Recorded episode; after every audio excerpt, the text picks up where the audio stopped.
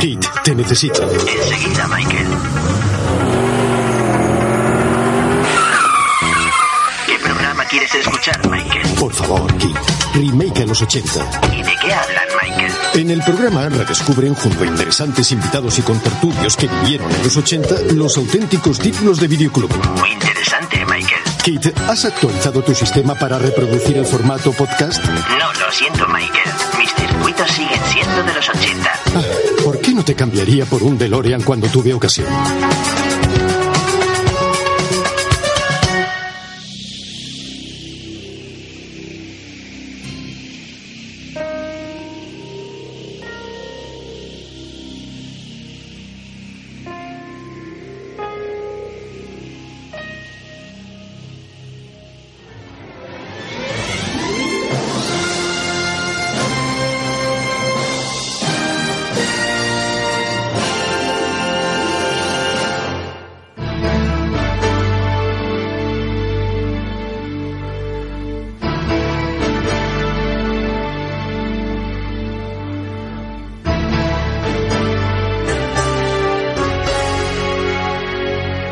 Los 80.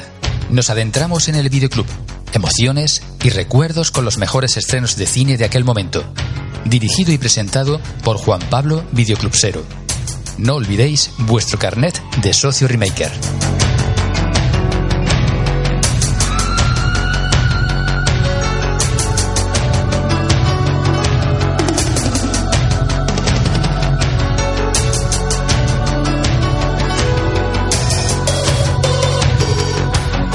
Bienvenidos remakers al episodio número 18 de la cuarta temporada. Hoy nos encontramos en Misión de Dios. Nos encomendamos a Nuestra Señora de la Aceleración y a todo ritmo metidos en este cuchitril de estudio de grabación de 2 metros por 2 metros por donde no deja de pasar el tren junto a su ventana. Después de haber almorzado una tostada de pan blanco seca y cuatro pollos fritos con refresco, nos disponemos a grabar este podcast con el fin de recaudar 5.000 euros, cifra con la que salvaréis el hogar de vuestra infancia llamado Remake a los 80. Efectivamente, alguien importante de la podcastfera ha valorado que este programa vale 4,95 euros y tenemos que devolverse eh, ese dinero al oyente. El restante, que son solo 4.995,05 euros, es lo que nos hemos pasado bebiendo cerveza. Por tanto, si no queréis que salgamos huyendo de aquí, haced el favor de pagar vuestra entrada.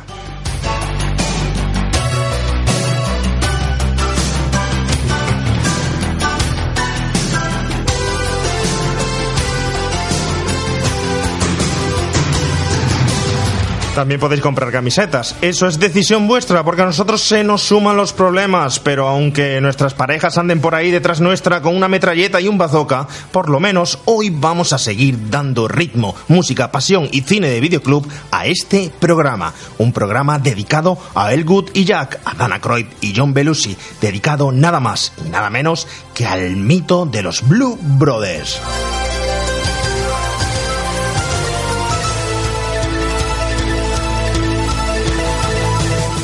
Pero primero permitidme que os presente a la banda al completo que está hoy aquí en Remake a los 80.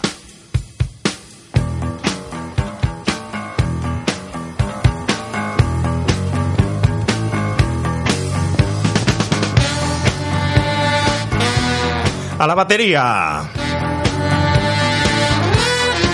Con mucho ritmo pero poca coordinación. El peque, el más pequeño de todos los hermanos. El niño de la banda. Apodado nada más y nada menos que Little Dinamita García. Buenas tardes. ¿Qué tal? Buenas tardes a todos, remakers. Tardes moviditas que tenemos esta tarde. Oh, hermosas. herm- hermosas, moviditas, pillas, casi Pillas, nada, ¿eh? sí, sí, sí, Menudo programa, espera. En la armónica. Aunque a veces también se toca el saxo. El más granuja de los granujas. Aquel que nunca se quita sus gafas de sol ni para cagar. el Show Brother Number One, Mr. Aceituno King. Buenas tardes, señor Aceituno. ¡Aleluya, hermano!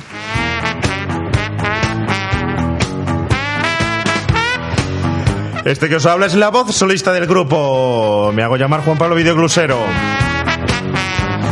Y nos falta uno, ¿eh? Nos falta uno, nos falta un miembro, el símbolo de la banda. Su presencia hoy más que nunca es no simbólica, sino anecdótica. Y se ha ganado a pulso el mote de Oscar, el cantananas. Por cierto, chicos, ¿sabéis que nos ha mandado un comentario? ¿Estaba muy aburrido o qué? Si ahora tiene nueva distracción, ¿no? Claro. Eh, no sé, me ha extrañado, ¿no? Pero queréis oírlo, mira. Mirad lo que, lo que nos ha comentado. Pero te, te ha mandado un WhatsApp. sí, un WhatsApp, Un efectivamente. audio, un audio WhatsApp. Un audio WhatsApp ha sido, un audio WhatsApp. Buenos días, Remaker. O buenas tardes, según cuando escuchéis este podcast. Eh, siento mi ausencia, no poder acompañaros en esta ocasión, pero os dejo en las mejores manos. Bueno, en realidad no, pero no tengo otra gente con la que dejaros. Así que bueno, espero que se apañen y que busquen su propio simbolismo, que encuentren su camino siempre al ritmo que marcan los Blue Brothers. Bueno, lo echaremos de menos. ¿Creéis que lo echaremos de menos? Qué bonito, eh. Qué Míralo. bonito, ¿eh? Anda, eh. Hay que decir que el señor Oscar ha sido padre hace una semana. Sí. Una semanita sola. Entonces hoy se le excusa totalmente que no haya venido al programa, no esté con nosotros y le raro es que no deseamos. se escuche ningún niño de fondo, ¿eh? Claro. Es cierto, A eh. día de hoy tiene que tener más ojeras que John Belushi, seguro. Seguramente. ¿Tú crees que le hará falta algo también para Oh. mantenerse en pie? Hombre, espero que no, no recurra a la misma sustancia. Bueno, señor Oscar, te mandamos un besazo en- enorme desde aquí, enhorabuena y que te esperamos en el próximo, no falles, ¿eh? ahí lo veamos. Bueno, pequeño Little eh, García, Dinamita García, por favor. eh, Me gusta mucho Dinamita García. Te gusta Dinamita García, gusta, ¿no? mira, sí, bueno, sí, te iba a poner mile-. Millennial García, sí, vamos a ver si es que estás tan duro que va a reventar ya. Dinamita García suena como a, a boxeador, ¿no? sí, sí, algo así. ¿no? Dinamita García. Bueno, bueno, bueno. mola, no vamos a volver, vamos a volver al tema de los deportes de contacto y al tema del No, boxeo. mejor, ¿eh? mejor que no, mejor que no. Esta semana hemos tenido una serie de eh, muchos comentarios que alegramos muchísimo de los oyentes, porque además, entre otra cosa, eh, han sido dispares. Ha habido opiniones de todo tipo. A unos le ha encantado el programa que hicimos la semana eh, hace 15 días, perdón, dedicado a Bruce Lee, las artes marciales, hablando de esas artes marciales, hablando de la filosofía, etcétera. Y otros comentarios no han sido tan a favor porque eh, supuestamente hemos obviado un poquito el cine. Desde luego, a nosotros nos alegra mucho tener diversidad porque sobre todo nos hace ver que el programa pues no cae la monotonía de hablar siempre lo mismo y que ofrece pues variedad y con ello pues sobre todo también variedad, valga redundancia, de opiniones, que es lo interesante, poder fomentar pues opiniones diferentes y distintas emociones entre los oyentes, ¿verdad? ¿Qué nos hemos ido encontrando por ahí, Javi? Bueno, hemos, para empezar, hemos encontrado esta semana preguntas interesantes, que voy a empezar por aquí, porque, por ejemplo, el señor Javi Rodríguez nos pregunta sobre nuestras camisetas, que si son nuevos diseños o es el diseño de siempre. Bueno, lo de las camisetas, hay que aclarar. Hemos ampliado un poquito el plazo de las camisetas, tenemos ya unos cuantos pedidos, pero para aquellos rezagados y tal, lo vamos a cerrar cuando escuchéis este programa, a la semana de escucharlo, y ya hacemos el pedido total de camisetas, ¿vale? Todavía estáis a tiempo, aquellos que queráis una camiseta, nosotros tampoco hemos podido hacer llegar a todo el mundo la promoción de las mismas, porque nos falta tiempo para las redes sociales, para todo eso, es muchísimo, ¿no? Entonces, quien quiera camisetas, que pida su camiseta, ¿vale? Que todavía está a tiempo, y anunciaremos por las redes cuando se cierra, que será a la semana de publicar el, programa. Hoy somos viernes, publicamos el lunes, a la semana siguiente, al lunes siguiente. ¿Te has pensado lo de los bañadores tipo Espido? Estaría muy bien, ¿eh? Estaría muy bien. Tipo- Yo, pero yo creo que nuestro oyente lo que quiere es una foto tuya con, con el modelo. ¿no? A ¿Y ver, por, y por qué no nuestra?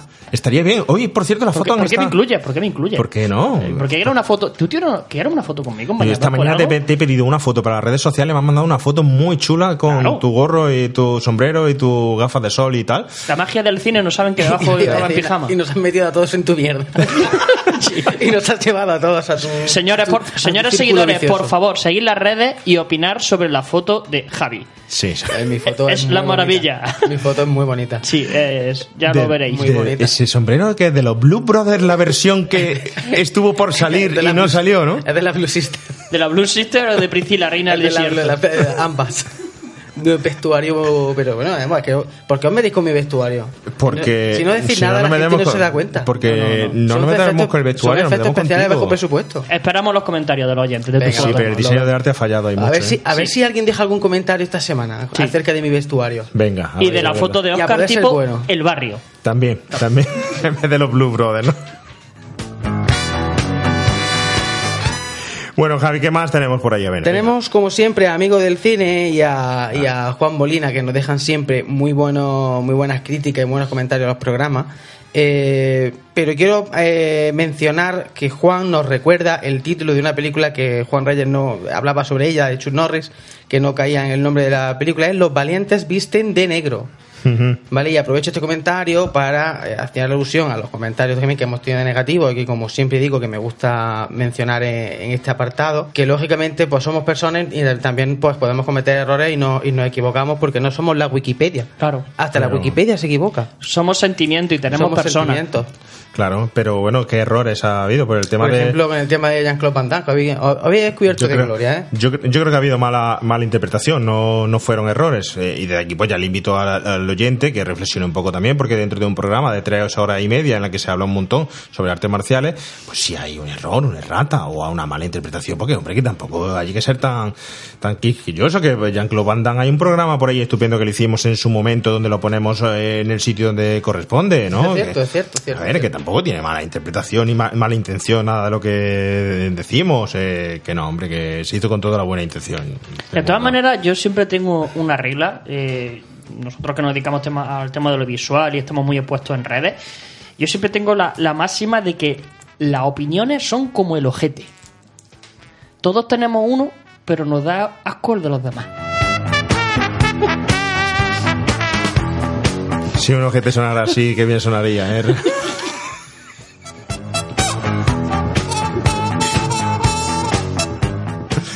¿Nos daría asco realmente? bueno, Javi, sigue. Eh, tenemos aquí a un tal, una persona que no conocemos para nada, un tal sumidero del comediante, que nos pregunta, el Leo Rápido, Remake, un saludo. Para el próximo invitado, ¿le podéis preguntar para cuándo ese disco que ambos sabemos? Quiero tenerlo ya. Un saludo a todos. Pero bueno, cuando presentemos al invitado, está aquí esperando que todavía no es su turno, que le queda esperar todavía aire, media, hora, dejo- media la- hora más, ¿vale? la- Entonces- La dejo en el aire, la dejo La dejamos aire. ahí en el aire, La dejamos ¿no? en el aire y que nos la conteste. Y otra preguntita del señor Fernando Cardel. Y creo que Juan Pablo tú va a venir, te va a venir muy bien contestar esta pregunta porque eres el, el principal responsable del sonido de este programa, sí. el principal técnico de sonido. Bueno, me han Nos llamado de todo. nos preguntan- vida. Nos preguntan que cómo se llama la canción con la que terminamos el podcast, la canción, el ending. Sí, lo hemos comentado un montón de veces y le hemos contestado ya a este señor In the Country de la banda sonora de Joel Alcón, efectivamente, ese, ese tema, ¿no? Eh, bueno, muy fácil de localizar ya teniendo el título, ¿no? Que tenemos más. eh, yo tengo por aquí un correo electrónico. Sí, es verdad que esta semana eh, hemos tenido muchísimos comentarios. Quiero reiterar, por favor, que, que bueno, que es bueno tener di- diversidad de, de opiniones y que es bueno que no todos los programas salgan igual, ¿vale? Pero el programa se hizo con muchísimo cariño, ¿eh? Que, Sí, a veces, a veces creo que el, iba a decir problema, no es problema. eh. El asunto está en que a veces los invitados, pues, son unos apasionados de la película o de algo relacionado con la película, en este caso las artes marciales. Claro. Y lógicamente ellos se dejan su pasión, o ellos dejaron su pasión con sus comentarios sobre, sobre las artes marciales. Y bueno, pues algunas veces pues uno se deja llevar por su, por su pasión, por su hobby, suelta sus comentarios y ya está. Y Recordamos lo de siempre, hablamos de vidas a través del cine. Hay veces que hablamos más de cine, hay veces que hablamos menos de cine. La cuestión no es ser la Wikipedia del cine, igual que hoy vamos a hablar de música. La cuestión es que hoy tendremos un invitado con el que vamos a hablar mucho de música porque es un gran entendido en música. Música, vamos a tocar música. fotografía, etcétera, y vamos a tocar música. Además, la película lo requiere, una película de artes marciales lo requiere, una película de música lo requiere, una película de Disney requiere hablar de dibujos animados. Así que eh, sí es verdad que hemos tenido un correo que quería comentar de Hugo, el señor Hugo, que nos ha mandado una serie de recomendaciones, ya nos ha mandado anteriormente otras recomendaciones, donde nos dice que a ver si hacemos películas más musicales, por ejemplo, el eh, dedicado a Michael Jackson, una figu- figura que todavía no hemos tocado, Moonwalker, guay. o Madonna, eh, en la cama con Madonna, nos recomienda que hagamos, o so- hablar sobre los Pet Shop Boys, eh, hablar, por ejemplo, de Prince, Pink hablar Floyd. de Pink Floyd, incluso de Who, hablar de ellos, ¿no? También hacer eh, un programa de videoclips. Te lo agradecemos muchísimo las De recomendaciones. hecho, hoy vamos, hoy vamos a soltar comentarios un poquito Mm. sobre videoclips. De Madonna, mientras no hagamos barridos por la marea, Mm. todo estupendo. Esto. Oye, me han dicho, nos han comentado, nos han pedido por activa, por pasiva que por favor no hagamos nada de Almodóvar. Yo no sé qué hacer. ¿eh? Yo haría el próximo Pues programa Almodóvar. Exacto.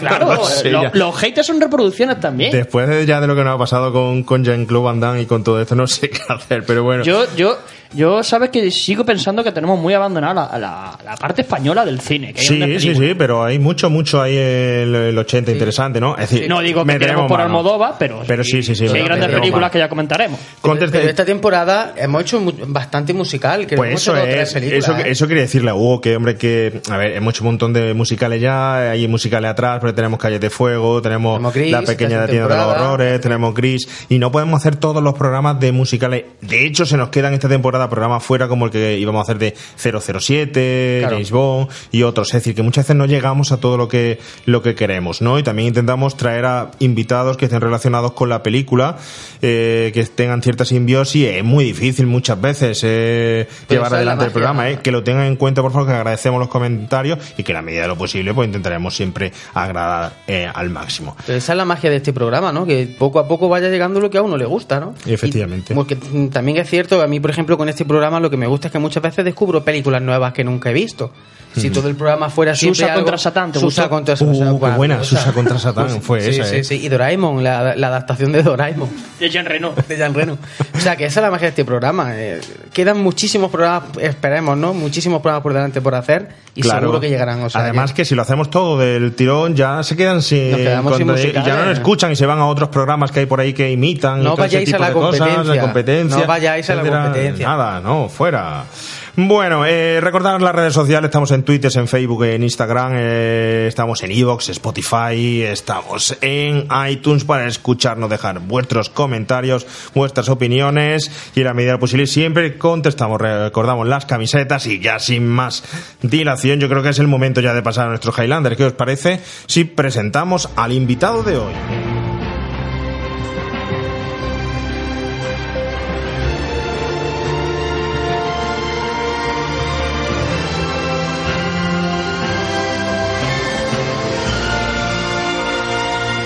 Como siempre que suena esta sintonía es porque alguien importante viene aquí, alguien que ha vivido el cine, que ha vivido la música, que ha vivido en los 80 y el cine de los 80, que puede aportar para que todos los que estáis ahí detrás, en cierta forma, os identifiquéis con él, con nosotros y con lo que os contamos. Es decir, historias de cine a través del cine. En este caso, nuestro invitado no es nada más y nada menos que Sito Ortega, conocido, muy conocido aquí en Jaén porque es músico y fotógrafo. Es un compositor especializado en bandas sonoras para cine, teatro, danza, documentales y publicidad. Además de numerosas bandas sonoras para películas, ha musicalizado obras de teatro como Agosto de Tracy Letts y El Ascensor de Alfonso Zurro, espectáculos de danza como la obertura de Juan Perro y la Zarabanda y el ballet onírica del grupo de danza Catacanona o documentales como Nilo de J.M. Pedrosa y una lección de democracia de Terio Ortega.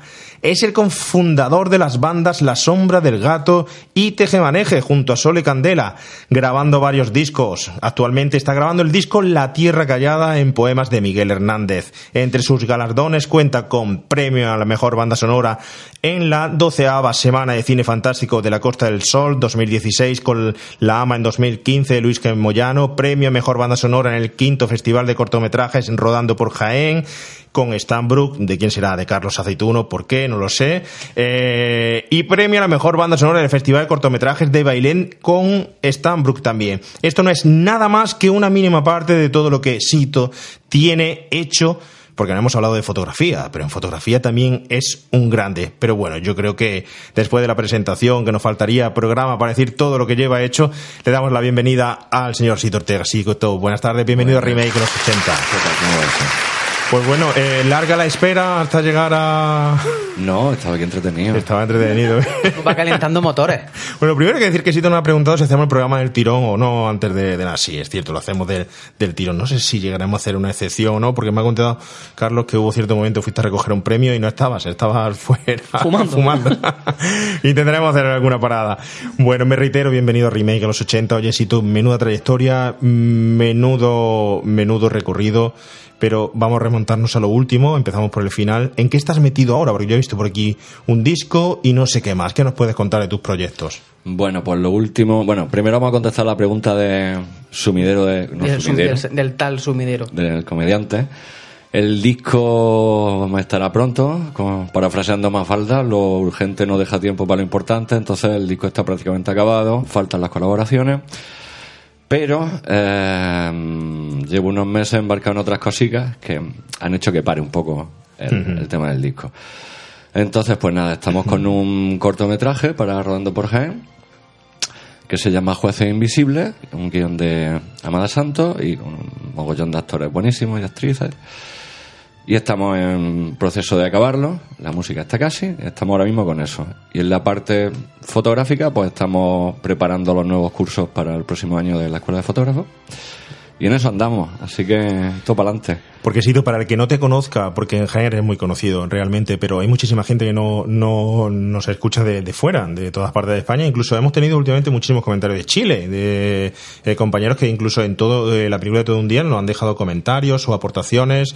No me acuerdo ahora el nombre, mandamos un saludo porque hay un profe de Chile que eh, responde a las preguntas que hicimos de aquella incertidumbre de hacia un profesor, cómo se plantea hoy en día los estudios, el alumnado y Ah, tal. guay. Luego lo, lo leeremos, le, le- le echamos otro vistazo y le, y le contestamos más tranquilamente por escrito. Pero para quien no te conozca, eh, fotógrafo y músico, eh, dos artes totalmente distintas que además las manejas al dedillo. ¿Quién es Sito Ortega? Bueno, últimamente en realidad soy fotógrafo de músicos, más bien. Bien, O sea, al, final, al complementado. final ha, Lo- confluido, ha confluido dos cosas. Siempre he sido músico y siempre he sido fotógrafo al mismo tiempo. Cuando estaba en el periódico me pasaba las tardes tocando con Sole ya. O sea que lo que pasa es que llegó, llegó un momento que mm, a nivel profesional yo empecé a llevar las dos cosas para adelante. Entonces mm, no puedo separarlas, no puedo elegir. De hecho, siempre he estado preocupado con eso, de qué soy, fotógrafo, músico, de dónde salgo, quién soy. Hasta que un día leí por ahí que todos los artistas eh, se, se- se dedican a varias disciplinas. Entonces empecé a pensar en, en mi ídolo, en Johnny Mitchell, que es pintora, en Peter Gabriel, que hace un huevo de cosas. Digo, joder, pues, eh, o sea, al final es verdad, ¿no? No, no, no, ningún artista cultiva solamente una disciplina, casi todos llevan, joder, Leonard Nimoy era fotógrafo, era cantante y era Spock, o sea que, Cierto. que no te digo nada. Vaya, vaya. Así que al final, las dos cosas para adelante. ¿Y alguna que haya hoy en día que te haya repercutido de forma más beneficiosa, pero personalmente? ¿Alguna, perdona? ¿Alguna de las dos categorías que te haya repercutido de forma más? Hombre, eh, es que es que no puedo decidirme, ya te digo. Ahora, lo que sí estoy enfocando cada vez más. Ahora la música, básicamente me dedico a las bandas sonoras, básicamente, aparte de, del trabajo que hago con Sole.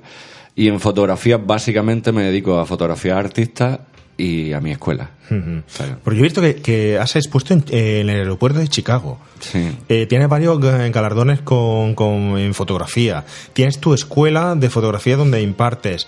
Además de eso, eh, luego en música, sobre todo eh, los dos grupos de música junto con eh, las bandas sonoras, que es lo que más eh, te dedicas, ¿verdad? Ahora mismo sí, ahora mismo estoy muy entregado a las bandas sonoras. De hecho, entré en el rodando como director más que por querer dedicarme a la dirección, por aprender a componer mejor, por entender mejor eh, el punto de vista del director, ¿no? Por entenderlo, o sea, por, por estar ahí dentro para cuando trabaje con otros directores, pues entender todo eso mejor, porque realmente lo, lo mío es la composición, ¿sabes? Cierto, bueno. Y la- yo creo que la pregunta es, ¿hay prosperidad cultural a pesar de tocar esos dos palos, es decir, cómo está la cultura hoy dentro del, del cine, dentro de la, de, de la música y dentro de la fotografía. Se valora como debe ser valorado después de tanto trabajo, tanto esfuerzo, tanto reconocimiento. Bueno, esto es un, esto es un debate bien largo esa pregunta, Sí. ¿sabes? Hombre, yo me dedico, yo vivo de esto y además animo sobre todo a los jóvenes, a los chavales estos que, que salen de la escuela de arte y están ahí, les animo y les digo que se puede, que se puede. Ahora, eh, em, realmente es más el trabajo sucio que hay detrás, sucio entre comillas, claro, o sea, el, el llamar a sitio, el, el- el buscar mm, cosas, el, eh, de ahí es donde sale luego el trabajo, no del talento y de lo divertido. Lo divertido es hacer fotos y tocar. Sí. Pero el, eh, el- ya te digo, el trabajo sucio, entre comillas, es el que al final te da de comer. El, el buscar y, y- y encontrar al final. ¿Serías capaz, te pondría un aprieto si te digo una de tus fotografías y una de tus composiciones? Ah, Y mira, y mira a Aceituno diciendo, Aceituno, no voy a decir Stambrut. Bueno, también puede decir Yo te odio, que para mí es un temazo. Sí, pues de fotografía. mm, joder, es difícil, ¿eh? Porque son tres, Claro, sé que te pongo 40 una años. Pero bueno, siempre había una muy especial para mí de- del año 86, de cuando, de cuando ardió Martos, ¿no? de cuando mm, se lió parda allí. Y en los payos quemaron las casas de los gitanos y me tocó cubrirlo. Y bueno, y hay una foto muy especial para mí que, que hice allí de una gitana llorando con el- la peña de Martos al fondo. De estas fotos que haces sin ni siquiera pensarlo. ¿no? Y de composiciones, para no meternos en cine, voy a decir Onírica, el ballet Onírica de Cata Canona, que, mm, que es una de las cosas más grandes que, que creo que he hecho junto a Sole, junto a Sole Candela. Tú hoy estás aquí porque sé que tienes una experiencia con los Blue Brothers interesantísima que la vamos a dejar ahí. Es decir, ya vamos eh, metiendo al personal, indicándole que este señor, que es Sito Ortega, que está con nosotros aquí, ha estado mm, personalmente con los Blue Brothers. Nos va a contar su experiencia. No, no lo va a contar ahora mismo porque si no eh, se termina el podcast, ¿no? Porque lo más interesante es siempre el póster, siempre hay que dejarlo casi para, para el final. Pero bueno, cuando lleguemos allí habremos hablado en gran parte de esta gran película, de esta gran banda sonora, de este gran grupo. Pero primero hay que empezar, ahora sí, desde el principio, que es el videoclub y el cine de videoclub. ¿Por qué no nos cuentas cómo viviste tú esa época del cine en familia? Yo estaba todo el día en el videoclub. Además, yo siempre. mm, O sea, yo vivía en dos sitios en Jaén, por la Merced y la Alcantarilla. Y en los dos sitios tenía un videoclub al lado. Sobre todo el sur, que, to- que todavía existe. El, García. El o sea, el García. García, El, el de mi barrio, el de la Alcantarilla. Lo que pasa es que, claro, luego llegaron las plataformas nuevas, llegó Internet y todo eso, pero yo me pasaba, me pasaba la vida en el videoclub. Yo era un flipado del videoclub. Oye, ¿tú crees que ese momento de ahí eh, se ha aprendido algo? ¿Tú has aprendido algo? Es decir, ¿fue influencia para ti ese momento, el ver las carátulas, el estar dentro de, de ese de eso templo de, de- de- del cine? ¿Ha influido en lo que somos hoy en día esta generación que añoramos tanto el pasado? Pues no lo sé, yo sí sé, tengo el recuerdo de cuando entraba en los videoclubs, ese mogollón de carátulas, lo que tú dices, era flipante, ¿no? Porque decía, joder. Luego no estaba la que tú querías ver a menudo, ¿no? Pero, pero mm, eso de, de bichear las películas a través de sus carátulas una cosa que, que, que me parecía súper flipante. De todas maneras, yo también era muy de, de cine, joder, sobre todo de chico, ¿eh? en los finales de los 60, principios de los 70, yo era, mi, los cines de verano iba todos los días por seis pesetas al estadio. Vaya. Y, joder, y, y veía, y además ponían siempre una diferente, entonces me hinchaba de ver películas comiendo pipas. Qué grande los cines de verano, ¿eh? Los cines Eso de verano era- son un encuentro también hacia el cine eh, de los más distendidos, de los más familiares y, al final, como tienes, si supuestamente tienes tiempo o estás más relajado y tal, terminas eh, mm, teniendo una añoranza a esos momentos de, de verano de cine increíbles, ¿eh? Quizás muchas veces deja más impacto que el propio cine normal, ¿no? Que siempre lo tienes ahí, Mm. El- esas sesiones a última hora de la noche y... El otro día, viendo películas de los 80 para esto, así repasando títulos, eh, me encontré una que era de Madre a la Americana. Sí. Que me acuerdo, me acuerdo que la vi en el Rosales. En el- ya ves tú, eso, ya- la plaza, en fin, es otra cosa ahora. Y recuerdo pues mi bocata, mi Coca-Cola. Y lo suyo, era lo suyo.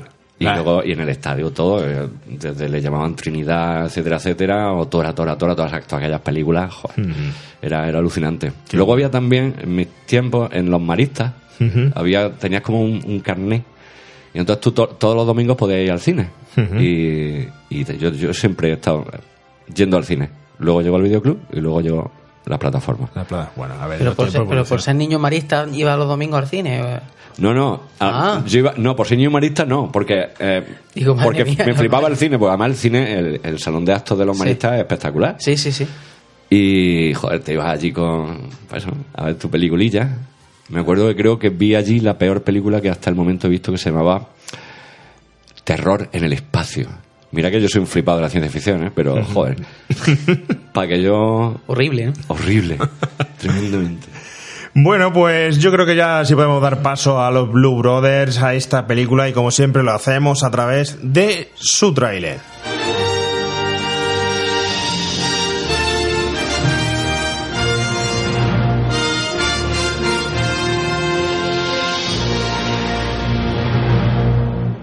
Mejor que te despiertes, hermano. Tenemos que actuar como sea. Y después hemos de recoger ese dinero y llevarlo a la oficina de impuestos del condado tan pronto como abran por la mañana.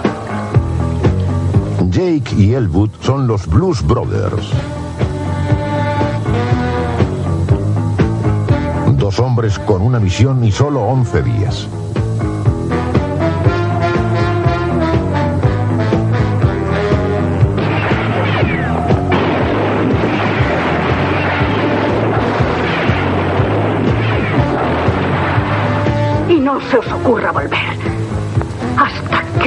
Hayáis redimido por completo. Que Nuestra Señora de la bendita aceleración no me falle ahora.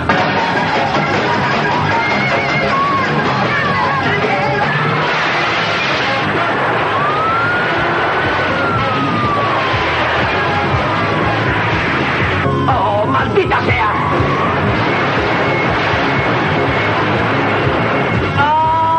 Reuniremos de nuevo la banda. Daremos unos recitales. Conseguiremos algo de pasta y pan. Let yourself be free. People walking around every day playing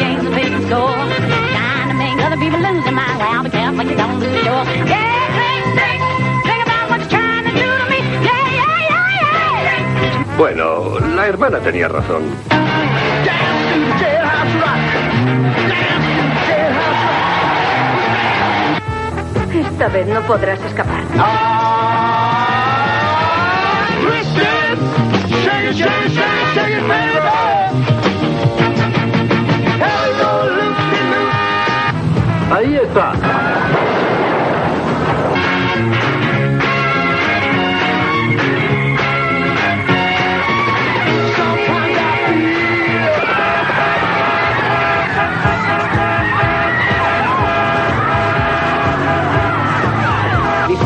¿Ha visto entrar aquí a dos tipos con traje negro, sombrero negro y una cartera de mano? Sí, acabo de mandarles hacia allí. Gracias.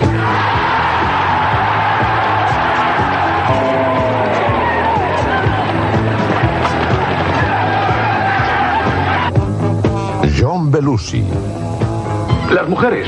¿Cuánto pide por las mujeres? Dan Aykroyd, Tal vez pudiéramos vernos. James Brown, Hablo de las almas de hombres y mujeres mortales. Cap Calloway,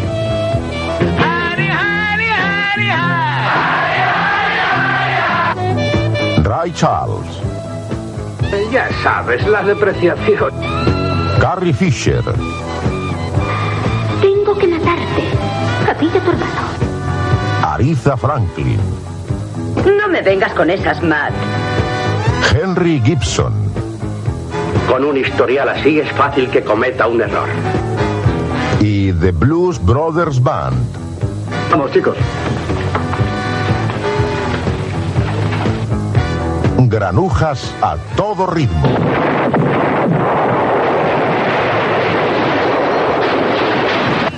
Son ustedes policías.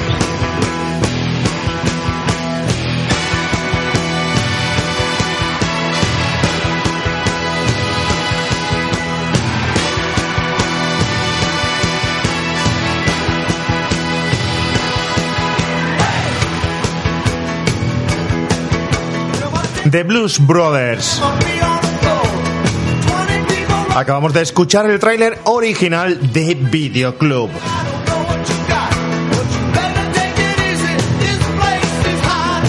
En Hispanoamérica se llamó Los Hermanos Caradura. En España, Granujas a todo ritmo.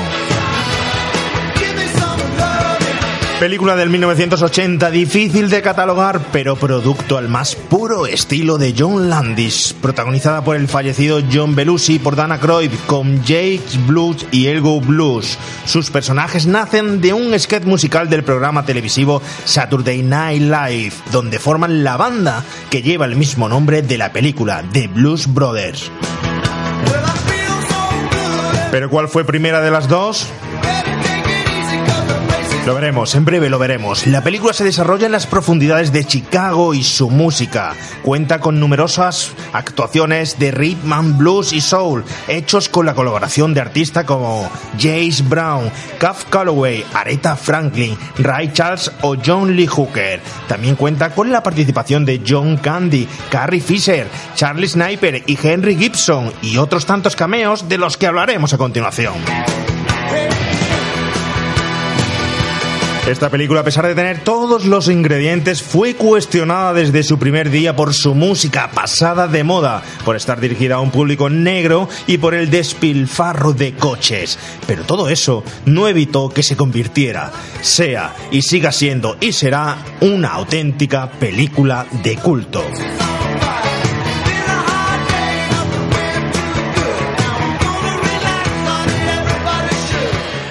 Y como le pedimos a todos los invitados, si es de su agrado y puede usted, ¿por qué no nos hace una pequeña sinopsis de lo que va la aventura de estos dos grandes hermanos, más grandes que los hermanos Dalton?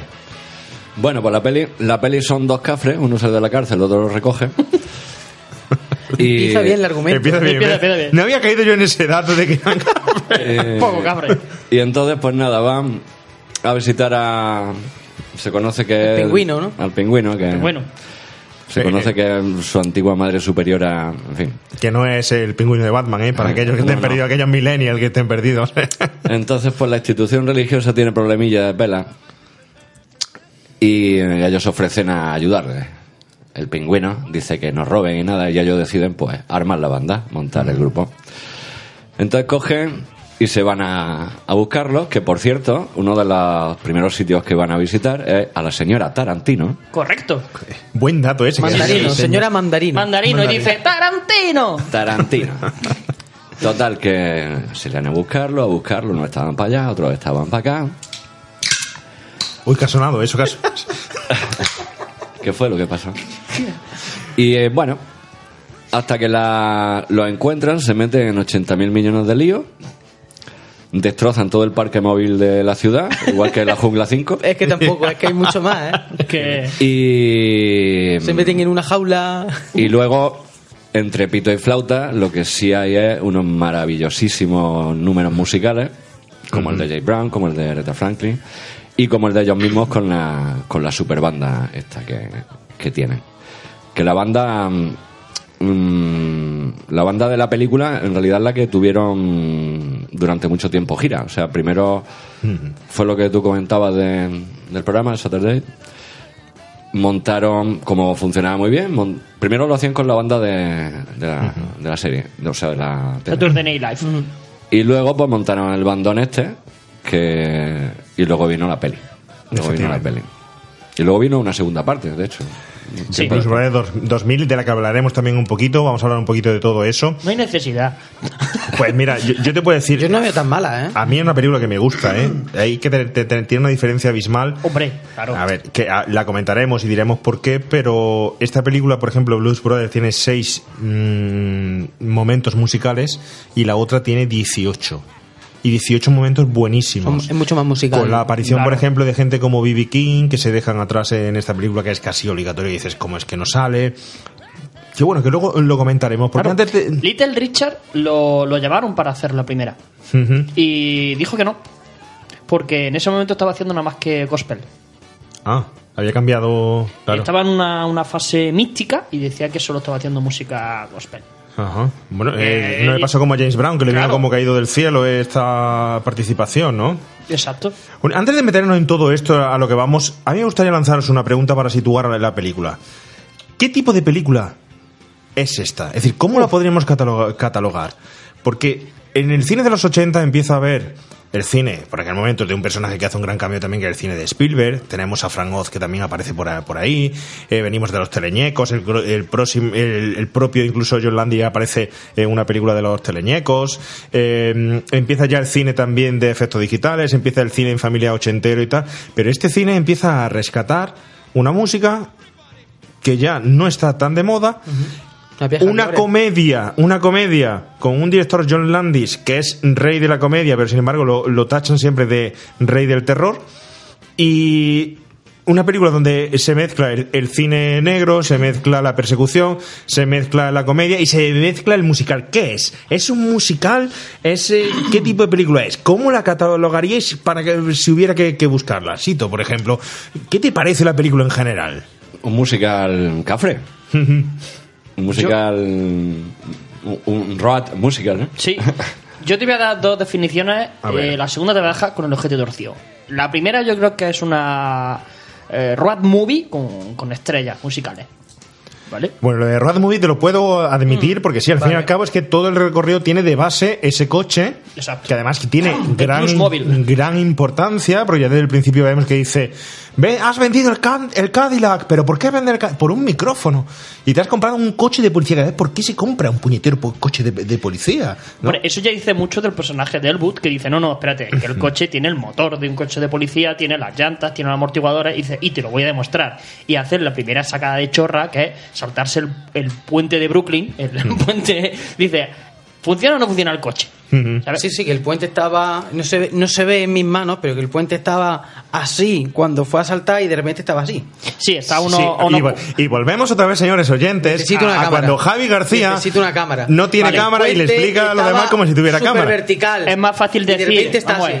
Vamos, Javi. que El puente estaba muy sé- ya- vertical. Ya, ya sé que eres de la ESO, pero es tan sencillo como decir que el puente, puente estaba a está- 45 grados y luego 90. Madre mía. Te ha dejado con la trigonometría muerto, ¿eh? Totalmente. Es que los de la ESO no. Pero bueno. Ahora que el coche sube como si cayera de un avión, ¿eh? No, pero es el coche final. El, Ah, tú dices el del principio, el El del principio, El el, del principio, el Mobile. principio. Pues la segunda definición que te voy a dejar, que, te voy a- que es la que te deja con el objeto torcido, es que es eh, el cine de barrio americano.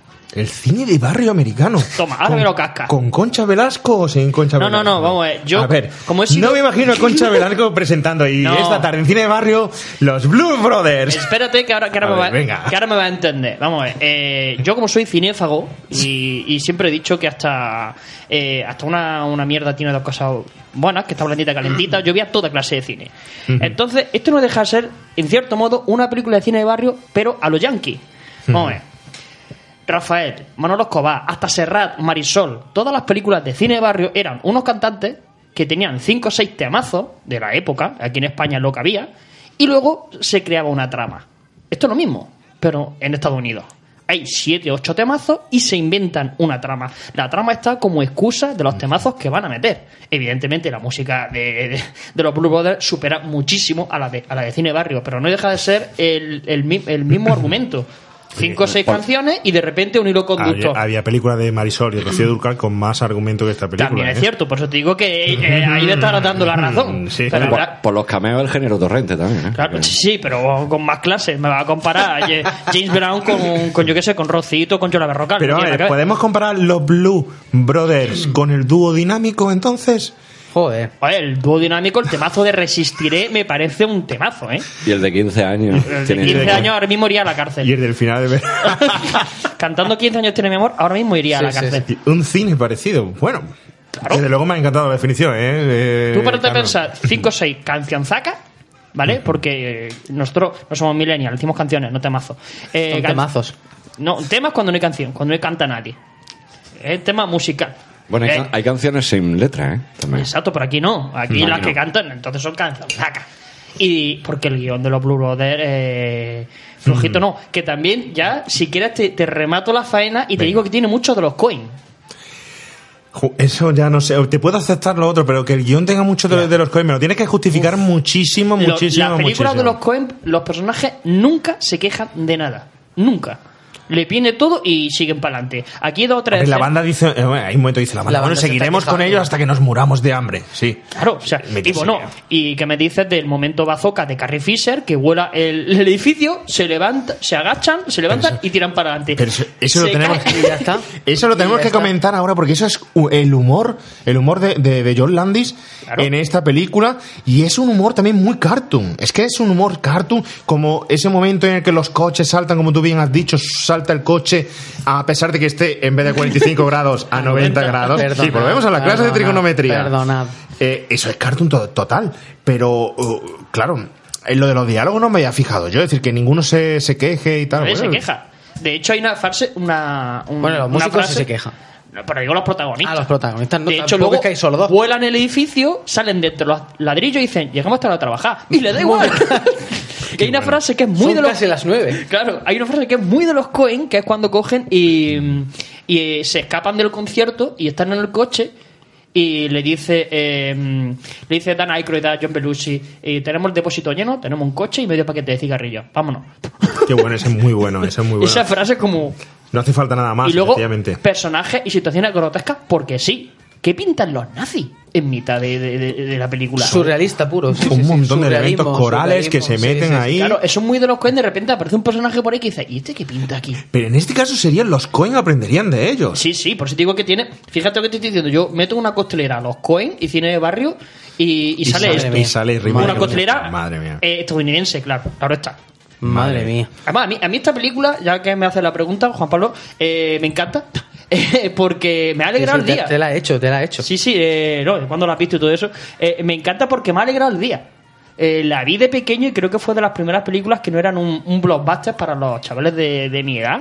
Y me parece maravillosa porque empecé a descubrir una serie de números musicales y de, y de, y de cantantes. O sea, Ray Charles, Aretha Franklin, James Brown, Jolly Hooker. Me quedé con el ojete torcido. Pero tú en esa, a esa edad... No los conocía. Ya eh, despertó en ti ese eh, entusiasmo por conocer más de música y por conocerlo a ellos. Yo soy, y lo diré siempre, un analfabeto musical. Yo, a mí, yo escucho lo que, me, lo que me va cayendo, pero sí es cierto que tengo cierta de- debilidad por este tipo de música, por el rock y por el, y por el, y por el ska. Y la influencia, bueno, la vestimenta de- del ska, el toque ska Paradise y de Doberman viene muy influenciada por los, por los Blue Brothers. Y luego, me encanta la película, o sea, tiran a los nazis a un río y encima los estrellan con un coche. Es magnífica. Magnífico, magnífico. Claro. Van vestidos de reservados Y también. van vestidos de Reservoir Dogs, de... o- Ese otro dato importante, eh, dato importante y de Men in Black también me han Claro, metido, que no sé cómo, que es que la similitud es, es total, ¿no? Claro, ¿qué influencia tienen los Blue Brothers en el cine actual? En el vestuario. Yo creo que tiene muchísima, ¿no? El vestuario. Hay que decir que el vestuario de esta, de esta película eh, es de la mujer de John Landis, ¿eh? Que fue ella la que diseñó lo- toda la ropa y tal. Pero Y de los Blue Brothers, dices. de ¿no? los Blue Brothers, de, de, lo- de ellos en la película, ¿no? Que ha sido un vestuario que ha perdurado y que a día de hoy, con lo simple que es, que es simplemente un sombrero, unas gafas ray en la chaqueta y tal, como nosotros nos hemos fotografiado hoy. Otro con Pamela. Yo tenía, yo tenía- yo tenía entendido que el vestuario venía de, de un grupo que conocía a Dan Aykroyd en su juventud, Ah, un, grupo no sabía. canadien- Claro. un grupo canadiense de, no, sé, no recuerdo si de blues y de jazz. Eh, viene de uno de los primeros números que, que hicieron Dan Aykroyd y John Belushi en Saturday Night Live, que hacían como de guardias de, de seguridad. Me parece que eran de, de un sketch con, con Chevy Chase. Entonces Sí. hacían como de, del FBI sí. o de lo que sea, iban vestidos así. Y ya empezaron a hacer lo que sería el principio de, lo- de los Blue Brothers. Porque, como, como dato curioso, eh, Carrie Fisher fue la que presentó, dio paso al número de, al primer número de los Blue Brothers en 1975 en Saturday Night Live. Sí, y llevan vestidos así Y hacían, vestidos así, sí. y Sí. hacían parodia y canciones de De hecho, de ahí dicen que venga la participación de ella eh, en esta película, ¿no? Hablaremos también un poquito de eso porque tiene tela aquí, Carrie Fisher, el papelón que tiene esta chica, ¿no? La escena de humor. Pero bueno, si es verdad que ha hablado antes del guion, hay que decir que el guion, el guion de la película, eh, veréis que los créditos iniciales aparece Dana Cruyff con John Landis. Y es que realmente esta película, los Blue Brothers, que fueron anteriores la banda y el éxito de estos personajes a la creación de la película, llega un momento que le ofrecen hacer la película. Estaban tan sumamente encariñados con ellos y sabían que podía ser un éxito, a pesar de que a mí me suena muy raro que Bueno, una, película de, de- de negros, una película de música negra que no está de moda, apuesten por ella y es simplemente una oda a la música, lo que quieren hacer, porque sí es cierto lo que tú has dicho antes, que son momentos musicales que quieren representar en el cine y le dan un argumento así porque así, pero escribe, me parece que Dan Aykroyd escribe un guion de 300 y pico páginas. que- 324 páginas. Lo partió en dos películas. De hecho, tenían una coña con. es decir, que teníamos, que teníamos la secuela ya Y, hecha. forra- y forrado. Y forrado con las páginas la página amarillas. amarilla, ¿eh? De lo grande que era el guion, estaba forrado con las páginas amarillas. Qué grande. Y son puntas. Pero a mí lo que me llama la atención de todo esto es que un Dan Aykroyd, que no tiene estudios, que no ha estudiado na- nada de formación en, tela, en temas de guion, en temas de historia, la Universal se arriesga de verdad a decirle a él, "Mm, toma, encárgate del guion. Pero porque saben que va a funcionar. Pero saben que va a funcionar porque, Porque esto es lo de siempre, esto es lo de siempre. llevan cinco ya- años los Blue Brothers en Saturday Night Live. Entonces saben que va a, va a pegar Sí, pero pelotazo. aún así, luego Aparte John de- Landis le tuvo que dar una vuelta al guion. Aparte de eso, grande. yo creo que eso de que la música negra no estaba de moda, no estoy muy de acuerdo. Motown. Eh, desde la Motown, desde que se creó la Motown, la música negra nunca, ha- nunca ha pasado de moda. O sea, de hecho, bueno, la Motown, para quien no lo sepa, fue una compañía de discos eh, mm, que solo grababa con, con músicos negros y ahí grababan pues todos los Jackson, los Temptation, los eh, este, Stevie Wonder, en fin, todos los grandes nombres de la música negra. Y de hecho, todas esas canciones que grabaron en la Motown las hicieron famosos grupos como los Beatles, los Rolling, y, o sea, Mr. Postman y todo eso lo hicieron famosos luego los músicos blancos. De hecho, al principio, en las portadas, en lugar de poner fotos de los músicos, no panza rey, porque en vez de poner fotos de los músicos que tocaban, ponían fotos de, de chicos blancos guapos para colar la música negra a los Para blancos, ¿no? En ¿no? aquella Para época. venderlo.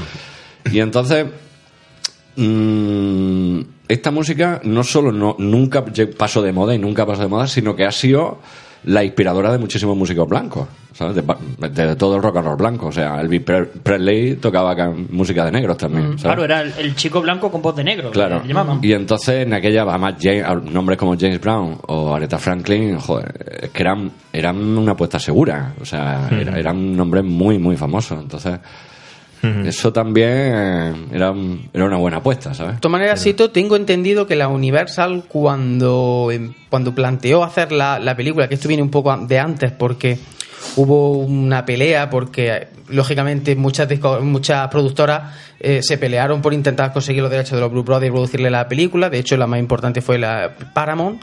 Al final mm, se la llevó la Universal, pero tengo entendido que uno de los conflictos que tuvo la Universal, tanto con tanto con John Landis como con Dan Aykroyd, que digamos que fueron los dos pesos pesados a la hora de producir la película, fue porque la Universal quería a músicos actuales de esa época.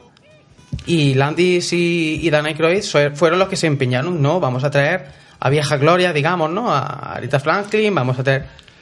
Pero es que mientras estuvieron vivos, James Brown y Sí, Aretha claro, Franklin claro, claro, claro. eran Es top. que eran gloria. Eran top. James Brown, pocos años antes, había salido, apare- había aparecido haciendo su, su número en Rocky. Sí, sí. Y era un grande. Y luego volvía a aparecer a finales de los 80 otra vez en, Rocky, por ejemplo. Es decir, que no era su primera intervención dentro del cine y está súper bien valorado. Y no entiendo, no entiendo esa eh, opinión de él, de que le salvó los Blue Brothers, de que volvió a poner, además literalmente en su biografía, en su biografía que él escri- escribió, eh, de- dice, hay un pasaje en el que dice casi literalmente que los Blue Brothers le hicieron volver a poner su música en el sitio que le, que le correspondía. No lo sé, es un momento Pues un poco entonces- complicado. Es como, por ejemplo, el si lo nombre. explicas así, no están entonces en el, en el disparadero, ¿no? Eh, ¿Qué te refieres en el disparadero? Claro, si, si, si lo planteas así, de que pusi- volvieron a poner, digamos, su música a la altura que se merecía, ¿no? Digamos. Entonces, ¿por qué no estaba ahí? Bueno, también es lo que, que estábamos hablando. También James Brown tenía un concepto de, de la altura de su música también especial. de ¿eh? su lugar, ¿no? Del lugar que ocupar. Que para mí es muy alto, ¿eh? Por otro Sí, lado. sí, sí, sí. De todas maneras, pensar que la- a mí me encanta la película porque es una también una, una crítica a, a la moda. A la moda de decir, eh, de hecho eh, se lo dicen varias veces a los, a los Blue Brothers, ¿no? En un momento dado, cuando contactan por fin con, con la banda, que están tocando una canción italiana, no sé si una especie de Copacabana o algo así, un rollo y Sí, medio sí, sí, sí, latino. sí, cuando, están- cuando recuperan a la, a la banda, sí. Eh, le dice eh, le dice mm, eh, Bellucci dice ¿no da vergüenza cómo hay vestido? Y dice, pues por lo menos tengo una ropa actual, no como No. la tuya, que viste, que viste desde hace 10 años. Y en la sauna también le dicen lo mismo, le dicen, por favor, vestid de forma actual, poneros unos vaqueros, unos jeans. O sea, y están recuperando, como estamos diciendo, vieja gloria, diciendo, eh, que la música potente y la fuerte no es la mierda que se hace ahora, ¿no? Que un poco lo que decimos sí. los, los pollaviejas de, ah, es que el chin chin pum eh, actual, ¿no? El techno y el, y el trap y no sé qué. Y, y aquí pasa lo mismo, que decir, señora, que tenemos a James Brown, que tenemos a Aretha Franklin, que tenemos a Ray Charles, y, uh, que no sois modernos.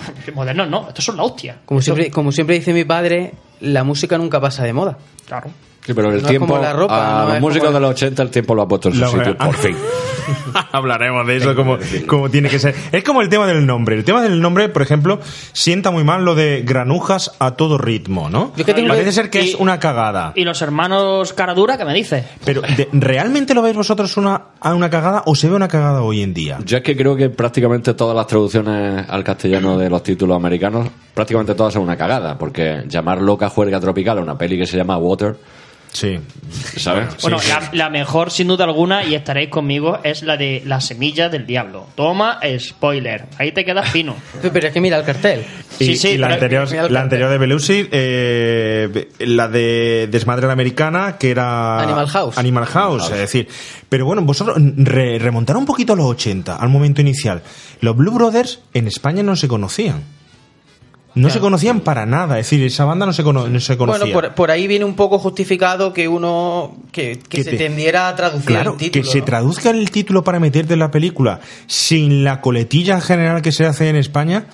mm, ¿Se puede entender por ahí o no se puede entender? Yo sé que es difícil, ¿no? Yo pero, es que las traducciones de verdad que no, o sea... pero a día de hoy la quizá, mayoría, ¿no? ¿eh? No, no, de nunca, De ¿eh? nunca. De nunca. Yo la- las traducciones que se hacen en el castellano... Porque Granujas es blues y Brothers a todo ritmo. Claro, Vale, tío. no sé. Muy bien, Javi. Coño, sí, Trigonometría y clase de inglés Claro, ahora. aquí Muy hoy vamos- bien. estamos dando de todo. A mí lo que me ha llamado la atención, una, me ha llamado la atención muchas cosas. Y la primera que me llamó la atención al ver esta película es lo que está comentando Juan Pablo. Me pongo a buscar la película y yo pongo en el buscador, porque la he visto de forma ilegal, y pongo en el buscador de Blues Brothers. Y de repente me sale una pestañita que me sale granu- granujas a todo ritmo. Y digo, ¿esto qué es? Sí, pero eh, vosotros... Mi pregunta es, si el título de este podcast hoy cuando lo subamos le ponemos Granujas a todo ritmo, 1980, ¿todo el mundo sabe qué película es? En Sí. España sí, fuera de España no. Claro, pero es que para nuestros oyentes tendríamos que poner los hermanos Caradura. Eh, claro, chileno, También. para, también. para latinoamericanos. Claro. De hecho, eh, en el grupo de WhatsApp que tenemos, Habéis visto que he mandado dos grandes piezas Dos- maestras. dos pedazos maestras. O sea, increíbles. momen- momento Edipo de arrancarnos los ojos, que una es eh, los Blue Brothers y otra es eh, Granuja a todo ritmo, que son dos películas de gente con mucho tiempo, Ujú. eh, aficionados, mucho tiempo. Como que se han- nosotros que tenemos tiempo para hacer estos programas. sí. Una película de casi dos horas. Mala, no, lo siguiente que dices, macho, ponle, sé creativo, ponte. Están en YouTube, la recomiendo a los oyentes y si alguno de los directores o actores no está escuchando. ¿Son especies de homenajes? ¿Intentan hacer homenaje o no? ¿O es Eh, eh, O parodia. Bueno, la de la de Blue Brothers son dos hermanos y es una, una chica y un chico. Yo es que encima la he visto. Tengo, ¿ves cómo soy cinéfago? Claro, más tiempo que ellos tienen. Más tiempo tienen. No, me documento. Son un- una chica y un chico. Y la de la de Granuja a todo ritmo es un tipo que va la primera escena es que llega a su casa no le deja entrar a la mujer y luego le echa un kiki de, de bandera ¿sabes? Y, no- y me he quedado como diciendo pero esto a qué viene ¿Pero es en YouTube? Sí, ¿Lo sí, bueno, ¿No? Eh, YouTube está últimamente, seleccionado, eh, ¿sabes? Pero y con su gafilla y su, su gorrito negro, pero mm, me he quedado con el objeto de En YouTube habrá, habrá cortinitas como hablando en los videoclubs antiguos, lo que había detrás de aquellas cortinas. Casi nada. Oye, si yo os pregunto por el nombre de John Landis, ¿a qué lo relacionáis? Porque no podemos olvidar que esto es una idea realmente también. En la película está la banda por un lado, el gran éxito de la banda y el carisma de esa banda, pero por otro lado está la interpretación, la interpretación de John Landis de lo que es la banda y de ponerla ahí y de lo que es la película, ¿no? Si yo digo John Landis, ¿con qué lo relacionáis? Si tú con qué relaciona a John Landis sobre todo, o una película que tuvieras que decir de él que dices John, esta película John Landis. Mm, a mí es que nunca me ha gustado mucho, ¿sabes? Ajá. Yolandi. Empezamos bien. Yo re- no soy muy fan de él. Eh, lo que te comentaba Carlos antes, que era chulo. aquello que se hizo de los límites de la, de la realidad. Al límite de la realidad. Ah, Sí. Que eran cuatro mm, pequeñas películas, estaba Carpenter, creo que estaba, no sé, estaba Spielberg también. Sí. Esa serie estaba muy guapa, esa serie me gustaba mucho. No, pero- pero fue una se- fue una película que se Ah, yo que era hizo con cuatro cortos, digamos. Aquel na- Arroyo que, que había, Simpson. era un, un- uno de una puerta que, que te llevaba con- a los nazis, a, Mm. a, la, guerra del Vietnam y tal. Sí. Entonces, mm, ya te digo, no ha sido mucho santo de mi devoción. Pues hay que, que ver que esa película, no sé si es en la película o en la serie, le costó muy caro a John Landis. Fue mm, cuando tuvo el famoso, famosísimo accidente de helicóptero donde murieron, pues creo que entre unos eh, otros un niño y unas cuantas personas y tal en un rodaje. Le echaron a él totalmente la culpa de lo que pasó. No puedo decir que tuviera o no tuviera tal, porque son, fueron circunstancias extrañas. Y a partir de ahí fue cuando empezó a caer en picado que ya fue en el año 85, cuando grabó la película esta con Michelle Pfeiffer, cuando llega la noche, y eh, donde le echan una mano, B.B. King le echa una mano, músicos le echan una mano, toda la industria del cine de Hollywood empieza a echarle una mano, algo que luego él renunciaría a Hollywood otra vez a partir de Blue Brothers dor- 2000, porque le hicieron la vida imposible con, con esa película, ¿no? Pero es algo, algo curioso, algo curioso. Carlos, si decimos John Landis, Eh, John Landis yo creo que es un, director que, que se lo ha comido la historia, por desgracia. Pero eh, yo creo que simplemente merece nuestro respeto y nuestra alabanza por Thriller. Con eso ya con está. eso ya es suficiente. Con eso Por ya para mí... Y por Black or White. O sea, ya, pero thriller, Por thriller. o sea, el primer vídeo eh, video historia de, de la historia, o sea, videoclip historia de la historia de, de Mm. los videoclips, me parece brutal. O sea, que alguien sea tan visionario, que sea el pionero de hacer ese pedazo de videoclip que fue Thriller con, con Michael Jackson, yo me quito el sombrero, me quito la gafa y le doy toda, toda la cocaína de John Belushi. Sería para- la primera vez en todo, en Pues todo, en todo el programa que te quitas las gafas, como los Blue Brothers. Por cierto, ¿sabéis en qué momentos son los momentos en los que se quitan las gafas? Los únicos momentos. John Belushi solo se quita eh, bueno se quita la, la gafa para, para hacer de cordero degollado delante de, De Carrie Carrie Fisher. Ujú. Solo. ¿Y, y Dana Croyd, lo sabéis? Eh, Dan Aykroyd me parece que en un momento, porque claro, hay una pequeña discusión. Se supone, depende de la edición de la película, se supone que Dan Aykroyd no se la quita nunca. Pero hay una edición con, con escena extendida que sí se la quita en la fábrica de pegamento cuando es despedido o, o de- decide dejar el trabajo. Él decide dejar el trabajo. ¿He- he eh, acertado? Efectivamente, Chiquipunto, efectivamente. Chiquipunto. Un gallifante ahora que está otra, otra vez de, de moda. Efectivamente, cuando se está en la fábrica y se despide porque tiene una eh, misión y una misión divina, pues ahí se quita la gafa, efectivamente. Javi, para ti, John Landis, para un millennial, un millennial conoce John Landis. Pues. A ver, para mí John Landis es dos cosas. No, sí, sí, claro. Para mí John Landis, de forma general, es Saturday Night Live. Porque ¿Para John? Landis. Sí, porque, sí, porque. Pero un millennial actores- cu- cultureta, ¿eh? Bueno, para un millennial como yo. Porque John Landis nos llevó al cine a muchas estrellas del Saturday Night Live y en particular a, A un Eddie Murphy. A Eddie Murphy. Lo sabía, no sé por qué sabía que ibas a decir Eddie Murphy. Sí, sí, a- te pillan del Por cierto, juego. John Landis, eh, que eh, eh, dirige Detective en Hollywood 3. Tres, pues, pero parece que produce también la 1 y la 2, está como sí. productor. Y Príncipe de Zamunda. Príncipe de Zamunda. Oh, clásica. Gran película, ¿eh? Gran película. Esa tenemos que traerla, tiene que caer pues, por allí, ¿eh? Efectivamente. Sí, yo creo que la he visto mil juego, millones de veces. Que- y luego, luego la ves, el, ese primer plano que tiene esa película, en la maqueta, recorriendo la maqueta, la cámara con la maqueta. Bueno, que nos vamos de, de, de John Landis. ¿Vosotros lo que tacharéis como un director de cómico o de terror? Para mí más de terror que otra cosa. Vamos, por lo que yo conozco. De terror. ¿Tú? Ay, yo me quedo en medio. Porque claro, que yo como, como director, y jode que te encasillen también en un sitio. Yo creo que está entre los- un pie en cada lado. Yo no lo puedo encasillar. Para mí, sin embargo, es comedia. ¿Ves? Claro, yo creo que es comedia. Hay que tener en cuenta que la carrera de John Landis no ha hecho nada más que dos películas de terror, ¿eh? Que ha El sido hom- hombre Hombre lobo Lobo americano. americano eh, en Londres y luego Innocent Blood. Pero no ha hecho nada más. Bueno, si podemos meter los límites de la realidad, no sé si ¿Qué? podríamos meterlo o no. Pero la mayoría de lo que tiene. Luego con el tema de thriller también lo encasillan mucho ahí también con el tema del terror, que al fin y al cabo mm, es un videoclip, no es otra cosa.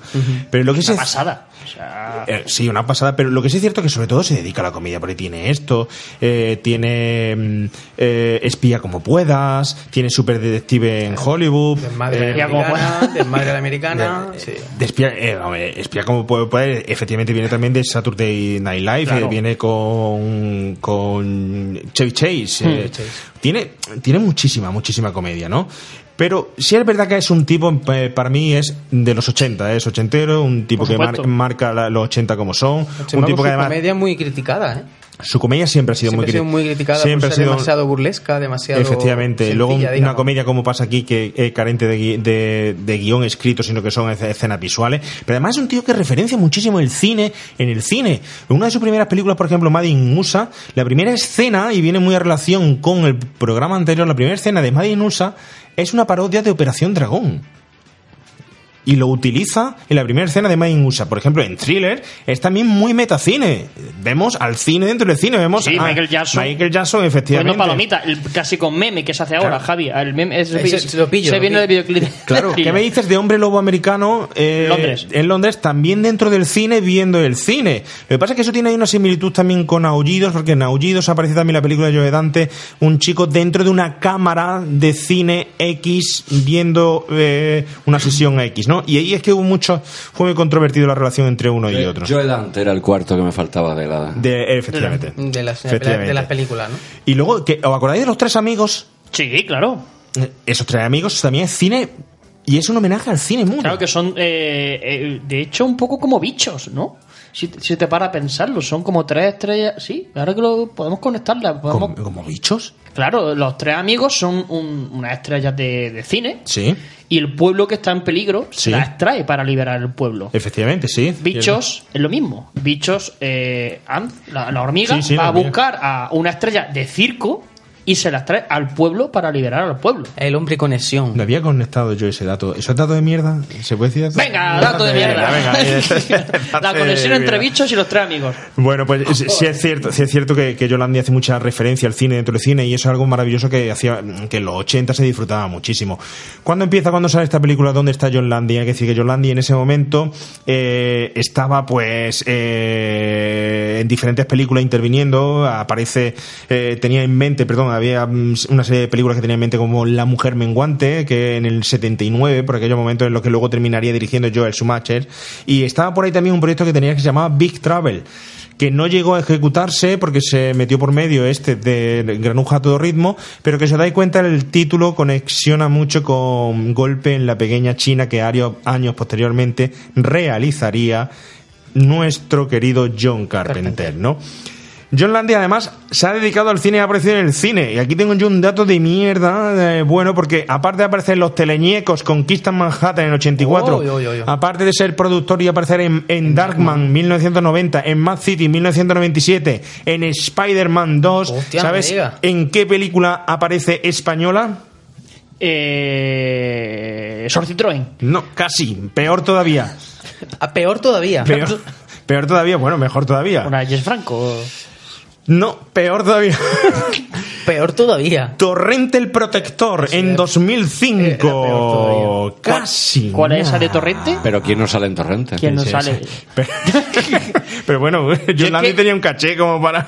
Yo es que a partir de la segunda dije, Santiago, te va a pagar el chalet tu puta madre. O sea, no. o sea, ya, de la- ya a partir de la segunda no, no, no vi más de Torrente. Nada. Ya- Bueno, lo que sí es cierto es que, hay que nombrar, y a, relación a lo que ha dicho Sito, por ejemplo, anteriormente, eh, que fue que el- eh, la música mm, negra no estaba mm, acabada por los 80 como nosotros nos pensábamos, pero sí es cierto, Sito, que eh, John Landy tuvo muchísimos, muchísimos problemas para estrenar la película. No se la querían estrenar porque decían que había hecho una película para negros. Exacto. Y no querían llenar el cine de negros. Algo que me resulta súper curioso que una película para negros la hagan dos blancos. Al fin y al cabo que sean lo- los protagonistas, ¿no? Y me resulta muy, muy curioso. Eso hace que al final la apuesta de la Universal no sea tan fuerte, pero el público se echa en lo alto. Y por, mm, por- de las pocas veces que, que- que el público hace que una película surja, se le empieza a demandar la película por todos lados. Y tienen problemas, como no quieren difundirla, tienen problemas con la copia, con la distribución de la copia. Entonces no tienen copias suficientes para llevar a los cines.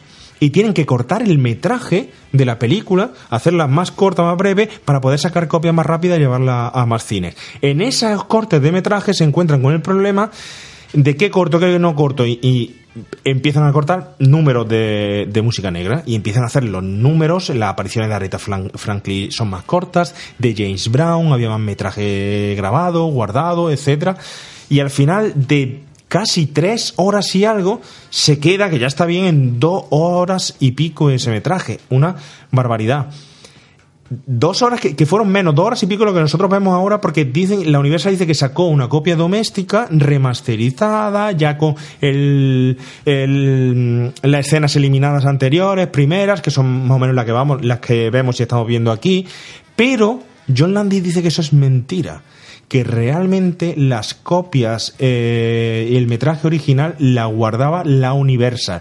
Y antes de que saliera la famosa noticia, que no sé si habéis visto vosotros la noticia que ha sido que ha salido hace poco de todo lo que se ha perdido en, en la Universal, Un el- incendio.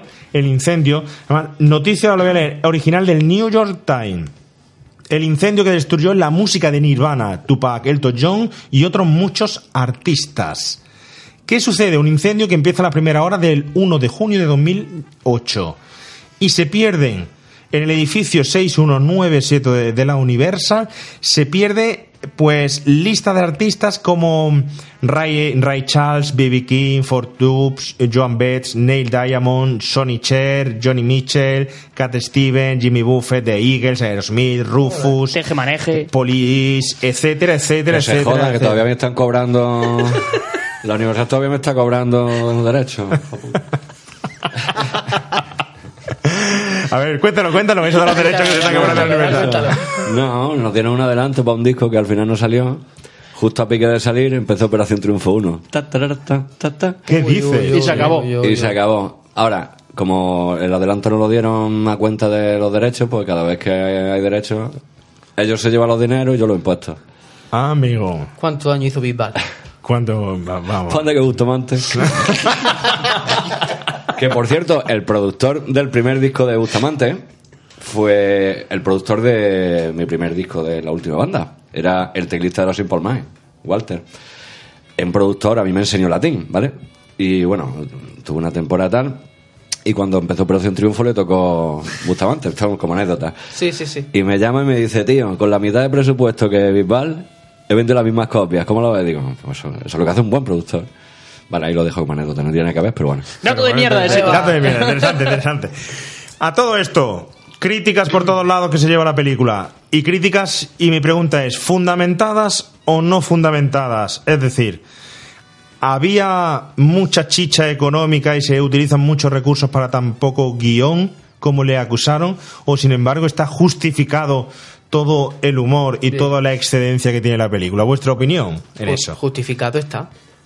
Creo que al final fueron 28 millones de dólares. ¿Lo tienes por ahí el dato? No lo sé. No lo Porque sé, tengo entendido que bueno, que tengo entendido que pidieron 20 millones. Y la Universal le dijo que ni de coña y le dio 12. Y yo pensando, an- porque en- es verdad que empecé a preparar el programa antes de ver la película, y yo pensando, digo, coño, 20 millones de dólares para una comedia, para una comedia musical. Bueno, ahí dije, bueno, vale, puede ser que los, que los números musicales la- tengan el caché de los músicos, se lleven pasta. Claro, ya cuando veo el, el pedazo de espilfarro que hay con las escenas de, de, de las persecuciones, Claro, los que- coches, Es brutal. etcétera, Es que me parece hostia, magnífica. pues, Es que- 28, digo, pues claro que está justificado. Es que cuando 28. ves la jungla 5 dices, joder. Mm, la mierda, eh, eh, la- yo, yo decía, joder, han, roto todo el parque móvil de Rusia. De hecho, pero tengo- bueno, te rompen sí, más sí, coches sí, todavía. sí. Tengo el dato, tengo Esto, el da- 130 coches. 130 coches. Tuvieron Que era el récord, ¿no? Tuvieron el récord. Luego eh, se superó hasta el 82, me parece que era de, de Junka, la, la película que superó el, el número de coches rotos. Y luego ya lo superaron con, con esa cosa, bazofia, Creo- creo que era Matrix Reload. Matrix- creo que los Blue Brothers 2000 superaron el último récord que había y luego ya Matrix Lo, su- Reload. lo superaron en un coche. En un coche, ¿no? Por- y dijo Yolandi, voy a meter un coche más para Voy a reventar. a Pues mí, me parece una película muy, muy, muy divertida. A día de hoy me parece, de hecho, ayer estaba medio poche y todo eso. Bueno, a día de hoy, os quiero decir, yo A cuando mí- la vi en su tiempo, flipé. O Claro, sea, pero es que flipé tiene- de, ostras, tío, que flipar, ¿eh? De decir, no sé, me pareció súper chula. Mm, hacía mucho que no la veía y la vi hace poco y en algunas cosas el tiempo se la comió un poquito. Claro, si es que según yo creo que vea la película. Es que el problema que, que tenemos ahora mismo es en la, la ansiedad, la, las prisas y no estamos acostumbrados a ver las películas desde, desde la Claro. época. A mí, por ejemplo, una película que me flipa es Metrópolis de Fritz Lang, que cuando tú ves Metrópolis, ríete tú de Matrix, ríete de, de Los Cuervos, ríete de, de Dark City, de todas las películas, porque ya está todo hecho con, con, con Metrópolis. Sí, pero de todas maneras yo veo la jungla de cristal y la, la he visto mil veces y la veo hoy y flipo igualmente. Quiero decir, Claro, pues tienes que entender el humor. o, o, o esta, o En busca del arca perdida, son películas que, que creo que el tiempo no se las ha comido tanto. Pero a mí, por ejemplo, el, eh, el humor que tienen tan, tan estúpido me encanta. O sea, la crítica, estamos hablando de- del tema de- del racismo, ¿no? De por qué, o sea, los números musicales me parecen apoteósicos. Eso sí, los números Son, Son bestiales, son apoteósicos. bestiales, sí, sí, La- sí. Las canciones que sacan son brutales. Eh, la crítica que hacen al racismo de Estados Unidos, o sea, pensad en la crítica que hacen a, a los tejanos, que los ponen de, de analfabetos y de... O sea, porque todos Sí, sí, sabemos, sí, no todos los tejanos, evidentemente, pero sí sabemos que, por ejemplo, la parte sureña, eh, de hecho, muchos siguen llevando la confederada, que era el bando que estaba a favor de, Sí, racismo. lo, lo sabemos. ¿Eh? Eso- lo sabemos Sí. eso, sí. La, no confederada, la bandera roja con la X azul, Ah. era de- durante la guerra de secesión, era el bando que estaba a favor de- del racismo. Y hay muchos sureños que, se, que Yo, siguen. yo no sé ni el partido político que va a salir en Jaén en el ayuntamiento. Voy a saber la bandera que hay allí. Lo del ayuntamiento de Jaén es Juego de Tronos, vamos. En aquella época eran los demócratas. Exacto, los demócratas. eh. Pues pues, eh, lo- los pintan como animales, los meten en un gallinero a tocar con. Con, Es, con es que es brutal. ¿eh? Y les tiran Y tira- botellas, y como tiran si fuera lo más normal del mundo. y tiran botellas como ¡guau! Este número ha sido apoteósico. Y luego sí, la sí, parte, o sea, eso es ya una crítica social bastante fuerte. Bueno, la crítica de, de- de los nazis ya. Bestial, bestial. Sí, sí, sí. De hecho, eh, simbolismo, Oscar, que no está, va por ti. Chan, chan, chan, Eh, la- en la película, los, el grupo nazi, eh, los coches que, que conducen son un Ford LTD Wagon de 1970. Y eso es. A ver, a ver, a ver, ¿Por ¿dónde, vamos a, a dónde vamos a terminar ahí con eso? ¿Dónde Porque conexionamos? eh, Henry Ford, temo ya. Henry Ford era simpatizante de, de, de Hitler. Ajá. Entonces ahí tenemos un pequeño simbolismo de que los coches que conducen los nazis son Ford, por, por Henry Ford. Y todos los que conducen los Blue Brothers y los americanos son Dodger todos. Exacto. Ajá. Entonces me parece que, que el... Doge, porque le faltaba. Le faltaba la letra en mitad. Entonces, el- los cameos, la, la parte esta, el agobio, más de 500 extras. Más de 500 extras entre policía, policía montada, eh, guardia federal, eh, militares, helicópteros, bomberos. Esa escena me parece brutal. Me parece maravillosa. Decir, tú Eso, no- eso es de lo, de lo mejor que tiene la película, que dicen, ¿cómo puede ser que hayan salido tanta gente de aquí? ¿Cómo puede ser que, Bueno, que lo pero- metan en escena? Lo que mola de esta película es divertirse, es poner- Claro, no es que- pensar, ponerte es que divertirse. Hombre, claro. Además, tengo con, además, mira, es que con esta película me pasaba, hicimos el programa de Teen Wolf y recuerdas que te dije que era una película que me daba mucha pereza verla y que al final la vi y me gustó. Pues con esta película me pasa lo mismo, una película que la vi hace muchísimos años, porque yo esta película la vi por primera vez cuando estuve en París, que me, en una especie de museo estuve en o París, algo cuando así, estuve en París. me encontré como una estatua, así como los muñecos que tenemos, una estatua de los Blue Brothers enormes que yo no sabía ni quién eran, y mi padre me, me explicó quién eran y tal, y ahí vi por primera vez la película. Desde entonces no la había Bueno, vuelto la a ver. viste cuando Tú- volviste a Jaén, ¿no? Claro. Claro, claro. Cuando la fuiste corriendo cuando la viste a vi- los Blue la vi Brothers. en el videoclub que tuviste cuando volví a Jaén. Una revelación divina No, no, y dijiste, No, ¡La pero- banda! No, hombre, no, hombre. Vamos a ver Blues Brothers. Y Javier, Javier. la Torre Eiffel, que le den por culo a la Torre Eiffel. Ponme Me- la película. Javier era más de la banda del sur. Era más de la banda del Sur y el Club Megatrix. No Megatrix. Bueno, lo Entonces, que iba cu- que- cuando entraba al Moe, dec- los dos muñecos que había a los lados, ¿quién eran para ti? Pues no me acordaba yo de eso, no me acordaba yo de eso. ¡Hostia! Lo he es dejado verdad, es noqueado. verdad, es verdad, me has dejado noqueado. Eso, de, lo poco, de lo poco que iba al Moe. De lo poco que iba al Moe. Bueno, que lo que quería decir que es una película que me da mucha pereza y llevaba muchísimos años sin verla y la he visto con pereza. ¿Con pereza? ¿Y qué tal- qué he visto con- pereza, quiero decir ¿Qué que la he visto- grupo? De hecho, ya he dicho, empecé, ¿Los habían separado? empecé a, pre- a preparar el programa sin haber visto la película porque es que la recordaba y me daba pereza. Y sin embargo, cuando la puse, me encantó y me lo pasé genial. Y es que Ah, creo que al final es que hay que ver la película así, que no preguntarte las cosas, no ver la película, pasar un Sí. buen rato y ya está. Bueno, vamos a ir metiéndonos en los personajes, en las escenas y tal, que si no se nos va el tiempo y no conseguimos profundizar en ninguno, en ninguno de ellos. Profundizando en el sistema. Vamos a ir profundizando en el sistema como tú, como tú bien dices. Y bueno, la primera escena que he elegido es pues el principio, esa aparición divina del pingüino que no creo que no tiene desperdicio. Vamos a Me escucharlo. alegro de veros. Por favor, sentaos. No, no, muchachos. Venid más cerca de mí. Quiero ver vuestras caras.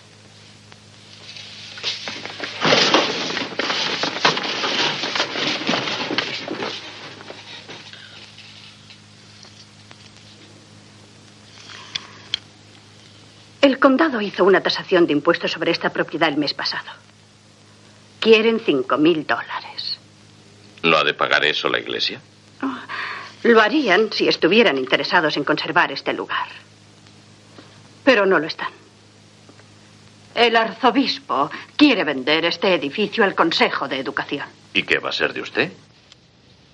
Me mandarán a las misiones. Olvídelo. Cinco de los grandes no es problema. Los tendremos por la mañana. Vamos, Elwood. No, no. Yo no aceptaré vuestro sucio dinero robado. Está bien. Entonces va a tener que jorobarse. ¡Ah! Discúlpame, ¿qué es lo que has dicho? Ah, Me he ofrecido ayudarla. Usted ha rehusado aceptar nuestro dinero. Mm. Después yo he dicho, entonces va a tener que jorobarse. Maldición, Jake, cálmate. Elwood. ¡Uy, ¡Demonios! ¡Diablos! ¡Diablos! ¡Demonios! ¡Ay, ¡Maldita sea! ¡Ay, ¡Puñeta! ¡Maldito sea! ¡Ay, ay, no! ¡Mierda! ¡Puñetera pegona! ¡Pingüina gorda! ¡Ay! Oh, ¡Larguémonos de aquí, hermano! ¡No! ¡Ay, ay! ¡Ay!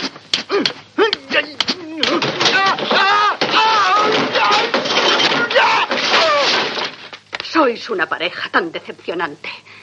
Yo he rezado mucho por vosotros y me duele y me entristece pensar que dos jóvenes a los que yo enseñé a creer en los diez mandamientos hayan vuelto a mí como dos ladrones, con la boca tan sucia y con tan malos modales. Fuera de aquí. Y no se os ocurra volver hasta que os hayáis redimido por completo.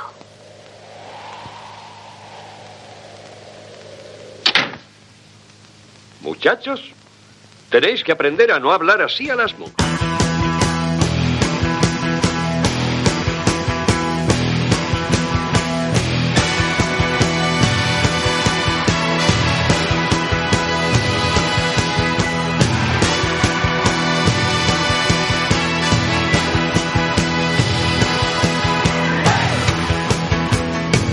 Bueno, desde luego cuando te dice que va a visitar al pingüino te quedas un poco ahí eh, a cuadros, ¿no? El principio realmente de la película, que ya de por sí deja unas pinceladas, un principio frío, un principio sucio, un principio sin música, un principio en el que sale John Belushi de la cárcel detrás iluminado con un aura ya de por sí diciendo este chico va a ser el protagonista y el que más peso tiene dentro de los dos hermanos. Ese coche, ese preservativo usado y sin usar, Frank Oz también, y sobre todo me llama, la me llama la atención cómo presenta eh, John Landis a los personajes siempre desde planos generales, porque cuando le da sus utensilios en la cárcel, eh, lo hace, lo presenta desde un plano general, desde, además cenital, desde, desde arriba, ¿no? Sí, no eh, se acerca a ellos. En ningún momento te enseñan la, la, la cara de, de Belushi hasta que sale de, de la cárcel. De hecho, eh, podríamos decir que incluso a mí me recuerda mucho la escena de cuando le están dando sus utensilios que tiene que pasar la respetar la línea de detrás. Me recuerda mucho a la misma escena de la naranja mecánica de Alex Delarge. O sea, de- que tiene ese mismo concepto de la línea que casi cómica de que no puede pasar y se tiene que estirar a coger la- las cosas.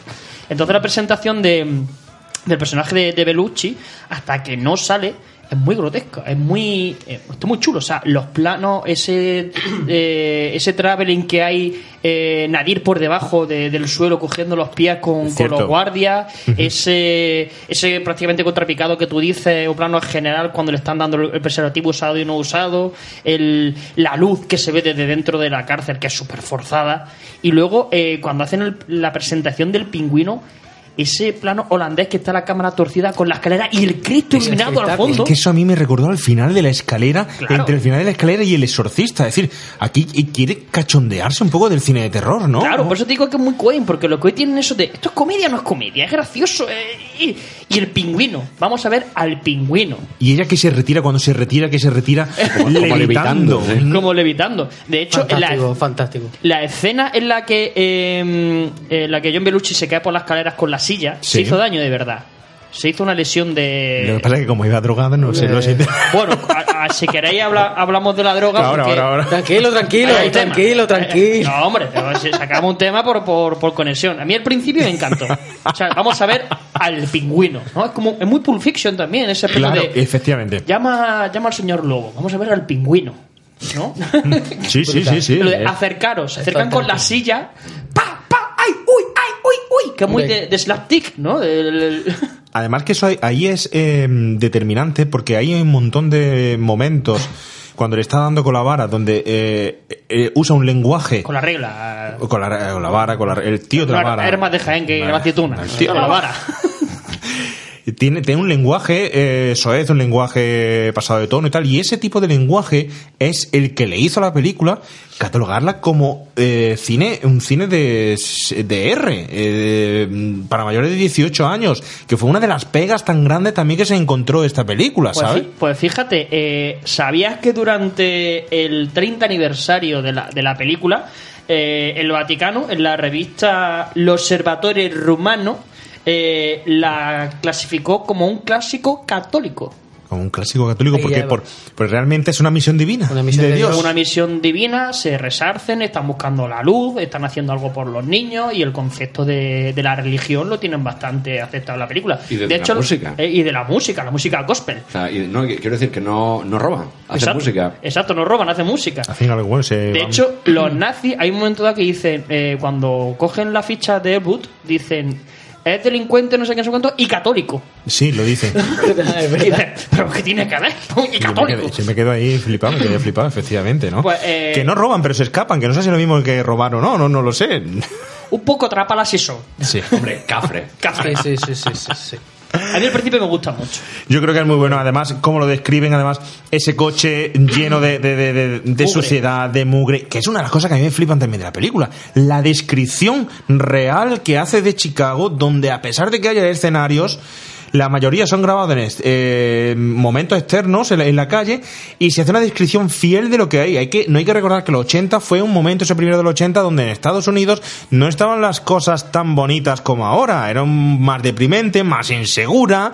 Eh, por aquello entonces no era todo tan estupendo como ahora podemos pensar que, lo era. Y esa suciedad de verdad por las calles, esa realidad, ese, eh, esa forma de expresarlo, yo, mm, me parece eh, magistral, vamos, porque no, no esconden nada, no esconden lo que, lo que había, ¿no? El coche, eh, la- el enfrentamiento entre ellos, el momento de ¿por qué has vendido el Cadillac? ¿Por qué no lo has vendido? y tal. Y la presentación de los personajes. El pingüino, ¿por qué tiene tantos Cristos? Por todos lados. Por todos lados. Y tantas figuras de. de, de- Está de- súper recargado. Cristo fantasmagórico. ¿eh? Hay un momento en el que ella está eh, hablando y en la espalda tiene como siete figuras religiosas. Pero es que ya no solo la dirección de arte que te dice, bueno, vale, te vas a Chicago, te vas a suburbio y lo tienes todo hecho. Porque, por ejemplo, la escena del supermercado, el supermercado llevaba, me parece que era unos 6 o 7 años cerrado.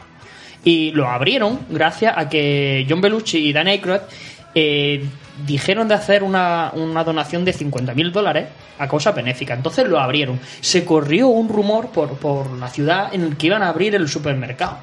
Y llegaron a demandarles diciendo, no, no, es que vosotros habéis dicho que esto lo ibais a abrir después. Y dijeron, no, no, perdona, nosotros hemos, ido a rodar y lo hemos reventado. Porque llevábamos... Totalmente. Totalmente. De hecho, eh, tuvieron que decorar todo el, el- el supermercado y las prendas que no se reventaron las volvieron a, a- a devolver. Pero fue una pena porque se ven, en ese momento se ve pe- cómo pegaban en la tienda de música contra los cristales, reventaban las baterías, los platillos. Claro, esto todo. es, esto es como el meme de Diego, todo pagado. Ahí está, todo pagado. Ahí había billetes para helicópteros, para baterías, para vestuario, para extra en el concierto. Oye, ¿y quiénes son estos dos personajes? Es decir, ¿quiénes son eh, Elwood y Jack? ¿Cómo los veis? ¿Cómo lo- los representan? Mm, ¿Por qué son dos hermanos que no se pelean entre ellos, que están siempre de acuerdo? ¿De dónde han salido? ¿Cuáles son sus, sus roles? Y sobre todo, ¿qué los hacen tan especiales, tan magníficos? A mí es que la pregunta, cuando los ves los personajes, y, y estos tíos son músicos, Sí. ¿sabes? Porque todos los demás, joder. El, el Dark Donald, el bajista, por ejemplo, bueno, todo en general, dice, bueno, son músicos. Tienen pinta Pero estos dos pavos, eh, ¿sabes? El- el- el- que choca, ¿no? Se Sí, sí, sí. De estos se van a subir al escenario y van a cantar, ¿no? a cantar, a Y hacer- joder, cantan, bailan, la lían, ¿no? Hacen un numerazo, tío. Hacen un numerazo. Cierto. Pero cuando los ves, eh, o sea, la primera vez dices, hostia, tío, ¿en serio? ¿Son cantantes estos tíos? No, no tienen la. Parecen, además parecen cobradores de verdad de estos de típicos de Hacienda eh, en su momento en Estados Unidos, el típico padre de familia con ese trajecillo y esa ese sombrero, ¿no? Bueno, es que después de Tarantino, em, a mí me parecen los, vamos, me- los tipos de Reservoir Dogs, es que Sí. me parecen asesinos. O sea, me parece, Menuda influencia, menuda influencia, cierto, cierto. Vamos, Los personajes en sí, yo no los veo como asesinos, yo los veo más bien como dos chavales que se ve que han crecido o se, o se intuye en esta película que, que se criaron en el orfanato, que no tenían un poco donde caerse muertos, que se tenían que buscar la vida y que la vida Sí. la ha llevado a ser como no son. sé, me, ¿no? impresiona, me impresiona a posteriori más A posteriori, bien, ¿sabes? O sea, a quiero posteriori. decir, cuando los vi a lo mejor no me dio, desde luego no me dieron la impresión de músicos con esa pinta, Sí, pero, eso sí, eso sí, claro. pero los de de asesinos vienen por lo de después, ¿no? Por, Por los lo de personajes después, tarantinescos sí, sí, de... sí, sí, Claro. De todas maneras, yo creo que también es una, mm, una crítica bueno, a la imagen de, de, no sé si denominarlo burguesía o, o al, al falso al, al falso rico, ¿no? O sea, desde, desde los caballeros andantes que no tienen un duro y siguen su armadura hasta, mm, hasta los personajes estos que siguen con su, con su levita o con su chaqueta y no tienen un duro, ¿no? Como Charlotte. Charlotte Chaplin, el personaje también iba con chaqueta, Muy con vestido y muy no vestido, tiene pero duro. no tenía un duro. Y esto es lo mismo, estos visten con chaqueta y corbata y no tienen un duro, están muertos de, todo, de hambre. todo postureo. Yo creo que, que- que lo que pretenden es aparentar para sobrevivir. Exacto, no claro, otra claro. cosa. Pero bueno, hay una diferencia que se dejan clara en la, peli, en la película, que desde el principio intenta la película dejarte claro que en este caso John Belushi va a ser más protagonista o tiene más peso que Dana Croyd. Porque es el chico malo malo, porque está dentro de la cárcel, es el que sale de la, de la de prisión, está Dana Croyd esperándolo, eh, se deja llevar por todo lo que dice John Belushi. Realmente, realmente, además, posteriormente de- a, a la muerte de John Belushi, esta película fue muy difícil de hacerle el- la secuela o el remake por la figura o la impronta que deja John Belushi que todos creían que era intocable hasta que John Landis dijo no, por mi narices esta película es mía, la voy a hacer yo aquí, es que esto eh, es intocable, no. y se convierte en un mito John Belushi, pero ¿de verdad tiene tanta importancia John Belushi en esta película? Porque está, desde en lo poco que ha hecho en los 80, está idolatrado. Idolatrado y además eso se le suma el mito de, la, de su de su muerte. Pero tiene que tener Pero tan importante, dicen que era pura energía en, la, peli- en la película. Yo eh, me imagino que la energía vendría por otras cosas, ¿no? Pero yo mm, también. ciertamente no le veo un tío tan energético, yo realmente le veo como... A ver, el pillo y el currante es el hermano, ¿no? Realmente el que curra y se lleva los, eh, los marrones. Pero tan importante era John Belushi, ¿lo veis? Es que eh, nos hemos perdido una etapa muy importante de John Belushi y es eh, el Saturday Night Live. Eso no lo hemos visto nosotros en Su- directo. sus roles, ¿no? Sus personajes, ¿no? Entonces, claro, la, la figura de, de John Belushi no, no la podemos abarcar los, los españoles. La pueden abarcar los estadounidenses que una semana, una semana y otra y otra y otra veían la figura de, de John Belushi. De hecho, de hecho, ellos también podrán ver la figura de, de los Blue Brothers porque sale de ahí. John Belushi para mí es como, como el James Dean de la comedia. O sea, es una, una persona que tenía un potencial brutal y que por azares del destino, pues la palmó. La palmó, o sea, con un Por speedball. azares del destino, no. Del Por- destino no. Lo sabemos. Con Speedball, que era una mezcla de heroína y de, y de, y de cocaína y se quedó muñeco, se quedó sí. frito. De hecho, eh, dato de mierda, eh, John Belushi iba a ser eh, uno de los cazafantasmas. Sí, efectivamente. Y se lo... Tenía toda la pinta, claro. Y como Sí, la sí. palmó, metieron a, a Bill Murray. De Bill Murray, sí. Ah, ¿qué hubiera sido mejor? ¿Cómo hubiera cambiado la historia? Bueno, a mí es que Bill Murray me mola mucho. Claro, que Bill, Bill Murray, Murray es, es, muy eh, grande. Bill Pero. John Belushi, si se hubiera reconducido, eh, hubiera sido un gran cómico. De hecho, eh, Yo- no, es que era una cosa. Yo lo, que me pasa, lo que me pasa con él es que siempre lo he visto más cómico que actor. Claro. O sea, yo siempre hago esa, ese Sí, matiz, sí. ¿sabes? Pero mira, por No, ejemplo. no, o sea, no- ni todos los actores son cómicos, ni todos los cómicos son actores, aunque algunos sí, ¿no? Pero bueno, Robin Williams.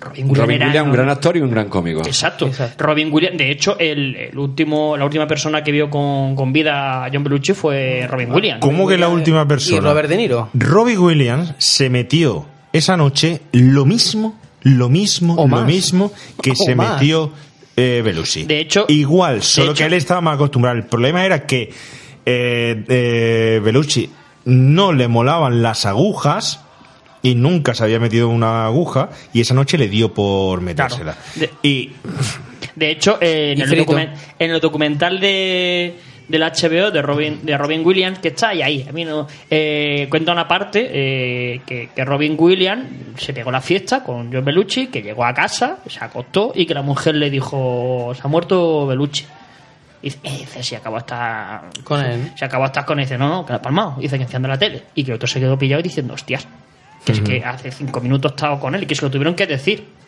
pero, pero bueno, volviendo a. Hay personajes que tienen, que tienen esa impronta, que tienen esa presencia, que tienen esa El energía, carisma, el carisma. ese carisma, y John Belushi era uno de ellos. sí, sí, y sí. si no hubiera sido por eso, hubiera, hubiera arrasado. Porque era. Pues eso, pues era una- un personaje. Un personaje como puede ser Will Smith, como puede ser eh, Robin Williams, como puede ser esa, esa gente que tiene El de su los carisma. moines, ¿Cómo se llama? El de los, el, el de los moines, el de la máscara. Eh, Jim, Jim Carrey. Jim Carrey. De Jim todos los, todos Claro. los- yo creo que todos los dúos siempre hay alguno que tiene más carisma. Claro. Y siempre funciona un poco más. Lo que pasa es que yo pongo muy en duda que este este señor eh, por sí solo tuviera muchísimo más ca- carisma que, que yo, Dana creo que él, yo creo que él tenía más carisma y que Dana y Croy eran más currantes. Bueno, pero O sea, más que más carisma, yo creo que era como una pareja de clown. Siempre está el de la nariz roja y el de la ceja, ¿no? Exacto, Yo creo que exacto. Belushi de la nariz roja y, y, Claro, y claro. Dana Croy era Claro. el, de la, el de la ceja. Exacto. De todas maneras, Javi, hacemos un repaso por la vida de, de estos señores. ¿Por quién empezamos? Podemos empezar por cualquiera de los dos porque la verdad que la, la trayectoria profesional de ambos fue muy, muy, muy ligada. Ten en cuenta que la trayectoria de John Belushi realmente duró seis años, siete más o menos, porque eh, a mediados de los, de los 70 ambos entraron al Saturday Night Live, ¿vale? Como cómico, Dan Aykroyd venía de hacer una serie de giras por de, de bolo y tal por Canadá y, y un poco más de lo mismo por John Belushi ambos acabaron en el Saturday Night Live. Y como pasaba mucho en Estados Unidos, cuando un actor, cuando un humorista en el Saturday Night triunfaba, rápidamente hay que buscarle una película y llevarlo al disparadero, ¿no? Entonces John Belushi, por ejemplo, por empezar por él, pues se hizo muy famoso por el personaje de Jake Blues y también por el personaje del Samurai Futaba. Eh, rápidamente, pues las productoras quisieron darle un- una película y fíjate que empezó haciendo una TV movie en el 78, también mm, con rollo musical, se llamaba The Ruthless, o The Ruthless, como lo queréis llamar, que era un poco uno- una especie de homenaje a los Beatles, donde él interpretaba a un promotor, digamos, que llevaba a, una banda que homenajeaba un poco a, los Beatles, ¿no? Y aquí trabajó con gente como Eric Idle, como George Harrison, Dan Aykroyd, Bill Murray, eh, Cap Calloway o Mick Jagger, fíjate, una película de este rollo, ¿no? Ya con artistas, ya digo, con Dan Aykroyd de nuevo, porque su trayectoria fue mucho de la mano de, de Dan. Y ya debutó, el cine, fíjate, debutó en un western cómico. Debutó en Going South con Jan Nicholson, Christopher Lloyd y Danny DeVito. Ahí debutó en el cine un título bastante poco conocido, bastante menor. Ahí comenzó su andadura. Y claro, ya John Landis, John Landis, pues le, le cogió el rebufo, lo cogió de- del Saturday Night, Night Live y se lo llevó, hicieron desmadre a, a la americana. Sobre todo ese título De madre- ahí. sí, es un Esa- papel muy a mí menor. esa peli un me encanta. Es un papel muy pequeño el que hace, sin embargo, súper por, por conocido. cierto, ahí a, a, Belushi no lo veo con una mm, magistralidad como, por ejemplo, puede, puede, puede tener aquí en Blues Brothers. Lo veo. Pero, vamos a ver. Es una película mucho más coral, además, y. Pero, pero estaba en su salsa. O sea, yo de- tengo una imagen de, de Belushi con, con la toga. Bueno, la toga no, la sabanata. La, la corona de laurel y la lata de cerveza. ¡Ah! Y Este estaba en su pompa, este no estaba ni actuando. Es que esa escena es que, Creo que es que la siempre que he conoce visto- todo el mundo. Creo que siempre que he visto Belushi lo he visto igual. En 1941 Sí, sí, sí, sí. un poco lo mismo, o sea. Sí, sí, eh. ¿Cómo, sabes? Por eso digo que fue un papel bastante recordado por fue un papel bastante recordado por la, la gente, pese a ser un papelito tampoco de, de mucha trascendencia, ¿no? Y sin embargo ese papel lo, lo lanza al estrellato. Después hizo All, eh, All Both Boyfriends con Talia Shire y con Kevin Bacon. Con Talía. Con Talía- Tal- con Talía Talía Shire, Shire. de- Eh, con Talia Shire, de a ti, Shire a- Rocky, a ti te suena, sí, sí, sí, sí. En el 79 decide dejar el Saturday Night Live para dedicarse ya solo y exclusivamente al cine y hace dos películas. Hace la de 1941 de Steven Spielberg. Película despreciada por el propio Stil- eh, El Steven, propio- eh, Spielberg. Pues no- Esos- pues esos no seguidores, mala. a mí no me mola. Yo no, yo no la veo Yo tan soy mala. fan ¿eh? de Spielberg, ¿eh? Sí, pues él mismo dice que no, que Sí, quizás sí. se equivocó, Reniega. quizás fue un error de película, no sé. Hay seguidores de Spielberg que le mola muchísimo, no sé. él- Y no se equivocó con inteligencia artificial. ¿no? Sí, Me pues, cago. yo, creo, yo creo que también, ¿eh? Porque esa película, tú dices los Blue Brothers, pero inteligencia artificial siendo más actual, no veas que mal Yo envejecido. la vi en ¿eh? el cine, en Madrid, y, y era impresionante la peña cómo reaccionaba bostezando a grito pelado. O sea, Por favor, por era favor. como, por favor, que se acabe esta tortura ya. Por favor, el San Stanley Kubrick tiene que estar diciendo qué ha hecho Steven, qué ha hecho. Bájalo de los cielos y ponlo un poco al infierno, ¿eh? Que no Perdona, ¿eh? perdona. Kubrick, Perdona. No. Un solo director que haya hecho todos los géneros de cine. ¡Pum! Se acabó. Tarantino, Tarantino no ha hecho todos los géneros de cine. pero está pique. Ah, no. Bueno, seguimos, seguimos. Eh, en 1941 también participó con Dan Aykroyd, por eso digo que siempre ha ido de la mano de, de- de- con, con Dan Aykroyd, y luego hizo The Blue Brother en el año 1980. Lógicamente, The Blue Brother fue la película que lo catapultó a la fama ya internacional, ya todo el mundo sabía quién era John Belushi. Eh, luego después... Una pregunta, ¿vamos a decir Belushi o Belucci? Be- Como Para, aclararnos, como quiera, para, no sé. para ir puestos del mismo lado. Belushi, Belushi, lo que quiera. como Belushi es como de Purple. Para que no nos aburramos, siempre haya, Vale, vale. haya distracción. Somos políglotas. Después de Blue Brother, la verdad que no hizo mucho. Hay una película que tengo un vago recuerdo de ella, creo que recordar que se llama Puede ser mi adorable vecino o algo así. Sí. Que también con Dan Aykroyd. Mil locos. O mis locos vecinos. Que Mi me adorable una vecino era una serie de antena 3 Era con una serie- Papadilla, pero bueno. Que era el mismo rollo. ¿no? Era el mismo. bueno, Siempre, era, claro. era el mismo rollo. Era el mismo rollo. Me vale, me vale para todo. Y nada, porque un año más tarde, en 1982, este hombre falleció de esa sobredosis de Speedball. de speedball, de cocaína y heroína. Casi nada, casi nada. Y como siempre pasa, como pasó hablando de Bruce Lee la semana pasada, cuando hay una muerte así de estas que no hay mucho misterio entre medios, pues parece que la- el mito del actor Se endiosa, ¿verdad? endiosa, de repente se endiosa A mí, un actor. a mí es algo que nunca me ha gustado. Es decir, lo de la muerte prematura y que por eso te conviertan en un mito. eh, iba a hacer, iba a hacer un, un Pero es que comentario. todo, pero porque todo viene eh, siempre con la pregunta de qué hubiese sido, qué hubiese pasado si John Belushi no hubiese muerto, y hubiese hecho fantasma y hubiese. Sí, a veces que es Bueno, como pues no lo es, como, sabemos. es como un desnudo. Si No no, lo sabemos. si no una chica desnuda, si no te la enseñan, mucho mejor que si te la enseñan, ¿no? Es decir, Claro. eh, eh, tu imaginación, eh, lo que Bueno, puede es teoría, ¿eh? Vive rápido, bebe prisa y deja bonito cadáver, ¿no? Sí, pero a- antes de meterte con Dana Croy, yo sí que quisiera pues, simplemente especificar un- una cuestión que, que, sobre todo un artículo, un libro que hay, eh, recomendar. Bueno, hay que decir que, que ya Belushi, ¿Belushi o Belucci? Belushi, Como lo que Belushi, quieras, ¿no? Belushi. Eh, Ahí pone SHI, eso es Belushi. Col- ya, ya coqueteaba eh, con las drogas en la, en, la, pe- en la película. ¿eh? Hay que decir que dio un buen susto en, la, dice. en la película. Eh, se le encontraron desmayado por ahí metido en una habitación que tuvieron que echar abajo. Pero lo peor de todo eso es que Rayban no ganaba pasta Claro. con él porque perdía todas las gafas. Es que Este- le, le pusieron. Dan Aykroyd le puso dos, dos apodos, dos motes a, a John Belushi barra Belushi, ¿vale? Vaya Vale, Belushi, uno, uno era el invitado de América. Uno era el invitado de América porque eh, Dan, eh, Dan Aykroyd cuenta que iban a rodar por las mañanas y no encontraban a, a John. Vamos a dejarlo ahí. Vamos a dejarlo a John, ¿no? Vamos a dejarlo, no encontraban a, a John. Y que se acercaba a la casa que tenían más cerca. Pero era y pedía un vaso de leche. a Claro, los y vecinos llamaba a la eso. Y le iba a preguntar. Y claro, cuando el propietario de la casa lo veía con las gafas, con el gorro, le decía: Usted viene a por John Belushi, ¿a que sí. y dice: No, es que me ha pedido un vaso de leche, no sé qué, y se ha quedado dormido en el sofá. Este- el, otro, el otro de los Blue Brothers es Dice, usted. el otro, el otro está aquí, se ha quedado sopa. Y entonces, por lo visto, esa escena la repitió varias veces de quedarse inconsciente por ahí tirado. Y la segunda le llamaban Black Hole, el agujero negro. Porque eh, no pe- Tenemos que entre toma, el programa. entre toma y toma perdía la gafa. Una gafa Ray-Ban que valían una puta pasta y dicen que eran casi más de 100 gafas las que tuvieron que, que Madre ponerle a, loco, ¿eh? a John porque las perdía entre, bueno, las perdía y las regalaba entre sus fans o entre sus groupies, en plan, toma la gafa. Y la directora de, de arte estaba loca diciendo, no sabes lo que valen la, las Ujú. jodidas gafas. De hecho, hay fallos de récord de los cristales que son más oscuros en una Y la montura. Y la montura. Y la montura. Hay monturas diferentes. ¿eh? Marrones, marrones negras, y es como, efectivamente. Tío, normal. Efectivamente, pero es normal. De, de hecho, hay otra hay otra anécdota que sigo y es Sí, que sí, sí, el, pro- eh, el, el propio John Landis le decía a Carrie Fisher dice contrólamelo a Carrie Fisher casi nada le decía tú contrólamelo no sé qué y el, sí, sí. el hijo puto del peluche tenía un bar dentro de la- un bar propio dentro de, del set donde se pegaban la- las juergas de hecho La cuenta padre, claro. Cuenta, cuenta la anécdota que una vez fueron a, a grabar, eh, no salía John Belushi y, y entró John Landy y lo pilló con una montaña de coca en plan Scarface.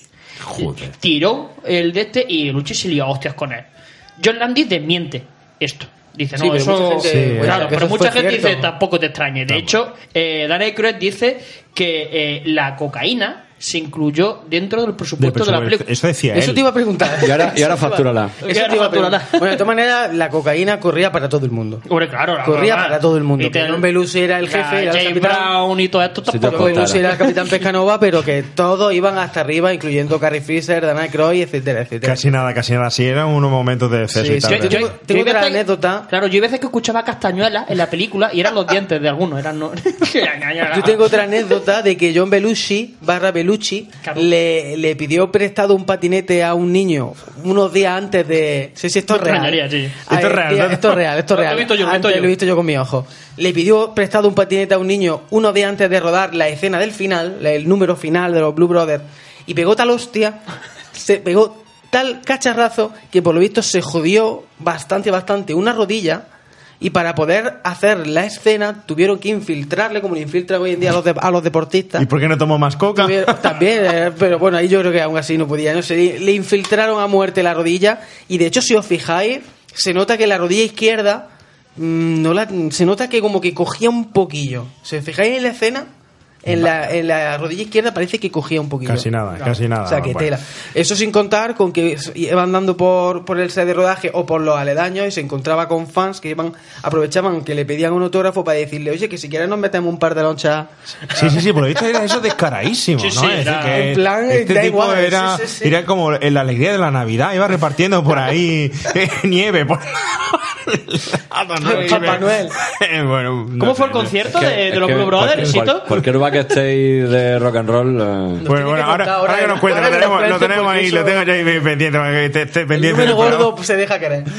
Yo sí es verdad que, que- que al fin y al cabo este señor, este señor, pues, mm, eh, si, si le dieron estas circunstancias porque algo ahí de víctima o de mm, tenía que tener algún tipo de circunstancia especial o algo tuvo que pasar, ¿no? Pero sí voy a, a remontar a toda la gente a como una moto, la vida a galope de John Belushi. Esto está escrito por el célebre periodista Bob Woodward, nada más y nada menos que, bueno, el que ganó el Pulitzer por el caso Watergate eh, en el año 70, ¿no?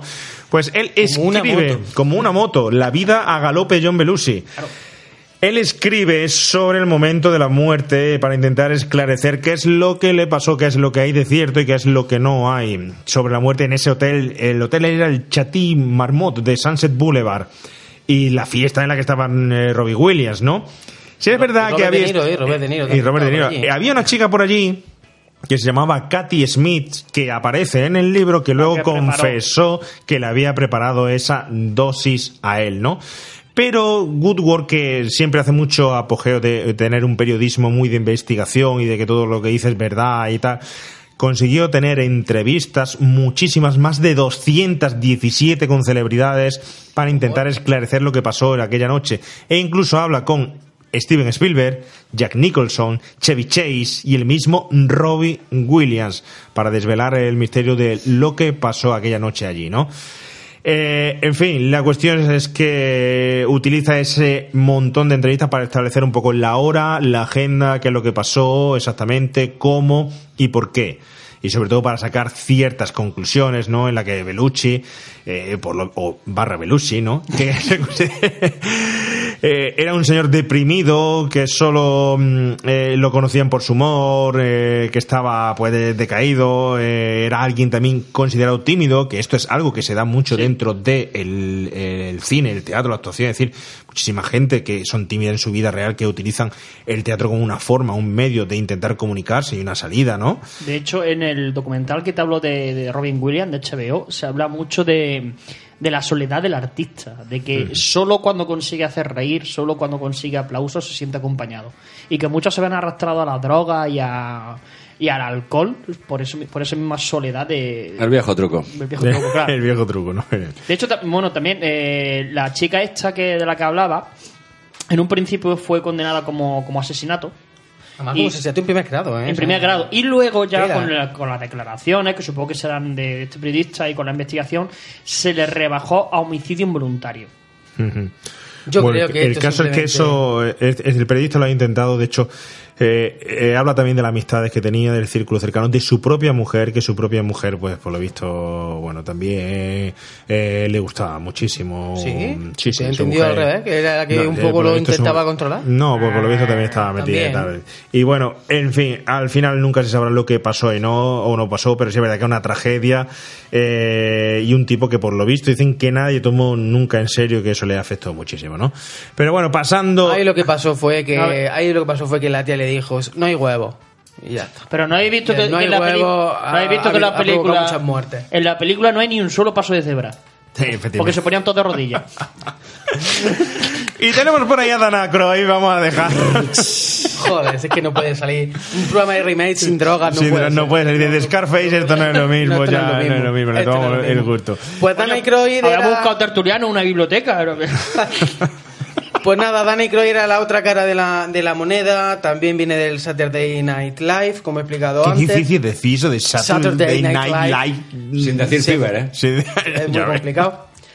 Y como he explicado antes, y va muy de la mano con John Belushi, muchas películas que he comentado con él también participó Dan Aykroyd.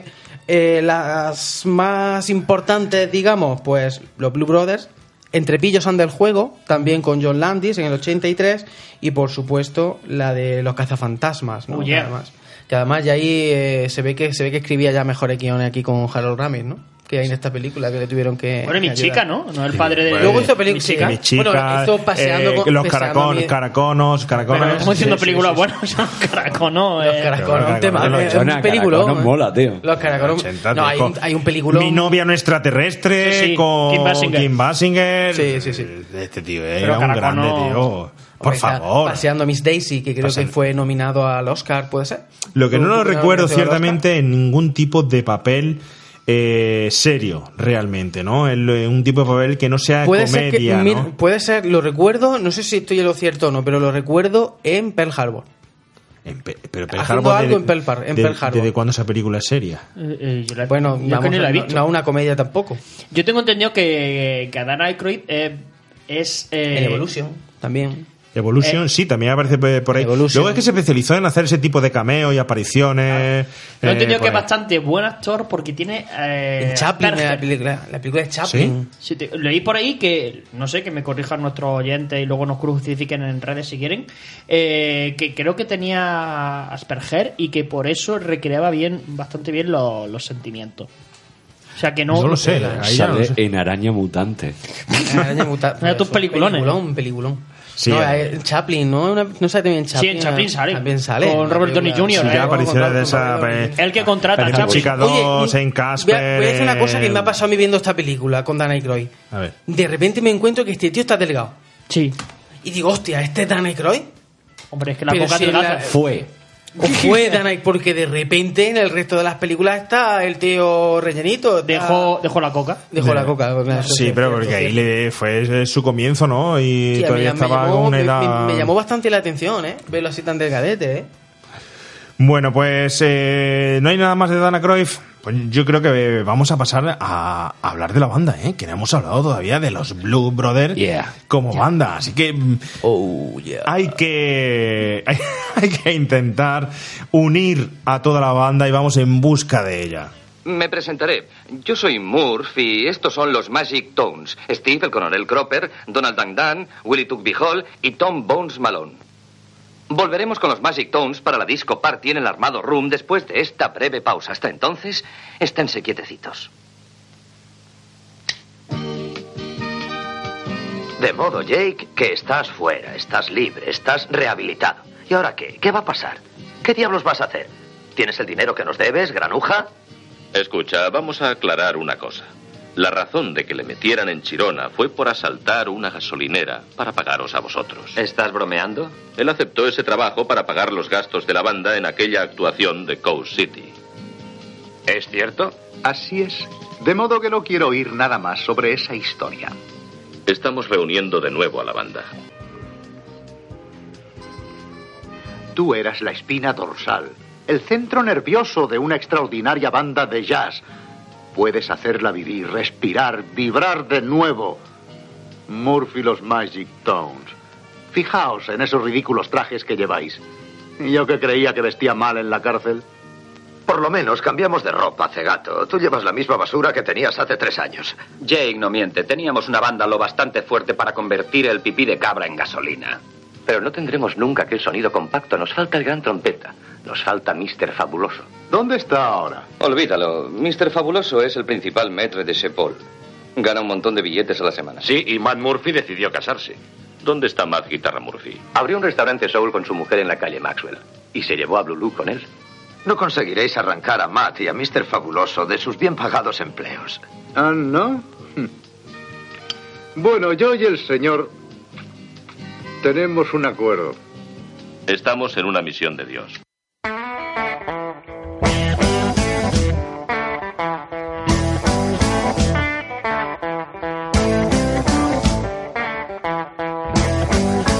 Boom, boom, boom, boom.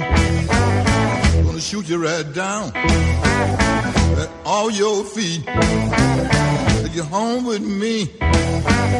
Would you in my house? Mhm. Y hemos rescatado a la banda, pero a la banda le falta este tema, este boom boom de Lee Hooper. De hecho, dentro de la banda sonora original ni siquiera aparece.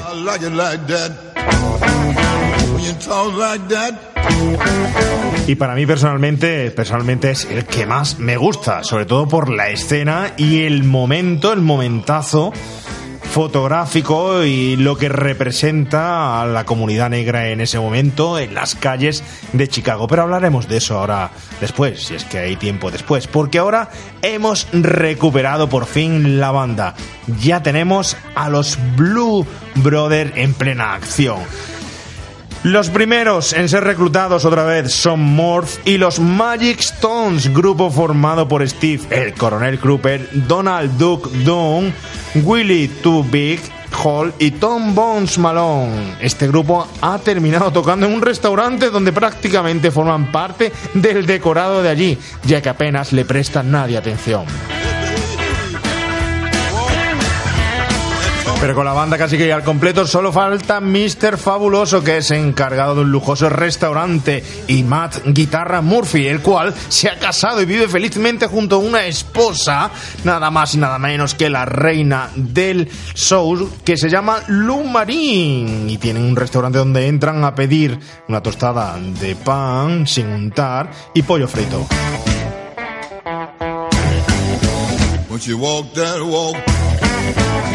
Pero, ¿quién son realmente los Blue Brothers? ¿De dónde vienen? ¿Cuáles son los orígenes de esta banda? Y sobre todo, veremos, o vamos a ver, qué es lo que hacen hoy en día.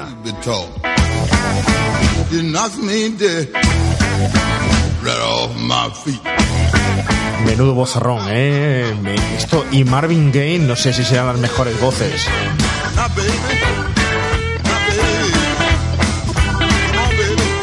Bueno, Javi, nos conformamos con tu voz. ¿Por qué no nos explicas cuáles son los orígenes de esta banda? Un millennial explicándonos cuáles son los orígenes de la de la de Blues Blood Todo, todo es posible, todo es posible. Brother este. De Blue Brother. De Blue Brother. Todo es posible en este mundo. Pues vuelve a salir de nuevo el Saturday Night Live Que el, para que no lo sepa, si ponemos un programa español que se pueda parecer al Saturday Night Live, así Eh, rollo Buenafuente. el 1, 2, 3. El El 1, rollo 2, bueno. 3. Eh, ahí salieron talentos y. Sí, pero el concepto. El concepto de programa así rollo Buenafuente podemos el, ponerlo con- así, el concepto sábado noche tarde Saturday Night Live eh, yo creo que es más José rollo Luis Moreno, no. no yo creo yo creo que es más pues desde crónicas marcianas eh, Buenafuente y todo este estilo ¿no? o sea est- eh, mesa o sea estilo Joy Leno también mesa noche Claro, de atrás claro. sketch Banda, banda en directo. Pero había más donde- sketch. que es donde quiere claro, llegar. claro, había más sketch Banda en directo, que es donde quiere llegar. Y como maestro de la banda, como director de la banda, nada más y nada menos que el señor Howard Shore. Que para el que no lo sepa, es el que escribió la música del Señor de los Hombre, Anillos. todos los millennials lo saben. todo Todos. Pues, todos, si sí. no- el si único compositor que se conoce. Sí, es que si no se saben esta música ya es para matarlo, la verdad, eso sí es cierto. Bueno, pues Howard Shore eh, crea un número eh, titulado I'm a King Bee, ¿vale? Soy la, la abeja reina, eh, en el que Dan Aykroyd Casi y nada, John ¿eh? Belushi pues deciden hacer un, un número musical bailando pues más o menos, ¿no? Ya lo que se veía venir lo que lo que vienen siendo los Blue Brothers al estilo, de hecho se puede ver en- en- en YouTube este número. Y este número se hizo súper popular, súper conocido y fue, digamos, todo el mundo marca este número como el inicio o el germen de la creación de los Blue Brothers. Todo esto viene porque a posteriori, Ahora, eso fue el 17 justo de enero del 1976, ¿eh? Aykroyd aparecía ya con la armónica tocando, Sí, exactamente. tocando en, ese, en ese número. ¿eh? en ese número. A todo esto hay que decir que el señor Dan Aykroyd era un apasionado del blues, del soul, etcétera. El- este hombre tenía un local donde parece ser que cuando grababan los, los programas y tal, cuando acababan de grabar el programa, la gente se iba allí a echarse sus copillas, a escuchar música de, de blues, de soul, etcétera. Y además incluso allí tenía Aykroyd, tenía incluso hasta instrumentos y tal para que la gente que quisiera pues incluso tocara y demás. Bueno, pues el, eh, Belushi, gracias a, a, a Aykroyd, a estas mini fiestas que hacía después de los programas, de repente encontró aquí una inquietud por eh, la música soul. ¿Qué es dale, eso? dale, ¿Qué es dale. eso? ¿Qué es eso? eso? es soul puro. Soul puro. Madre mía. Pues como venía contando, aquí es donde. tú no estás encontró- tomando hoy mucho soul, ¿eh? No, yo estoy ni, ni sumo tampoco. Oye, eh, a propósito de eso, es curioso que el señor eh, mm, Dan Aykroyd, al fin y al cabo, fue el arma mater y la creación y el amante realmente de eh, el género, el que crea la banda. Además, a él le debemos luego la creación de los Blue Brothers do- 2000 también, pero el proyecto estuvo a punto de caerse. Pero es muy curioso que a Belushi solo le gustaba el heavy metal y ese tipo de, de- de historias, ¿no? Y tú has contado que el amor a este mm, este género, género musical, lo sí. toma, además lo canta bien fenomenalmente, Sí, sí, sí, esa voz y tal.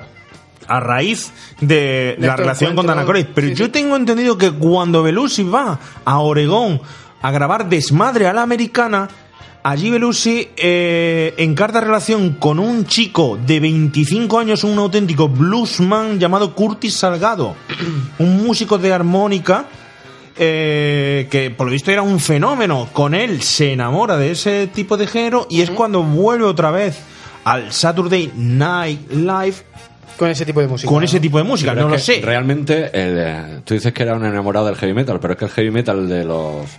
Bueno, esto fue del 80, de los 70, era blues. O sea, Sí. quiero decir, la primera vez que se acuñó la palabra heavy metal fue con Led Zeppelin. Exacto. Y- Porque un crítico decía que y- sonaba como metal Y pesado. Led Zeppelin es básicamente una banda de blues. O sea, entonces no está tan lejos, no está para nada lejos. Quiero decir, no es el heavy metal de ahora, el thrash metal, y, o sea, para que no Sí. se confunda la peña, ¿no? El heavy metal de, de finales de los 70 o de principios de los 80 no estaba tan lejos del blues realmente. O sea, a cualquiera que le guste Led Zeppelin, que era una banda, la primera banda Sí, heavy, sí. joder, pues le, Le tiene el que gustar el blues. Es que va junto. Que no, quiero decir, no existía el thrash metal, no existía Metallica, bueno, existió, un- bueno, más o menos, por ahí andaba, sí. Pero, mm, de todas maneras, esta banda que tú comentas, la banda del Saturday, fue muy profesional. O sea, esto duró nada. Em, Al Sí, principio sí. para la tele, mm, luego enseguida Luego montaron, montaron una banda mm, externa, una banda que estaba el coronel, Drupal, estaba mm, el Pato Donald. Bueno, a mí me, me llama mucho la atención que todos los músicos tienen motes. Pero eso sigue pasando hoy en día, quiero decir. eh, porque la banda de los Blue Brothers, desde, desde la época de Belushi, o Belushi, hasta nuestros días, que sigue funcionando la banda, eh, siempre los músicos han tenido motes y de hecho yo los tengo nom- nombrados en las fotos como con sus motes, ¿no? Y, em, y de aquella época, de la época de la película, mm, siguen, siguen estando en la banda, eh, por, supuesto, el coronel, el Steve Cropper, el Fabulous, el trompetista, el Blue. Alan Rubian. el saxofonista, el, vamos, saxofonista, trombonista, en fin, hay algunos que siguen, que siguen estando, hay algunos que no, por ejemplo, el, el el Duck, el, el bajista ya no está. Hay que decir que esta banda, o sea, los músicos individualmente, mm, son la hostia. O sea, quiero decir, son, músicos que han tocado con Franz Zappa, con, con Neil Young, con, con todos Con los Rem. grandes, con todos los grandes. O sea, son músicos que individualmente ya per se son la leche, ¿no? Y, em, y bueno, sigue, tío, es que te es que No, no, no. No, no, sí, sí, sí, Empiezo sí. a hablar de música y se me va Claro, a no, Claro, pero para, para eso Ahí he venido, está- para que venga a hablar de estamos. música. Ahí estamos, ahí estamos. Empiezan En ese momento aprovecha- estamos, aprovechando, claro, aprovechando Y- la fama de Habla, habla, Icro. tú habla. Aprove- Habla, yo espacio patrocinado por Mau. No, eso que... Ahí estamos, que aprovechando la fama de, de Icro y de John Belushi del Saturday Night Sí. Live, empiezan a reclutar a músicos que son la leche. Sí, sí, sí, lo sí, pero, contando. pero de hecho los los- los antiguos, el, el Blue, por ejemplo, eh, era ya músico, joder, los 70, de, de, era trombonista de Franz Zappa. Yo lo, yo lo he visto con, con Zappa y me he cagado encima, o sea. Y entonces, es que ya en sí mismos cada músico era tan buenísimo, ¿sabes? Que cuando se juntaban a hacer música negra era magia de colores, tío. Te lo digo porque lo he visto en directo, ¿sabes? Sí, sí, sí. sí. Y mm, no vi a Duck, al, al Pato Donald, eh, lo sustituyó cuando yo lo vi un tipo que se llama Red, que hace- joder, justo para el programa estuve revisando y me enteré que se había muerto. Y la verdad es que me llevé un poco de palo porque fue con el tipo de la banda que más onda pillé, me invitó a su casa de Mallorca. A ver, a ver, a ver. Cuenta vamos a meternos ya en eso. eso, Vamos, vamos, a- bueno, Vamos, amiga. Concierto Vamos a la amiga. 2008. Vamos a ver, los Blue Brothers, a, a día de hoy, eh, Lou Marini es el que eh, sigue dando fuerte con la banda, el el, que, el que el- sigue el todo lle- llevando Crupper. un tipo que dice que, que lo único que se le ha quedado a él en el tintero es poder de tocar con Frank Sinatra, que en un par de ocasiones eh, tuvo sus bolos cerrados con él y tal, pero que al final se cayeron, ¿no?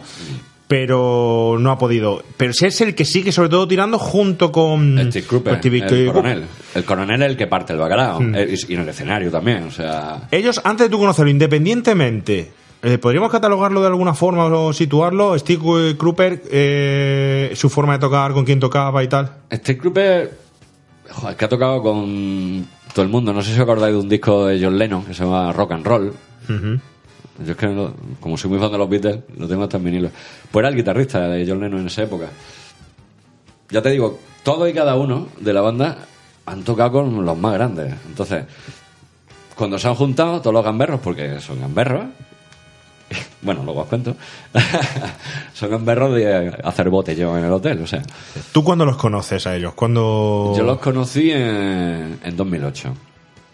En 2008, que además fue un año eh, aquí en Jaén que tuve dos experiencias seguidas regulares. Una con Bob Dylan, que bueno, como hay algún fan me, me- me va a cagar en la cabeza, pero siempre me ha parecido un sobrevalorado de la vida. Eh, y luego extremo duro. Tuve dos malas experiencias de, pues, a Bob Dylan ni me dejaron entrar y a los extremo duros ni me, me echaron a mi casa con mi cámara. Porque tú ibas de, de fotógrafo. Eh, iba de fotógrafo. En prensa, ¿no? Bueno, y aparte, bueno, vamos a dejarlo de extremo duro y esa cosa, que no tiene nada que ver. Y justo después vienen los Blue Brothers. Yo, eh, era el festival de jazz y yo estaba currando en el festival. Por cosas de la vida me hacen un encargo que no voy a comentar. Mm. Y mm, el manager y tal. Y mm, a la mañana siguiente me llama el manager, que por cierto era el tipo que organizaba los Grammy. Ajá. Era un organizador de los Grammy. Que me quería ver, digo, joder. Ah, claro, porque era de los Grammy. se Era han de los, envenenado esto. era de los Grammy, por Claro, eso. claro. eh, Y bueno, finalmente no tenía nada que ver con esto. Finalmente el tío había visto las fotos del festival de jazz, me preguntó que si se podía pasarle fotos, que cuánto valían. Le dije que nada, porque yo ya, co- ya cobraba, o sea, yo ya curraba allí, que todo lo que hiciera se lo pasaba. Y entonces conocí a la banda en las pruebas. Eh, estamos hablando en Jaén, tocaban en, En- en en Jaén. ¿no? Conocí a la banda que de la... Cuando venían conciertos medio que a Jaén, ¿no? Bueno, fue el Festival de Jazz. El Festival de Jazz. que- Eh, eh, eh, ahí viene el taburete. O- ojo, cuidado. Ojo, cuidado. Y el hombre, cuidado. y el hombre G. Y hombre G, casi nada. Bueno, pues Brutal. la banda, de verdad, o sea, yo siempre he tenido la teoría de que mejor es un músico, más accesible es y menos problemas tienes con él. Bueno, los Blue Brothers son el puto gran ejemplo, o sea, encantadores, simpáticos, sitos para arriba, siros para abajo, ¿sabes? Te digo, el Red, el bajista que, que murió hace poco, eh, me invitó a su casa, de, tenía una casa en las Baleares, bueno, todo genial, ¿no? ¿Pero estuviste? No, no, no.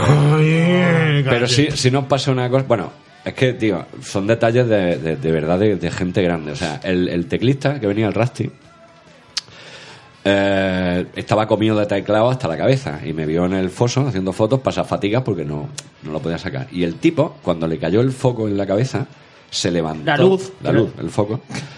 Se levantó y me guiñó el ojo. O sea, hay que tener clase, tío. Clase para darse cuenta de ese. de- de- Sí, del sí. fotógrafo que está ahí abajo, ¿no? Esa apreciación de... de- Esa apreciación. Y luego mm, tuvimos también la anécdota de que la, la gente de Piturda querían pues, que le firmara una revistilla y tal. Y justo después del bolo subimos, que tú sabes, justo después del bolo los músicos son... Pues estos no. Estos estaban en calzoncillo y lanzándose calcetines uno a otro. Y, sí, te firmamos lo que te haga falta. O sea, ningún problema de nada. Y luego se fueron de botellón al hotel. A la piscina del hotel. Ah, Pavos, pavos con sesenta y tantos años, ¿sabes? O sea, los Blue Brothers en estado puro. Totalmente. En estado puro. Esto no es pose. Esta peña es así, ¿sabes? Y bueno, y el bolo, el concierto fue de los más impresionantes que yo me he comido en mi vida. De los más impresionantes, ¿sabes? Fue de verdad, o sea, lo de la peli, pues imagínatelo con vatios y con, la, con los cafres allí tocando en lo alto. Joder. Una cosa alucinante, alucinante. De, la- de los mejores conciertos de mi vida. Y ya te digo, de la banda original había cuatro o cinco. Estaba el Faulos, el trompetista, el coronel, el Blue, el, eh, el cantante, que bueno, el cantante que metieron después, cuando se murió eh, Belushi, que era, le llamaban el Knock on Good. Y luego había otros que habían ido cambiando, ¿no? El teclista, por ejemplo. Había otro- un guitarrista nuevo, Smoking, que era, en fin, cada, cada cambio que hacen es para, no no digo para mejor, pero para igual, al menos, ¿sabes? Y mantener el espíritu de grandes músicos y de grandes gamberros. Oye, ¿qué pudiste hacer con ellos? ¿Sabes? ¿Hasta dónde llegaste con, con ellos? Jo, pues me corté, ¿eh? Venga. ¿Llegaste a, a segunda base?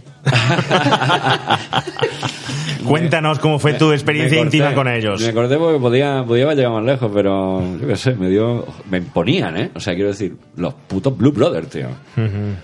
¿Sabes? Eh, eh, El, el cantante y tal iba como la película con las gafas de Sí, sol. sí, y- bueno, había dos cantantes. Uno era Honey, Honey Driver, que iba igual que Jake, vestido igual, además, se bajó al público, la lió parda. O sea, el concierto, ya te digo. Y luego el otro cantante era, era un cantante negro, se llamaba, eso, le llamaban Knock on Good, que cantaba para morir. ¿Sabes? Y eh, es que de verdad, todo mi recuerdo fue de verdad de los conciertos más espectaculares y que mejor me lo he pasado en mi vida. Y claro, todos los temas de siempre, todos temas negros, todos temas de, de, de blues, de rhythm and blues, de en fin, lo que tocan ellos, ¿sabes? Y no para, y duró el concierto además un huevo, duró, yo no me acuerdo, dos horas y pico, o sea, voló que no, sin miedo, ¿sabes? Eh, Es que da tanto coraje saber que una cosa sí ha llegado a, a Jaén y que yo he estado aquí y que no la he visto. No lo he visto, no me he enterado, sí. No me he enterado, o simplemente porque estaba haciendo el cafre, o no sé, yo estaba. ¿2008 has dicho? Si es que era muy chico. No te creas, ¿eh? No, te creas. no- Yo, yo me fugué de un, in- de un internado para ir a un concierto. Pero. De- de- Recuerdo lo contamos en. de los, Sí, sí, de los Héroes del Silencio, algo así. No, no, no, Descon 2, Narco, Doper y Flameado de Mouse. Pero en, el- en el 2007, o sea, el año siguiente. O sea, ¿dónde, ¿dónde cojones estaba yo? en Estaría el 2008? internado, pero vamos, No, con- estaría. con seguridad máxima. Estaría emulando a John Belushi, Pero ya te digo, seguramente. so- sobre todo me, muy sorprendido con la calidad humana Que ya te digo, no, Bueno, no querido tanto Mar- porque ya te digo que va junto, ¿eh? porque generalmente mejores, mejores músicos, mejores más, y más top, ¿vale? Más accesible es, más simpático es y menos problemas te da. Si los malos son los de rock, y, y sobre todo los de rock Los nuevos. que no tienen ni puta idea. Los recién llegados de Que Somos se creen que han nacido el chocho la virgen y, y como dice Sole, y, y no sé, y, y vienen con tonterías muy grandes. Estos que va, estos no. Estos... Oye, ¿y, y qué hora te dieron con ellos? ¿Qué hora te dio? Y nos dieron. no, no, no, no. Venga. No nos dio tanto, porque de verdad que. Hay que decir- De verdad que me, que me corté, ¿eh? O sea, Hay que decir que se pude- está cortando pude- ahora sí, Sí, se sí, está sí. cortando muchísimo. pude- ¿Llegaste a la piscina del hotel? No, no llegué a la piscina. Oh, ahí fue. ¿Y a la azotea? La azotea. Bueno, sí. bueno, bueno, no nos va a contar sus conversaciones ni nos va a contar nada. Ay, por sí, lo que... Es que, es que todavía no ha prescrito. Es que lo, que, Ciro. lo, lo que, lo que pasa. Ciro, Ciro, Ciro, Ciro. Ciro. Lo que pasa en el camerino de los Blue Brothers se Sí, queda en el bien. camerino de los Blue Brothers. Sí, bien, bien, bien. Oye, eh, ¿hubo después, si te voy a preguntar, ¿hubo después eh, algo de música? Es decir, que eh, eh, ¿hicisteis música o tal, eh, de forma más No, íntima yo- o algo? Yo la- luego más tarde ya no. No. ¿Y has mantenido contacto con ellos después? ¿Has hablado con ellos? Sí, porque me pasó una cosa muy cachonda, porque yo hice un mini vídeo de- con, la- con el- las 100.000 fotos que le hice, porque me hinché, y lo subí a YouTube y, y- y- y le quitaron la música, o sea, pero no a ellos, sino, tú sabes, el, el algoritmo, ¿sabes? Me, me llegó un mensaje de, no, porque esta música tiene derecho, no sé qué. Y estuve escribiéndome con el, con el manager, pero no el rock manager, sino el manager americano, que era el de los Grammy. Pero bueno, hace ya tiempo. y- Lástima, porque te iba a pedir que nos mandaran un audio comentario ellos y nos comentaran algo para Eh, el programa. el que era mi amigueta además se murió, joder. De verdad que me, me llevé un buen palo, ¿eh? Porque, vamos, para nada me imaginaba que ese hombre... Oye, ¿lo del botellón fue en el contestable? Joder, pues que no me acuerdo creo que era. Yo creo, creo que sí, ¿eh? Que trabaja ahí. Voy a preguntar yo en mi trabajo. To- todavía- brother, y por esa noche. Yo sé que había piscina. Y, eh, pues por eso te lo digo, y terraza. Por eso iba. Oye, de- Hay una, la- pot- hay una pota seca hay allí. una pota allí seca que enmarcada de los Blue Brothers. Firma en el suelo. Oye, ¿nos dejamos algo de su origen, algo reseñable o importante de... mm, Nada, solo que la banda... ya se hizo la, bueno, empezaron ya a grabar los discos. Que Sí, de hecho, sí. eh, que de hecho el, prim- el primer disco de todo fue un disco de estudio o fue un disco directo de, de algún Creo, concierto. creo que alguna fue, cosa? fue de estudio, que estaba... De estudio, ¿no? Sí, fue el Briefcase Full of Blues, eh, el primer disco, ¿no? Y que incluía las canciones tocadas por los músicos, bueno, incluía canciones por Steve Jordan, eh, Sí. Matt De hecho- Murphy. de hecho tocaba. ¿eh? Sí, efectivamente. Y estaba Blue Blue también. ya ¿Ese estaba- disco tenía canciones de John Lennon, Neil Young, Young y tal? ¿O Eh. eso lo he soñado yo? ¿Y Bruce Springsteen, ese primer disco? ¿Puede ser? La verdad es que no me acuerdo. La verdad es que no me acuerdo. ¿Y hubo por ahí una colaboración con Barbara Streisand en ese disco? Es que lo- esos discos luego no son accesibles. Es decir, tú, por ejemplo, pones Spotify y tal y no están, ¿eh? No están todos esos discos eh, por ahí, pero bueno. Lo que sí es verdad que tuvieron muy buena acogida. los, Blue, los. Blue Brothers. Son, o sea, es que va junto. O sea, el gamberreo, las drogas, el rock and roll y el tocar que te follas, es que va todo junto eh, con esta gente. Cierto. Es que va de la mano. O sea, están tan sobrados a todos los niveles. Y a nivel humano, o sea, a nivel humano son encantadores. Ya te digo, te juro que eso no me ha pasado en mi vida. Que, que un músico se dé cuenta de, de que estoy pasando fatiga, se dé cuenta y, y- y se enrolle de esa manera, él, él estando tocando en su película, eso, eso hay que ser muy grande, tío. Bueno, te pasó también con el Wyoming. Me pasó también con el Wyoming, efectivamente. El Wyoming también tuvo un detalle parecido. Qué bueno, qué bueno, qué bueno. Oye, como curiosidad, eh, hubo, tengo entendido que hubo dos músicos de la banda primitiva, la original, que no participaron en la película y fueron sustituidos, ¿no? Yo tengo aquí, por ejemplo, que Paul Schaffer, que era el teclista, eh, no participa en la película, sustituyéndolo Murphy Dunn. Sí. Exacto. Hubo uno que, que John Belushi lo echó. Sí. Porque Que dijo que no era fiel a la banda y lo, lo echó. Que no era fiel a la banda, le Sí. ponía los cuernos a la banda. Sí, no sé, que a lo mejor Pero- sería, pero qué historia, a mí- y lo, lo quitó de la A mí me llama muchísimo la atención eso de John Belushi, de que eh, o es un puñetero crap, o no sé qué es lo que pasa, o va siempre tan drogado que lo hace todo tan bien. Porque un tío que no... Hombre, me- las que- cosas, las cosas las hace bien, porque la hija le salió guapa. O sea, Bueno, Mónica. Bellucci le salió muy guapa. Ah, es verdad, es verdad, es verdad. Es verdad. Claro. Es un comentario muy Oscar. ¿eh? Claro, es que como Un lo ha echado comentario muy Oscar, es verdad. Oscar, Oscar, te queremos. Es verdad. Pero bueno, un tío que no, que no sabe, que solo sabe del heavy y tal, y que de repente dice, me gusta el blues, y se pone a cantar blues. bueno, decir, en realidad, ¿Tú te lo- puedes poner a cantar así de, de la noche a la mañana y, y formar una, una banda? No sé, que- tan crackers. Lo, lo que ellos hacen es más que blues, eh, o sea, es música negra, pero no, no, blues, blues. no blues de 12 compases y tres notas, es, joder, hacen canciones hecho, tengo- súper eh, jodidas de tocar, o sea, y de cantar, ¿eh? De hecho, tengo entendido que en la película de lo que menos, el, el- digamos, el género musical que menos aparece, dicen que es el blues. Yo es que tampoco soy muy entendido. Pero dicen que lo que menos aparece en la película es Claro, blues. es que blues, Como tal, digamos. blues como tal, no, claro, no aparece. El blues son- es como el rock and roll, pero más despacito. Una, una, una pregunta, una curiosidad que tengo yo. ¿Por qué la película tiene tantísimos covers, no? Podemos llamarlo así, ¿no? Tiene muchas versiones de, de gente. Y sin embargo, no hay temas originales de los Blue, Bro- de los Blue Brothers. Porque ellos no componen. Ellos, solamente ellos- covers, ellos ¿no? hay, canciones- no hay temas originales, ¿no? Claro, Son, son los Apache de, de Ah, Chicago. Vale, vale, vale. vale. Sí, algo así. La comparación, ¿eh? Apache, eh, eh, buena comparación, ¿eh? Joder, donde- Eh, eh, Esa sí me la compra. Claro. me compra los Apache de Chicago y no Claro. me compra el cine de barrio de Estados Unidos. Pero el cine barrio ha sido buenísimo. ha sido Es como decir que los Blue bueno. Brothers... No, pero te la compro, te la compro, muy buena. muy Claro, buena. esto es como decir que los Blue Brothers, que eran chicos de televisión, pasaron al, al mundo real, a la música, pues como Fran Perea con Los Serranos. No, de hecho, Es el- lo mismo. ellos le, Pues, le dedican, mira, si- también si los mal test, recuerdo, los test. El, el, eh, Everybody Has Sí. Somebody se lo dedican a Wilson, a Wilson Pickett, si no mal recuerdo, y en realidad no es suya, es de Salomon Blake y otros dos pavos. Quiero decir, los Rolling han tocado esa canción. Es lo que os decía. Casi todos los grupos de rock y de pop blancos han tocado todas las canciones de, de los negros. De los negros. Lo que pasa que Es un homenaje era una, era época muy jodida. Los Blue Brothers es un catálogo homenaje a la música negra, ¿eh? Claro que sí. Sí, sí, sí. Y, y eso, era lo, eso era lo divertido, tío. Es que, o sea, las canciones esas están súper buenas, tocadas por esos pedazos de músicos. Bestial. Joder, pues eso es lo más divertido del mundo, tío. Es de verdad, espectacular.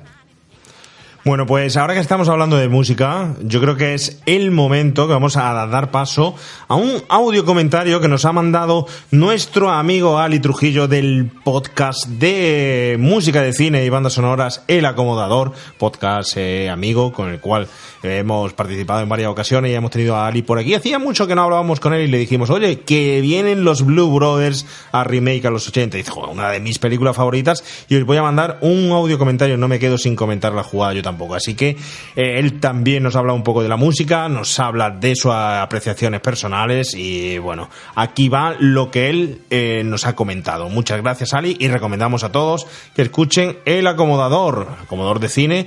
Próximo programa lo dedican a Máster del Universo. Javi, ¿a ti te gusta Uy, del Universo? Me encanta, me encanta. Sí, eh, de hecho podéis escuchar mis opiniones en el, en el episodio que tenemos. Me Bueno, pero va a hablar de la música Máster del Universo, gran película también de los 80 que tenemos ya mismo el remake, ¿eh? Ojalá sea verdad. Buenos días, buenas tardes o buenas noches, videoclusero y remakers.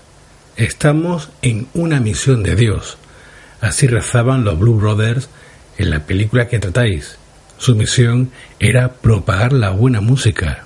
Los personajes nacieron en el Saturday Night Live para hacer un sketch en 1976. Pero la pasión de Dan Aykroyd por la música negra contagió a su compañero el malogrado John Belushi, así que después de este sketch, poco a poco ambos le cogieron el gustillo a eso de cantar, así que para ello se iban a bares a interpretar temas de blues y soul. Resulta que Aykroyd, durante su época universitaria en Canadá, ya tuvo su propia banda, por lo que ya tenía tablas. Fue uno de los directivos del Saturday Night Live quien les dijo que deberían llamarse los Blue Brothers.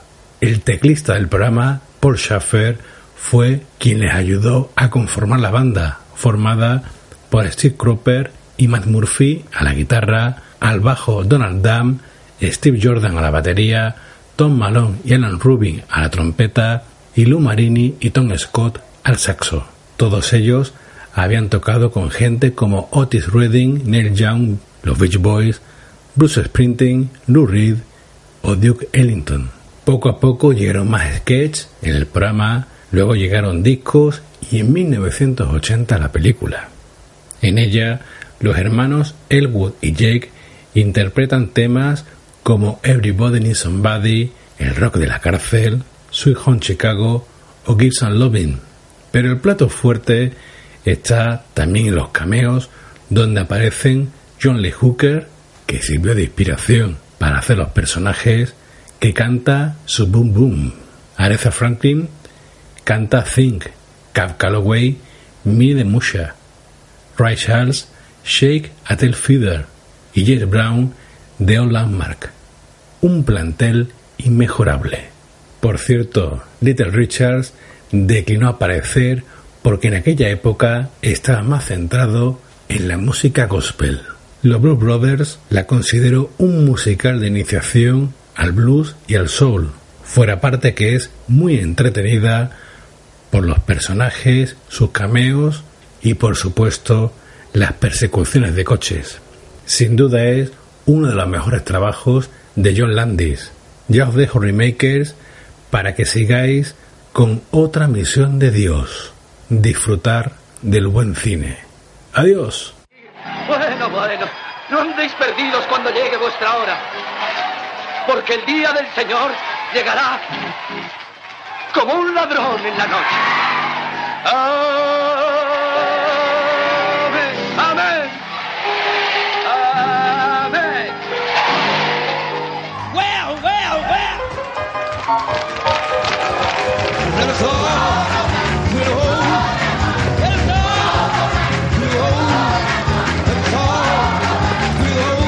Y aunque no lo creáis, estamos todos aquí rezando.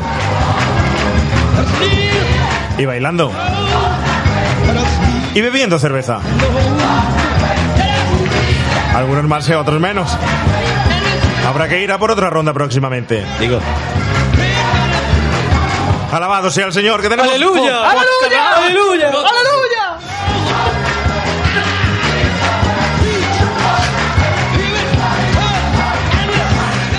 Como decía, alabado sea el Señor, que tenemos... pot- ¡Aleluya!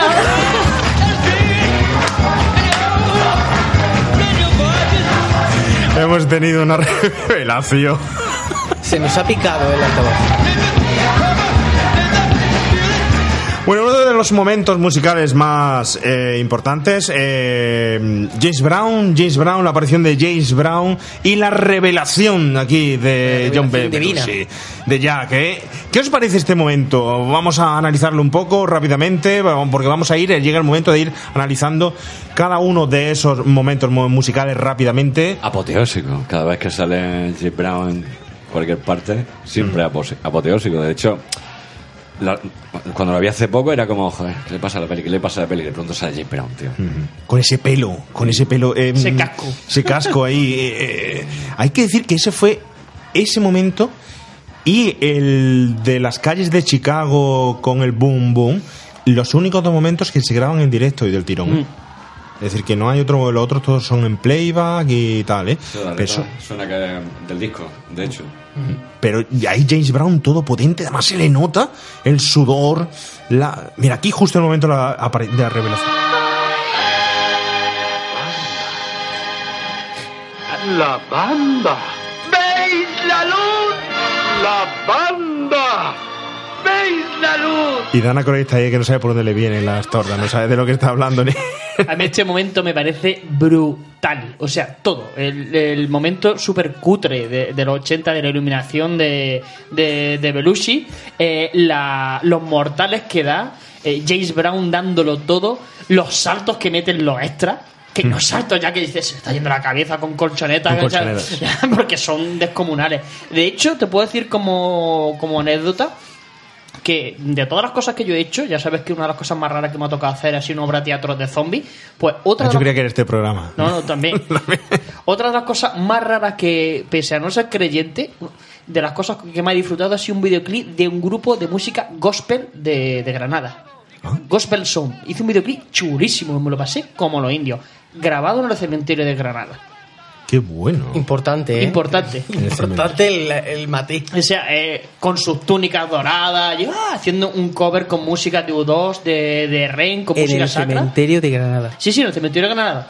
Y brutal. Y ahora te voy a dar un dato de mierda. A ver, venga, date mierda.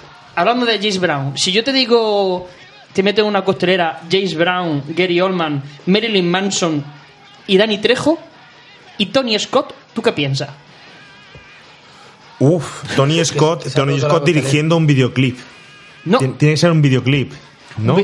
O sea, Danny Trejo, oh, Danny Trejo, Marilyn Manson, Gary Oldman, eh, James Brown y te meto a Cliff Owen también.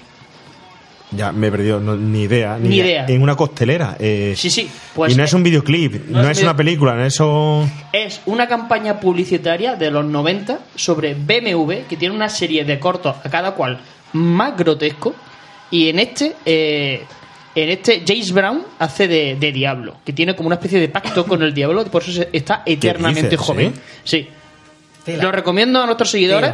Hombre, buen dato de mierda Eter- ese. ¿eh? eternamente joven, para que te fíes del diablo. claro se, se llamaría eh, el, el- la campaña se llama Beat the Devil y es brutal. De hecho, Marilyn Manson aparece al final como una especie de testigo Jehová con una Biblia, llamando a la puerta. Marilyn Manson, una vi- ¡Uh! ¡Qué joyita acabamos de descubrir! Esto es mejor que lo de Susa. Contra el diablo. Contra el diablo, Susan, ¿eh? Susan Satán, eso Danny ya Trejo. ha, bajado al segundo puesto. James Brown, Gary Oldman, Marilyn Manson, Danny Trejo y Donny Scott. Uf, casi nada. Ahí va mi dato de mierda de hoy. Buen dato, buen dato de Buen mierda dato. hoy. Es, es ese, buen dato. Bueno, de, ¿sería realmente John Belushi el que daba esos saltos mortales? Claro. ¿Creéis que era él? Uf, depende Lo veo difícil, ¿no? Es la cama elástica de los coches, la misma, ¿no? Claro, depende de lo que hubiera consumido, porque Uf, es que esos saltos... por montaje yo creo que no. Bueno, también era una de las pocas escenas que realmente tiene a bailarines eh, profesionales, ¿eh? El resto están todos en la calle y tal, y son otro tipo de grupo de gente diferente, pero aquí se ven, y se ven muy potentes las chicas, Sí. eh, eh, moviéndose, bailando, y los chicos... En el número de Aretha Franklin también hay gente pro, ¿eh? Sí, Pero- pero, pero- no es lo mismo. La coreografía no es lo mismo. El de Areta están dentro, son pocos, se ve a los Blue Brothers bailando, aquí ellos no bailan, bueno, dan esa trampolina, ¿no? Pero no. O sea, al final el, eh, Belushi se, se arranca a bailar. Y me parece que Daniel Cruz también al, al final, justo al final de la canción. Come on, everybody. Y empieza es- esos bailes de, de pollo. Claro. Vamos a por otro número. Kielwood, los Blues Brothers. ¿Los Blues Brothers? Basura. Todavía te deben dinero, estúpido. Señora, ¿se sentiría mejor si supiera que lo que le pedimos a Matt es que nos ayude a cumplir una misión divina? Verá, cumplimos una misión de Dios. No blasfeméis aquí, no blasfeméis aquí. Este es mi marido, este es mi restaurante y vosotros vais a salir por esa puerta ahora mismo sin tu tostada de pan blanco seca, sin tus cuatro pollos fritos, sin tu refresco y sin Matt Guitarra Murphy. Bueno, escúchame, yo te amo. Pero yo soy el hombre y tú eres la mujer. Y yo decidiré lo que conviene a mi vida. Piensa bien lo que estás diciendo. Piensa bien en las consecuencias de tu decisión. Oh, cierra el pico de una vez. You better think, think,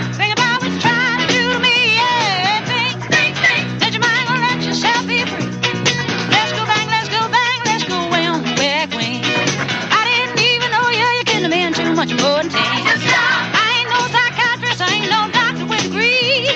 It don't take too much high IQ to see what you're doing to me. You better think, think, think about what you're trying to do to me. Think, think, think that your mind gonna let yourself be free. Oh, freedom, freedom, freedom. Freedom. Freedom. Para, pa, para. Pero bueno, no vais a seguir, vaya una mierda de banda. Para, para, para, para. ahora sí. Ya cagado los metales. Que lo agudo mi garganta no llega. Sí, sí, que es millennial, La- nuestro millennial. Lo más raro es oír a Elwood con la voz de Darth Vader. Eso sí, la- vale, eh. ¿Es Constantino Romero? Es conta- eh, sí, No, ni él, no. él, es él, es él. Solo que en esa época todavía era- era joven y tal y tenía el tipo de interpretación que le da es muy diferente, ¿no? A lo que luego veríamos posteriormente, además con, por ejemplo, con Clint Eastwood y tal. Pero bueno, este momento, un himno total del feminismo y sobre todo esa frase de tú eres la mujer y te quiero, pero voy a hacer lo que me dé la gana, ¿no? Y le, responde, y le responde con la letra de la canción. Que va, que va muy a juego con lo que está pasando con la escena. ¿Qué os parece aquí? A mí me parece, a mí personalmente me parece el número más flojo, ¿eh? flojo? A mí para, el- para mí el número más flojito. A mí es que me parece el mejor tema. Sí, no, el mejor tema sí, pero el número como tal en la película me parece el más flojo.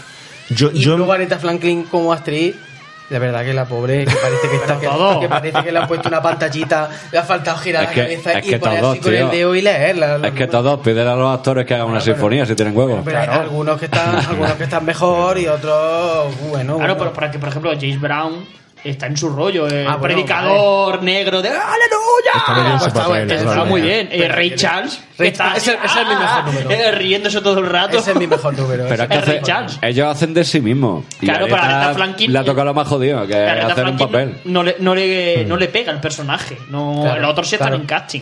Pero- Pero, a mí el número de Aretha, de Aretha Franklin me parece bastante chulo.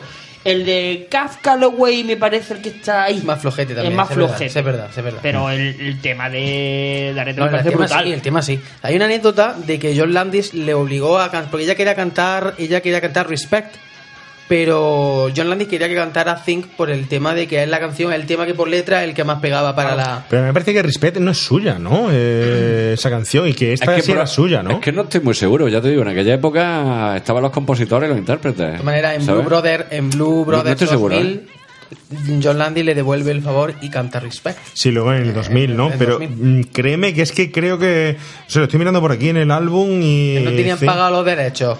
Básicamente. No, no habían pagado a... Ted White, Ted White y Aretha Franklin. Eh, de los dos eh, aparece, ¿no? Igual que el disco, no hemos hablado del disco, pero el disco, eh, por ejemplo, se echó encima a la Universal y no sé, él se, lo, se lo produjo y tuvo que ser Atlantic Record la que... Si es que el eh, tema de los derechos y con la universidad por medio. si es que, a ver, Ana Belén no ha compuesto una canción en su vida y la firma.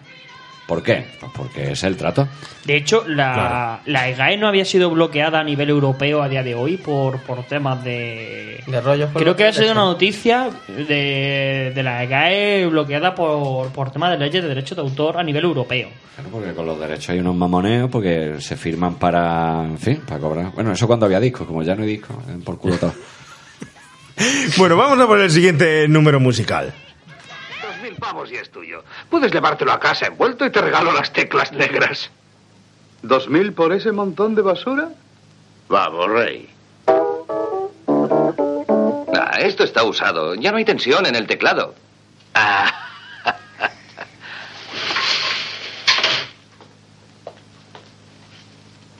Eh, discúlpame, yo no creo que haya nada malo en el teclado de este piano.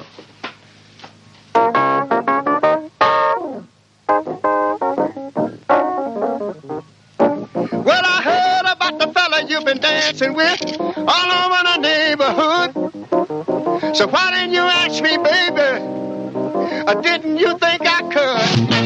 Well, I know that the boogaloo is out of sight. Bueno, esa casa de empeños donde vemos a Elwood, ahí a Dana Croyd, embobado con una tostadora para comerse su tostada Por de pan blanco Por tercera vez. por tercera vez. Por tercera vez. La no- primera en el piso con una percha. Efectivamente. La segunda se la pide Aretha Franklin y no le da ni el pan blanco. Ni los cuatro pollos que piden. Yo, pero sí que, que pida cuatro pollos ya es. Más el refresco. Generis. y ya aquí intenta. Es una tienda de discos hacerse su tostada de pan blanco. No sé por qué. Pero era una tienda de empeños. Es decir, pero Lo, lo curioso no era eso, sino que tenía la tostadora para comprarla, pero llevaba su rebanada de, De pan, pan. met- metía dentro de ese, ese humor, ¿no? ¿Eh? Eh, muy grande, ¿no? ¿Y qué os parece aquí eh, el tema de Brutal, Rachel? Brutal. A ver, opiniones, por favor. Sin palabras, tío. O sea, es que, joder, hablamos de advanced Right. level, ¿sabes? A mí el número que más me gusta, ¿eh? Junto con el... ¿Sí? junto con el James Brown, es el que más me gusta. Y hay una anécdota, curiosidad, que yo la verdad no he sido capaz de verlo, pero se cuenta que los bailarines que hay en la calle, a, a lo largo de este número, dicen que dos de los bailarines que hay ahí eh, en la calle son uno de ellos James Avery, que es el padre del tío Phil, de, de- el príncipe de, de Bel Air, y el otro es Mr. T.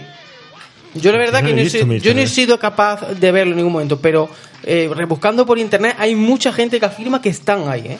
Pero Yo, y no, no vi- no viene por habría que, supuesto habría que hablar del tema de la calle, porque para mí, persona, a mí, de todo lo que más me gusta es el boom boom. Es decir, a mí me gusta el momento en el que John Landis nos mete realmente en la cultura afroamericana, nos mete como si nosotros fuéramos un jueves aquí en Jaén al mercadillo y lo mete aquí en la película.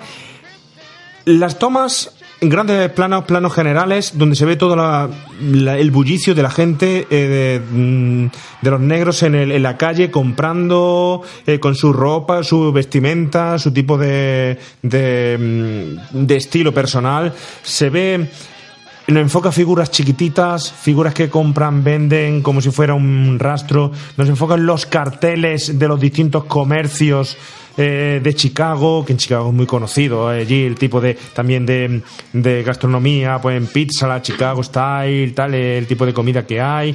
Eh, nos enfoca allí un número también en directo, que es uno de los números en directo que hay. Y a mí se me, se me cae la baba, un- uno vendiendo bolsos, otro comprando comida, otro haciendo una barbacoa con los chorizos, la panceta. A mí se me cae la baba con esa Claro. forma de describir, ¿eh? Es que ese, eh, mm, como número musical es el más pobre de todos.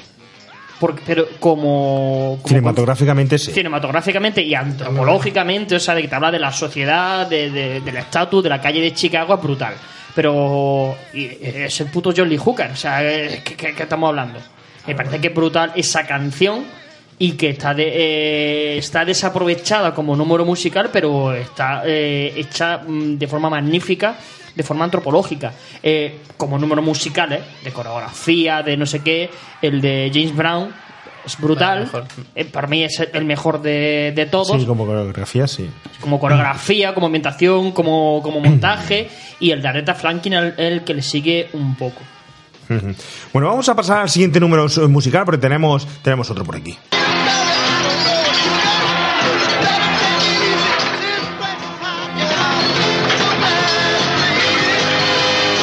Esta no es ninguna canción country ni western.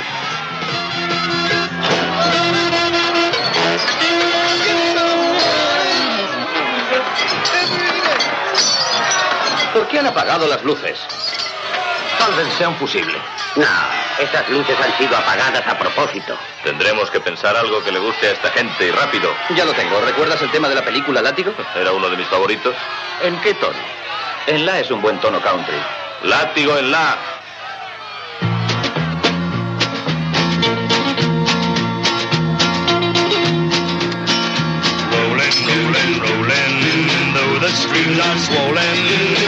Esto es temazo, ¿eh? Esto es temazo y esto es un cambio de ritmo total una maravilla, ¿eh? Esto sí que es Cohen. Primero, tenemos unos chicos que le están tirando los botellazos, lo hagan bien o lo hagan mal, pero es que se le ve caer los cristales por dentro, machacarlos y ellos allí sí, ni se inmutan, ¿eh? Una escena como esta no se había visto antes en el cine, ¿eh? Sinceramente, ¿eh? No sé, a mí es uno de los momentos que más me gusta. Y entre otras cosas, hay que decir que dicen de la película Látigo. ¿Vale? No es de la película Látigo. Fijaros lo que os pongo. Moving, moving, moving. Oh. Keep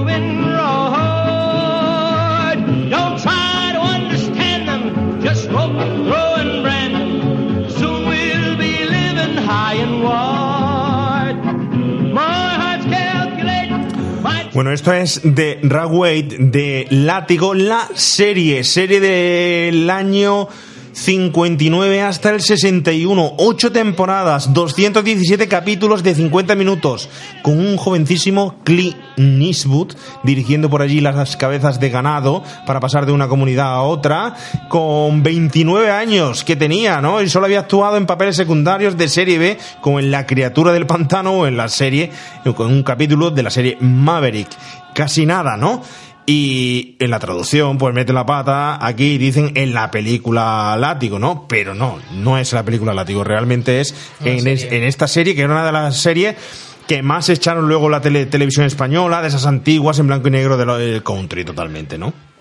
De hecho, eh, a mí me parece brutal porque aquí lo- los Blue Brothers se salen de, de su registro y son capaces de hacerte un temazo, una canción zaca de, de algo en plan, venga, ¿qué queréis? Country, pues, ¿sabéis lo de látigo? Vamos, vamos a improvisar. Pero se lo llevan a su terreno. Claro, se lo El- llevan a su el terreno. guapo. De hecho, no sé si fue esta o si fue eh, Ghost Rider in the Sky, eh, de la de Blue Brothers 2000, la que te di a ti como referencia para la hermana de Buffalo Bill. ¿Te acuerdas que te mandé un enlace con el tema del látigo para meterla en. Sería esta, además, esta es brutal cuando, No, no me acuerdo si era esta o la otra. cuando Pero era el- la referencia del látigo, te dice, Sí, toma, este es el. Sí, se- sí, sería aquí porque además en la banda original se oye el látigo y aquí se ve a Belushi que va por el látigo y hace... Sí, pero es que eh, en Ghost Rider on the Sky también suena un, un látigo Que, por cierto, a, a compás. La mejor escena de Blue, Blue Brother do- 2000, porque además se ve a los jinetes del apocalipsis detrás de esa Y a ZZ Top. Eh, y a ZZ, efectivamente, qué pasada, qué maravilla, qué maravilla, ¿no? Y vamos a por otra escena. Uno, dos, uno, dos, tres, cuatro.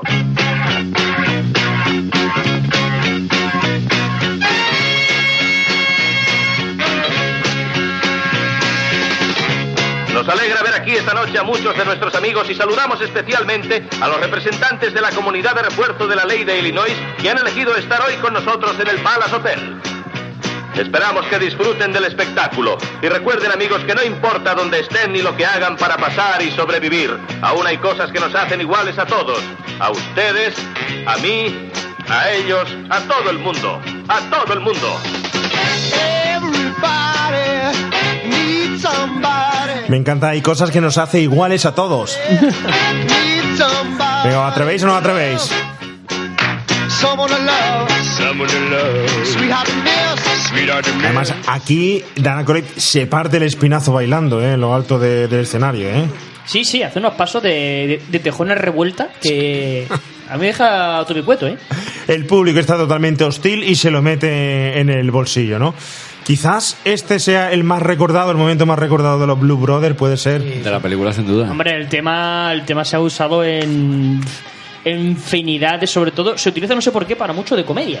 O sea, yo lo he utilizado y lo he visto también en, en números de, de stand-up, de, de monólogos para la presentación, incluso en el improbando también habrían con, con esta canción, ¿no? esta no era, era, era otra. Era otra pare- parecida.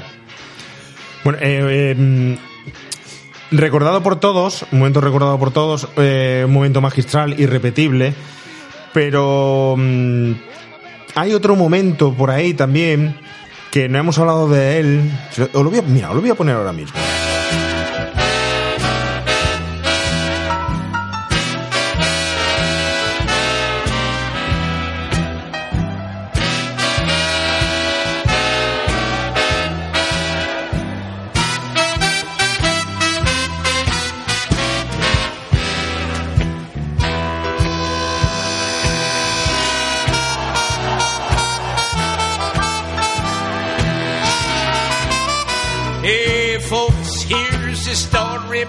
Esto es el mini de Mucher de Cuff Calloway, que es justamente el señor mm, que hace de padre, de especie de tío o lo que sea aquí de los Blue Brothers, ¿no? La, la banda son ellos, o sea, el, el de la trompeta. Efe- sí, efectivamente, una- maravilla. Pero ¿sabes lo que me llama la atención de aquí? Esto.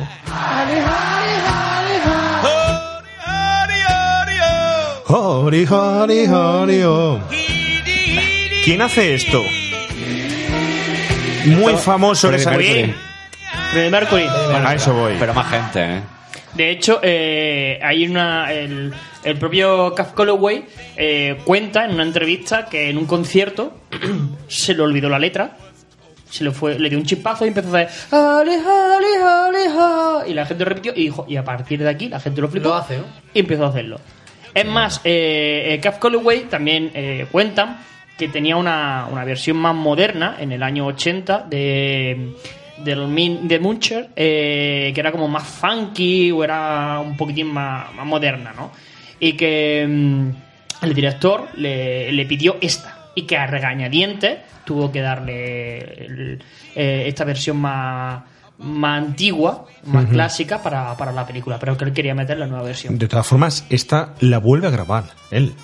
Es decir, que eh, no se coge el tema antiguo, sino que la vuelve a grabar para esta película, ¿eh? Sí, Con sí, la edad que tenía y... A eso me refiero, que para la película me vuelve a grabar la antigua porque el director se la, se la pidió. Bueno, pues habiendo hecho el repaso, creo que no nos dejamos nada musical por ahí. Por ahí.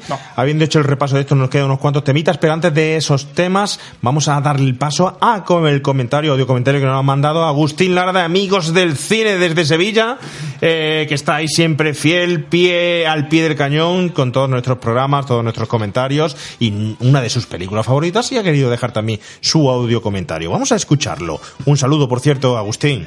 Hola Remakers, ¿qué tal? Eh, soy Agustín Lara y nada, pues lo primero saludaros a todos, a todo el equipo, ¿no? A JP, a Javi y al resto del equipo, ¿no? Pues nada, pues en esta ocasión, eh, bueno, pues tocaba hablar de, de los Blues Brothers, nada menos, o sea, de granujas a todo ritmo, o sea, un musical muy ochentero, con dos personajes pues de estos que, que marcan, ¿no? Que marcan eh, muchísimo, ¿no? Eh, yo esta película, eh, esta película la, la vi, eh, pues la pillé tarde, ¿no? No la vi en su momento en los 80. Eh, fue una ocasión muy rara porque recuerdo que, que me pilló un día, o sea, un 28 de febrero, pues recuerdo porque tenía lo típico, ¿no? Las vacaciones del día de, de- Andalucía. La pillé de Canal Plus, o sea, la, además la pillé empezada, fue de estos días así que, no sé, recuerdo que sería por los 90, cosas así, y la verdad que, que me enganchó, o sea, yo conocía ya los personajes, ¿no? De verlos, pues, no sé, de ver algún fotograma o algo, ¿no? Es decir, bueno, conocía también a Dan Aykroyd por Los Cazafantasmas, a John Belushi eh, lo conozco también por una película eh, que la gente le tiene un poquito hecho a la cruz, ¿no? Que es 1941 de, de Steven Spielberg. Y, y claro, pues sabía un poco que era eso, que, que los perseguían, pero no, no conocía muy bien, ¿no? De qué iban, ¿no? Y de pronto que veo que se ponen a cantar y la historia, ¿no? Tan, tan loca que tienen que hacer, ¿no? De reunir dinero, tienen que hacer un, un concierto. La verdad es que me sorprendió, ¿no? Además el tema de los cameos, ¿no? Te empieza a aparecer por allí Carrie Fisher, eh, se aparece por allí, yo qué sé, aparece John Candy también.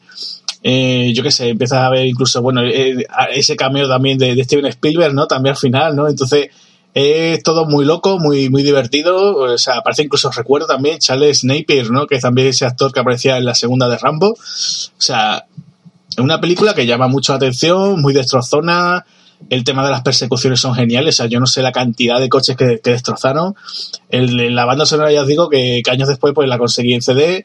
Eh, me encantan mucho los temas, ¿no? O sea, yo, por ejemplo, de estas bandas sonoras que lo tonto, lo tonto, pues me encanta, pues mira, desde el tema de Peter Gunn, ¿no? Que es cuando van ellos tranquilamente caminando, ¿no? El Game Me Some Loving, que, que es un temazo. Eh, pues, pues tenemos por aquí de Everybody Needs Somebody, eh, Think con Aretha Franklin, que estaba genial. El tema de la película Látigo, ¿no? También, ¿no? O la serie Látigo, perdón. Y después ya terminando pues con, con ese, ¿no? El, el rock de la cárcel, ¿no? El Jailhouse Rock, ¿no? Que la verdad es que, que estaba genial, ¿no? Yo, o sea, en líneas generales es una banda sonora muy potente y se quedan temas, ¿no? O sea, yo esto perfectamente podía mencionar entero, ¿no? Todo, todo, todo el, el Translix, ¿no? Eh, bueno, pues ya os digo, esto me encantó. Eh, no sé si sabéis que también existen unos videojuegos también de, de los Blues Brothers, ¿no? Que sí salieron también entre los 80 y 90 también, que eran un- simplemente unos jueguecitos estos de plataforma, lo podéis encontrar en diferentes videoconsolas, ¿no? Incluso creo que en ordenador también existe. Eh, después, ¿qué más podría comentaros yo? Pues mira, eh, yo por ejemplo, eh, bueno, se ha hablado mucho, ¿no? Mucho tiempo después de esta, de esta primera película, de hacer una secuela. Eh, ya sabemos que, bueno, pues John Belushi nos dejó muy pronto, tristemente, ¿no? Y claro, pues eh, cuando se habló de eso, de que van a hacer por fin los Blues Brothers 2000, y claro, con Dan Aykroyd y ahora John Goodman, ¿no? Claro, eh, no es lo mismo, ¿no? O sea, yo fui a verla al cine, más recuerdo ir a una sesión matinal un miércoles, ¿no? Al cine Alameda aquí de Sevilla. Y, y la verdad es que sí, que me- las canciones bien, o sea, muy bien, porque además incluso recuerdo que me aparecía por allí Eric Clapton también, volvía otra vez a aparecer gente, pues por ejemplo James Brown también, que no lo mencioné anteriormente, ¿no? Que también James Brown en la, en la primera película está genial. Eh, tenemos por allí también a, a Aretha Franklin también regresaba, o sea, regresaban casi casi todos, ¿no? De la, de la anterior. Pero claro, ya no era lo mismo, ¿no? Simplemente la película funcionando simplemente por, eh, por los números musicales y poco más, ¿no? Ya había perdido la gracia de la, de la anterior, aunque se le ve que la hicieron con cariño, ¿no? John Landis aquí, bueno, ya sabéis que se encontraban en horas muy bajas, ¿no? Y, y nada, el proyecto pues no, no tenía esa gracia, ¿no? A pesar de que Dan Aykroyd también se había metido, también había participado también en el guion, ¿no? Y la verdad que ya os digo, yo es que con la película original pues me encanta, me la suelo poner habitualmente y la verdad es que la, la disfruto mucho. Creo que de esos musicales no musicales, ¿no? Porque en realidad eh, los números, eh, cómo sucede todo, ¿no? por ejemplo, la presentación, por ejemplo, del personaje de, de Aretha Franklin, eh, cuando ellos, por ejemplo, no han visto esa luz, no han visto la luz para hacer su misión, ¿no? En la, en la iglesia del reverendo, ¿no? Que, que es James Brown. Eh, genial, ¿no? Y además hay muchos números cómicos, o sea, yo que, o sea, los momentos, por ejemplo, de Carrie Fisher, ¿no? Cuando lanza siempre eh, si un lanzallama u otra cosa, la verdad es que me lo paso genial con esta película, una película que se la recomiendo a todos, es una comedia muy divertida y encima eso, esos números musicales son un auténtico disfrute. Y nada, pues con esto me despido, ya te voy terminando, así que nada, un saludo para todos, Remaker, y nos escuchamos en la siguiente. Adiós. ¡Ah, por favor, no nos mates! Por favor, no lo hagas. Tú, tú sabes que te amo, pequeña. Jamás te dejaría. Yo no tuve la culpa. Miserable granuja. ¿Crees que podrás librarte con tus mentiras? Me dejaste colgada. No, no lo hice. De veras. Eh, Me quedé sin gasolina. Tuve un pinchazo. No tenía dinero para tomar un taxi. Mi traje no llegó a tiempo de la tintorería. Un viejo amigo vino a visitarme. Eh, Alguien robó mi coche. Hubo un terremoto, una epidemia, una inundación. No fue culpa mía, te lo juro por el amor de Dios.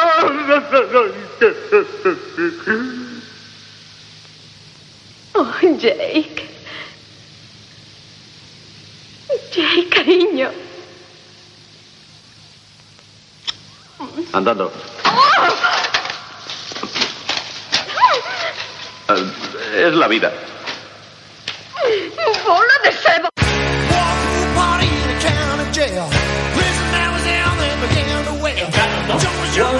Two, free. Me voy a guardar el sample. Eso ha sonado a rock and roll puro. Lo que no sabéis es que luego tenéis que pagar todas las que os hayáis tomado de más. Pues mira, eh, en De- esa escena yo tengo una anécdota. Define de más. ¿eh? de más.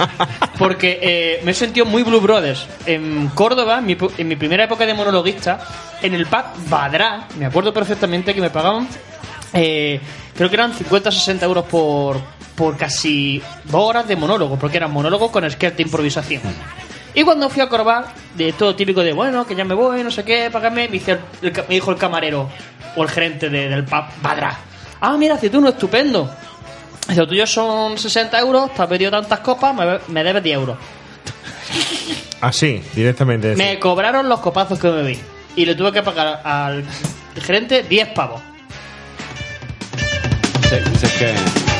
Bueno, yo en Iroquois le propuse al Silla hacer las fotos por las copas y al final dijo, no, mejor te pago, tío.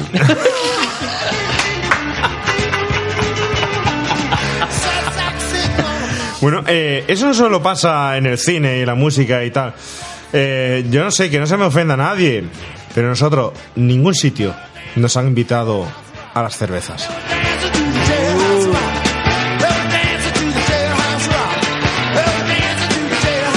Es lo normal, ¿eh?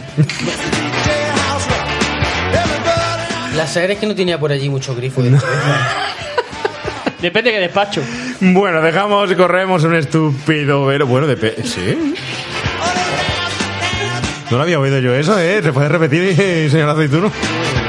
Él ha estado más de una vez allí en la serie, ¿eh? Lo puedes decir. Le invitan de vez en cuando en, ese en algún programilla de esos que echan por aquí, por Jaén. Menos mal que nosotros tenemos la exclusiva. Soy mercenario. Hablando de todavía de la peli, ¿eh? La la, la que, bueno, no lo va a poner porque todo el mundo se la sabe, la que no ha faltado, la que ve una especie de banda sonora todo el rato que es Peter Gunn. Ton, con quién, con quién, con quién, con, ¿vale? No tenías los cascos enchufados. ¿Cómo que no? No tenías los cascos enchufados, no, porque lo hemos puesto al principio. Cuando, claro. Bueno, pues entonces, claro, no tenía los cascos enchufados, joder. La toqué en la mili, porque yo soy un abuelo de esos que hizo la mili. Tú eres de los que y, te- la y teníamos una banda. Mira que no te veo yo haciendo esas cosas, ¿eh? Bueno, pues ya te enseñaré fotos. También ese pelo largo también. No, llegué con el pelo corto para no dar las notas, tú sabes. Y bigotillo. No, Yo la bigote foto. no. Eh, Allí me decían, todo el mundo afeitado mañana, menos Ortega. Bueno, el caso es que aquí hay mucho humor en la mesa, igual que en la película, y hay que mm, analizar ese momento que hemos escuchado hace un ratito en, en ese eh, audio, que es el momento Carrie Fisher, el momento en el que eh, eh, ella va con su metralleta dentro del túnel, la cloaca, le dispara. Flipante. No acierta, pero además consigue en medio segundo el carisma de John Belushi ponerle ojitos de gato, de verdad, del gato. Me recuerda al gato de, de, de- y decirle, "Mm, chica, eres mía otra vez. Ahí te quedas. Utiliza todas las excusas posibles. Llegué tarde, pedí un taxi, me secuestraron, me robaron el coche. O sea, todo. Es como... Todo, todo, todo, todo, todo, todo. Buenísimo, ¿eh? me parece buenísimo. Eh, hay que hablar mucho de la comedia, bueno, hablar mucho, eh, de la comedia de esta película, porque yo simplemente voy a hacer referencia a lo siguiente. Comedia tipo John Belushi y hay escenas como, como por ejemplo, eh, momento en el que aparece ellos y meten el coche en la cochera y le dedica toda una escena John Belushi, perdón, eh, John Landis a eso. Llegan, cogen su coche, lo meten en el callejón, lo meten en la cochera, se sale por la puerta y cierra la puerta y salen ellos andando. Todo un momento para eso y una escena cómica porque claro, la cochera es así, súper estrecha y no puede meter el coche. Momento en el que van a entrar en la casa y disparan el bazooka Lo hemos hablado antes. Y eh, rompe la puerta, se agacha y no pasa nada. Y sube la escalera y le dice, eh, hasta luego, Sam. Y- pero es que luego llega, además ese Y mismo... de repente el traje está, negro de nuevo. Sí, pero hay momentos en el que hay ciertos chistes que los tiran ahí, en plan, lo que, lo que decíamos, los coin. Y es que cuando entra Elwood por primera vez a, a la casa, le dice uno de ellos, ¿has comprado una terrata? Y se lo lanza. Y se queda está, ahí. Y ya está. Y luego hay otro en el que está llam- llamando por teléfono, dice, no, el alcalde ha muerto. Ha muerto. Ah, vale. Y lo dejan ahí como, pues ha muerto el alcalde. Sí, ese en el- en el Ya está. ¿Y eso que viene? O sea, ¿Y qué me dices del momento del restaurante en el que entran Eh, y le mi dice, favorita. ¿cuánto pide por sus dos hijas? Y por su mujer. Y por su mujer. No sé. eh, Brutal, brutal. Bueno, y es... eh, eh, cuando yo- se cae el edificio. Cuando se cae el edificio. Es que yo Brutal. no estoy de acuerdo en lo que decís que no es cómica. Es cómica, pero lo- del año 80. Humor absurdo, Eh, por ejemplo, cuando, cuando vienen los verdaderos cantantes de country, cuando viene eh, Charlie Napier, eh, el actor, somos no sé qué, all style, y le dice. Mm, brigada de, de derechos y saca el paquete de Chesterfield y se lo guarda como si fuese Sí. una acreditación es como Además que, es que se ve el paquete de, de- de se lo guarda. Perfectamente. pero dice voy al coche a firmar el cheque lo suelo firmar en la guantera mientras mientras- mi hermano Y el otro viene arrancando. O ese plano que se ve todos los, los country en la parte de arriba de, de la caravana asomado. Cierto. Embutidos que no tiene sentido que estén los cuatro ahí. Ujú. O sea, hay muchos momentos cómicos. Cuando, cuando el coche se queda al revés en el, en el momento del supermercado, de los grandes almacenes, y empieza a dar vueltas eh, así, de- como un trompo, y dice, te tengo que coger, sea como sea. O el momento del ordenador, cuando le miran las multas, que, que quien dice, eso es Terminator. El momento del coche es muy bueno, el coche dando vuelta y el tío. ¡Mierda! ¡Se me ha roto el reloj! Claro, ahí hay un simbolismo. Oscar, va por ti. Hay otro simbolismo. Eh, se, me ha se me ha roto el reloj, lo dicen tres veces durante la película. Y la primera vez eh, se empieza a decir eh, que se ha roto el reloj desde que le devuelven el, el reloj roto a John Belushi en la cárcel. Le dicen un preservativo sin usar, otro usado, un reloj roto y a partir de ahí cada vez que hay un accidente siempre se levanta alguien y dice tengo roto el reloj. Simbolismo. Puede ser.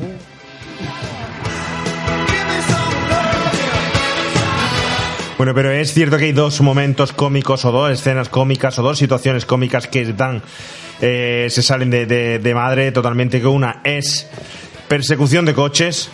Brutal. Total. ¿Has perdido la cerveza, Carlos? Sí. ¿Qué ha pasado? Carlos está Parece aquí. que está jugando como los- momento con los humorístico, trileros, con el visual. momento trilero. ¡Está toda vacía! Te la ha quitado Sito. Creo que me lo bebo yo, tío. Es que una, dos, tres, cuatro, cinco. ¿Para qué te juntas con seis. músicos? O sea, tiene, las tres están llenas. Uno, dos, tres, cuatro, cinco, seis, siete. Pero si te, si la acabáis de abrir ahora mismo los dos, Está- ¿cómo, puede ser que habéis perdido la cerveza? Hijo puta, se me ha pimplado. ¿Cómo la has hecho, Sito? Ah, no, no, no. Soy mira, mira, mira, mira, mira, mira. No, no, no. ¡Ah, toma! Juan Tamarín, debajo del sombrero de los Blue Brothers. ¡Toma!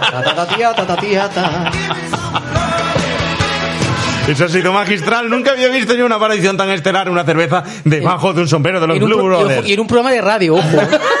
Ojo, cuidado. Ojo, cuidado. Bueno, el caso es que eh, tenemos, por un lado, los accidentes de tráfico, todos esos choques. ¿Cómo se puede grabar eso, Carlos? Porque y luego el momento magistral, épico, cuando el coche de los nazis cae por lo alto de la autopista. Pero es que esa caída.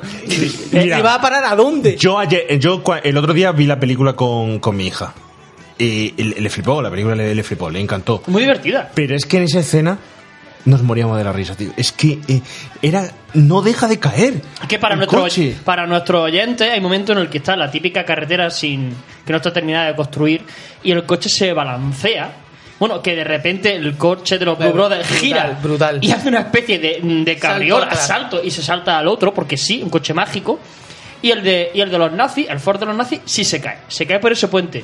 Pero es que se cae por ese puente, pero el siguiente contraplano que hacen es desde un helicóptero por encima de un rascacielos cayendo el coche, que parece un micro machine, que dice, hostia, el ostión que tiene que pegar ese coche, que normal que haga un agujero en el arcén. Pero hay dos planos que dice, se le ha ido, o sea, no tiene Creo- ninguna continuidad lógica. Creo que describi- despidieron a la Scree Sí, sí. inmediatamente. No, no, o el script estaba fa- partiéndose el culo diciendo esto no tiene lo- Pero es buenísimo. Porque El además- Scree- el Scree estaba con Belushi en Estaba- la, la estaba- cabina. Creo que dijeron no hay huevos también. Bueno, esa escena tiene su historia porque le obligaron, las leyes y el Estado le obligaron a repetir esa escena antes de hacerla primero en un campo, en un campo, cuatro o cinco veces para ver si eran capaces de hacerla, de verdad, y luego la tiraron desde realmente cuando se ve caer el coche que se mete en el agujero, realmente el coche estaba cogido en un helicóptero y lo soltaron desde un helicóptero. Normal. Y las pruebas eran para eso, para ver si eran capaces de hacer coincidir el coche en el agujero que había hecho. Era una época en que había que tirar coches para grabarlos. Claro. Yo, No como yo- ahora. yo creo que a lo mejor se apostaron que su coche era de la alta de la gama más alta. Puede ser, puede ser, pero es brutal, ¿eh? La cantidad de vehículos, la cantidad de, de accidentes. Ya era brutal ver el coche cómo llegaba a los sitios y aparcaba haciendo el trompo, que es otra de las escenas Claro. cómicas, que a cada sitio que llega hace y pega el trompo y, y se aparca, pero ver ahí todos los accidentes, John Landis eh, eh, es judío. No sé, yo creo que no. Porque tiene, a mí me encanta porque tiene una, una, una aberración contra los nazis que dice, no, no, lo voy a reventar. De hecho, Eso es muy Spielberg también, ¿eh? Sí, sí. Spielberg también por... sí, pero eh, Spielberg sí tiene raíces, Sí, raíces por judías. eso. El nombre nada más. Sí, Claro. De hecho, eh, como, como dato curioso, te puedo decir que la, que la escena de, de los nazis, la de Henry Gibson, el monólogo que tienen en el puente, eh, lo sacaron de, de un partido nazi que se llama el, el California, el California Rage, y que eh, este grupo ganó una demanda y verdaderamente tuvieron, según la no sé qué número de enmienda, tuvieron derecho a manifestarse con ideas de apología nazi. Joder. Entonces lo meten, en el, creo que fue en el 76, lo meten en la película ese discurso que le dicen, han ganado una demanda al juzgado y pueden manifestarse estos malditos nazis. Y de hecho, eh, el personaje de Henry, Henry Gibson dice que pertenece al Partido Socialista Socialista Americano. ¿no? Cuando los nazis eran nacionales socialistas. Y eh, las siglas en inglés eh, serían ASWPP, que es el, el diminutivo en inglés de limpieza de culo. O sea, hasta ahí irán finos de decir, no, no, a los nazis lo vamos a ridiculizar, porque vestidos de nazis nazis en mitad de Chicago me parece Qué cuanto barbaridad. menos absurdo. Oye, eh. Pintando el águila con, con una brocha. es como- Me parece Muy absurdo el... ¿Y qué os parece la escena final? El momento ese de la subida a la torre de, de Chicago. El que- ascensor, ¿no? El momento del ascensor, el momento de llegar todos los militares. Ah, brutal. Que se, se- se- bueno, los accidentes hay que decir que fueron más de 300 accidentes, con 100 automóviles, ciento y pico de automóviles, como hemos dicho, pero. Murió gente, ¿no? Pero, y ese. Murió gente.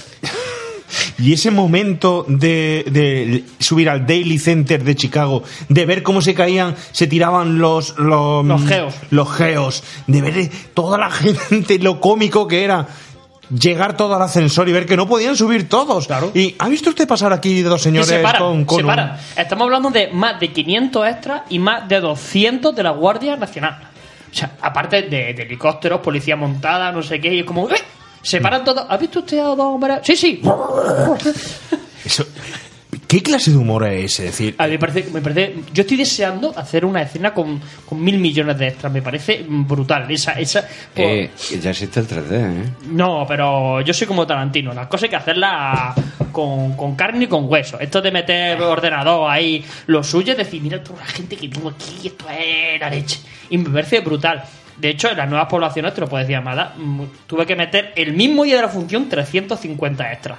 Allí, en, en, en el espectáculo. Pero me parece magistral ese barullo de gente, de militares, de metralletas, tanques. tanques, helicópteros. me parece Brutal, un agobio. ¿Cómo son capaces de hacer eso? No lo entiendo, desde luego, ¿eh? ¿Cómo son capaces? Pero bueno, eh, y sobre todo el contraste de subir todos, la música, etcétera, y luego se ven a ellos subiendo en el ascensor, todo tranquilos, con la musiquilla del ascensor, y el contraste de acción, todos su- y, ellos en el ascensor tranquilitos, y luego el cameo ahí de Steven Spielberg, directamente porque... Coño, que no lo conocía, ¿eh? Con el bigotillo. Con el bigotillo tipo sí, sí, sí, ahí, Hitler también, ¿no? Sí, sí, Pero sí, sí. Tenemos un montón de cameos y extras por ahí que no hemos comentado. Javi, ¿quién aparece en la, en la Bueno, película hay- y actores que no hemos comentado? La tampoco? película en sí está llenísima de, de cameos. Solamente hay dos protagonistas y todos los demás para mí son, son cameos, ¿no? Entonces, pues te digo rápido, si quieres, bueno, lógicamente Carrie Fisher, que la hemos visto. Además, es uno de los personajes que más, que más gracia me hace en cuanto a la, en cuanto a la, Que a la lanza escena. un lanzallamas. El lanzallamas, la bomba, luego- eh, brutal, brutal. Ese mismo año se estrenó el episodio 5 de la Guerra de la Galaxia. Exactamente, exactamente. Estaba. Y bueno, y era novia de Dana Aykroyd, ¿eh? Sí. Sí. Era novia, novia de Dana Aykroyd, por lo visto incluso hasta se habían prometido algo de eso. También ¿eh? fue novia de Paul Simon, ¿eh? Sí. ¿Qué- Porque ¿Cómo? También fue novia de Paul Simon. De Paul Simon. dicen que durante el rodaje eh, Carrie Fisher se atragantó. Eh, Danny Aykroyd le hizo la maniobra de Helmich, o como se diga, y le salvó la vida y Y que, luego se y que se, se prometieron después. Vamos, que se la debía. Luego la droga acabó con eso. Acabó con esa relación. claramente. Eh, más cameo. Bueno, tenemos al propio John Landis haciendo un cameo como uno de los, como uno de los policías. En la, de la- que, vamos, sale en la persecución de, de los coches. A su madre. Y Su madre, madre- su madre aparece como una, También, la también. ¿A la madre de vecina- John Landis? Aparece como la vecina de Landis. arriba. Sí, sí, sí, sí. ¿En dónde? ¿En qué momento? Eh, eso. Aparece como una de, la- de las mujeres de las vecinas de, de arriba en la película. Viene acreditada como una mujer. La La mujer de de- arriba, ¿vale? Tenemos a, a Frankov. A Franco. Tenemos a, a Frankov, a esa voz, a la voz de Yoda. Eh, Bueno, eh, eh, eh, bueno, la voz de. Yoda, no solo la voz La de voz de Yoda. Yoda, la tienda de los horrores, la tienda de los horrores, ya hablamos de él, De hecho, hay un los gui- teleñecos conquistan Manhattan. Hay un, hay un guiño que cuando están el coche arrasa al Toys R Us, eh, hay uno- un personaje que está, está con Gonzo en la mano un- comprando un muñeco y dice ¿Quieres la cerdita Peggy? Y, arrasan el, como un guiño a Frank Oz. Totalmente Exacto. es un guiño en ese momento. A uno que le gusta, tengo también el cameo que le gusta a, a Carlos, a Paul Rubens, que es el que hace de Pee-wee, en la gran aventura de Pee-wee de, de Tim, Tim Burton. Burton. Ahora van a hacer una serie para, para Que Netflix. hace de camarero. Eh, ¿De camarero? Hace de camarero. Antes de que entre el metre, el camarero que El atiende camarero a los que Blue atiende a Brothers los- Exacto. Ajá. es Pee-wee. Sí. Tenemos a John Candy, también, John, que qué ya... bueno. John Candy que tiene Me- un papel, un papel que dices, ¿qué pinta aquí este señor? Es decir, es el, el jefe de la policía, que no te lo crees, Hombre. que cuando llega a detenerlos dice, esperaros que eh, después de llevar tanto tiempo persiguiéndolos, nunca lo he oído Tocar, eh, tocar, voy a, a- escucharlo. ¿Naranjada? Naranjada. naran- Esa escena fue improvisada. Es muy grande, es un tío, para mí John Candy es un tío grande, grande, grande, grande. Pero, Candy- pero aquí pega, re- no sé. Bueno, pero es que en eso consiste, ¿no? En que es un personaje surrealista, digamos, un poco, ¿no? Y en eso consiste en este tipo de, humor. Eh, sigo, sigo con cameo. Tenemos a Twiggy, que Twiggy es la chica que está en la gasolinera. Twiggy es la chica que está en la, en la escena de la gasolinera, que es en la escuela que quiere ligar Dan Aykroyd. Que esa chica es una supermodelo de los años 70 y que hasta hace poco ha sido jurado en un programa de, de- de Estados Unidos de se llama American Next Top Model. Estamos hablando de una chica conocidísima en, en Estados Unidos. Tenemos el cameo de Steven Spielberg al, al final de, de la peli. Dice mucho que para terminar una película tengas que entregar 5.000 dólares a Steven Spielberg. Ahí lo dejamos. El mensaje subliminal, ¿eh? Desde luego, ¿eh? la señora Tarantino. La señora Tarantino. Ya está tranquilo. Eh, Henry Gibson, que ya hemos hablado de él, el líder de, de los nazis, nazis. ¿no? Exacto, que él- lo- ya hablamos de él, en, era el villano del Chip Prodigioso. Ah, Ya hablamos de, de él, también tiene un papel importante en la película de Magnolia. Y por último, Charles Napier, que es el líder de, de esa banda country que llega al, al bar este de carretera. Bueno, pues Mucho, mucho habiendo hecho repaso a los cameos, habiendo hecho repaso a la comedia y todo, ¿se nos queda algo por ahí ya para terminar de la película? Todo ya de- acabado. Bueno, yo sí pediría una conclusión, una pequeña frase, una conclusión sobre esta película, la importancia que tiene. Yo lo he dicho, para mí es una, una Hmm. especie de, de, de- de cine de barrio estadounidense, pero con, con guion de, de los Cohen y música de Roman Blues. Para mí, desde el punto de vista millennial, creo que debemos de darle una oportunidad a todos aquellos que no la hayan visto, porque es una película súper divertida. Es una película que no te va a rebanar los, los- los sesos en absoluto, es para pasar un buen rato, para disfrutarla, para aprender también un poquito de, de música, para aquellos que no conozcan a Aretha Franklin, etcétera, ¿no? Ray Charles, etcétera, pues también uno aprende un poquito de música. Y la película súper divertida que recomiendo a todo el mundo que le dé una oportunidad, ¿eh?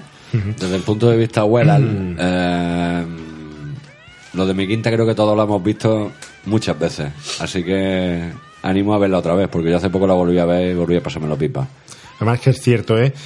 Eh, yo me quedaría sobre todo con que es una película de los 80, pero no es un producto típico de los 80, a pesar de que su director sea de los más Ochenteros. ochenteros que hay.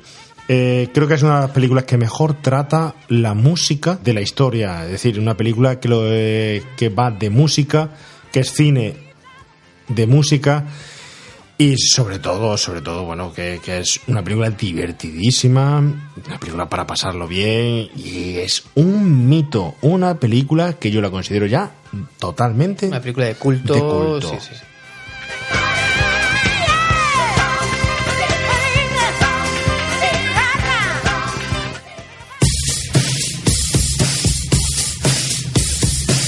El remake prohibido.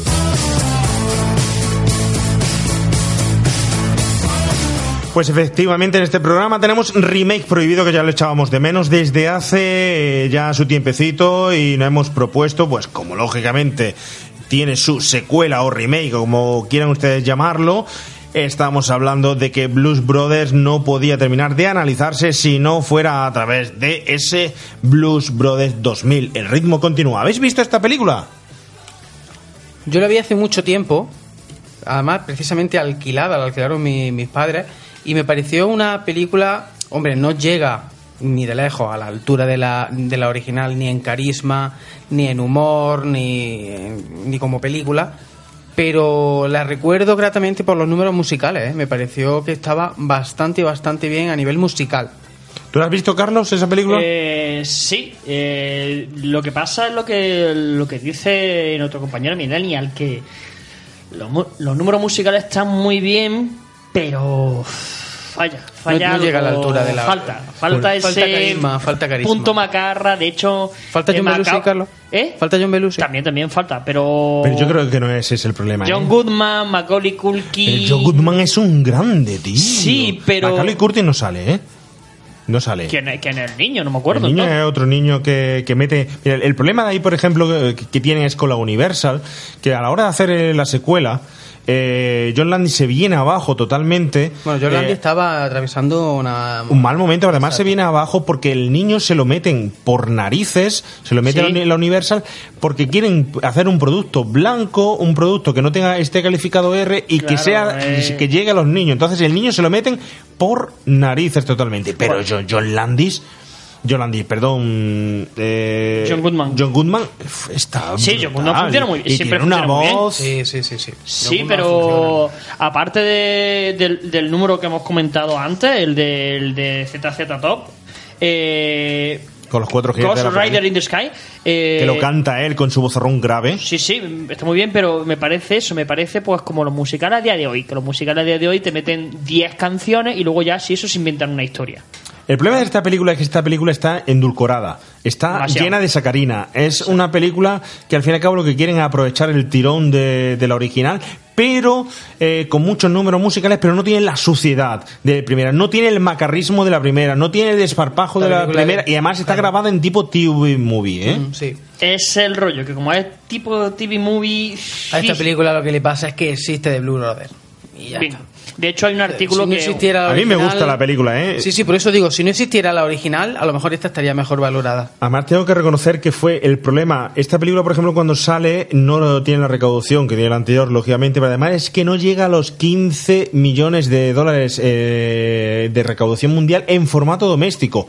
Algo que yo puedo dar fe porque cuando yo estaba trabajando en el videoclub, esta película era de ese momento, de año 98.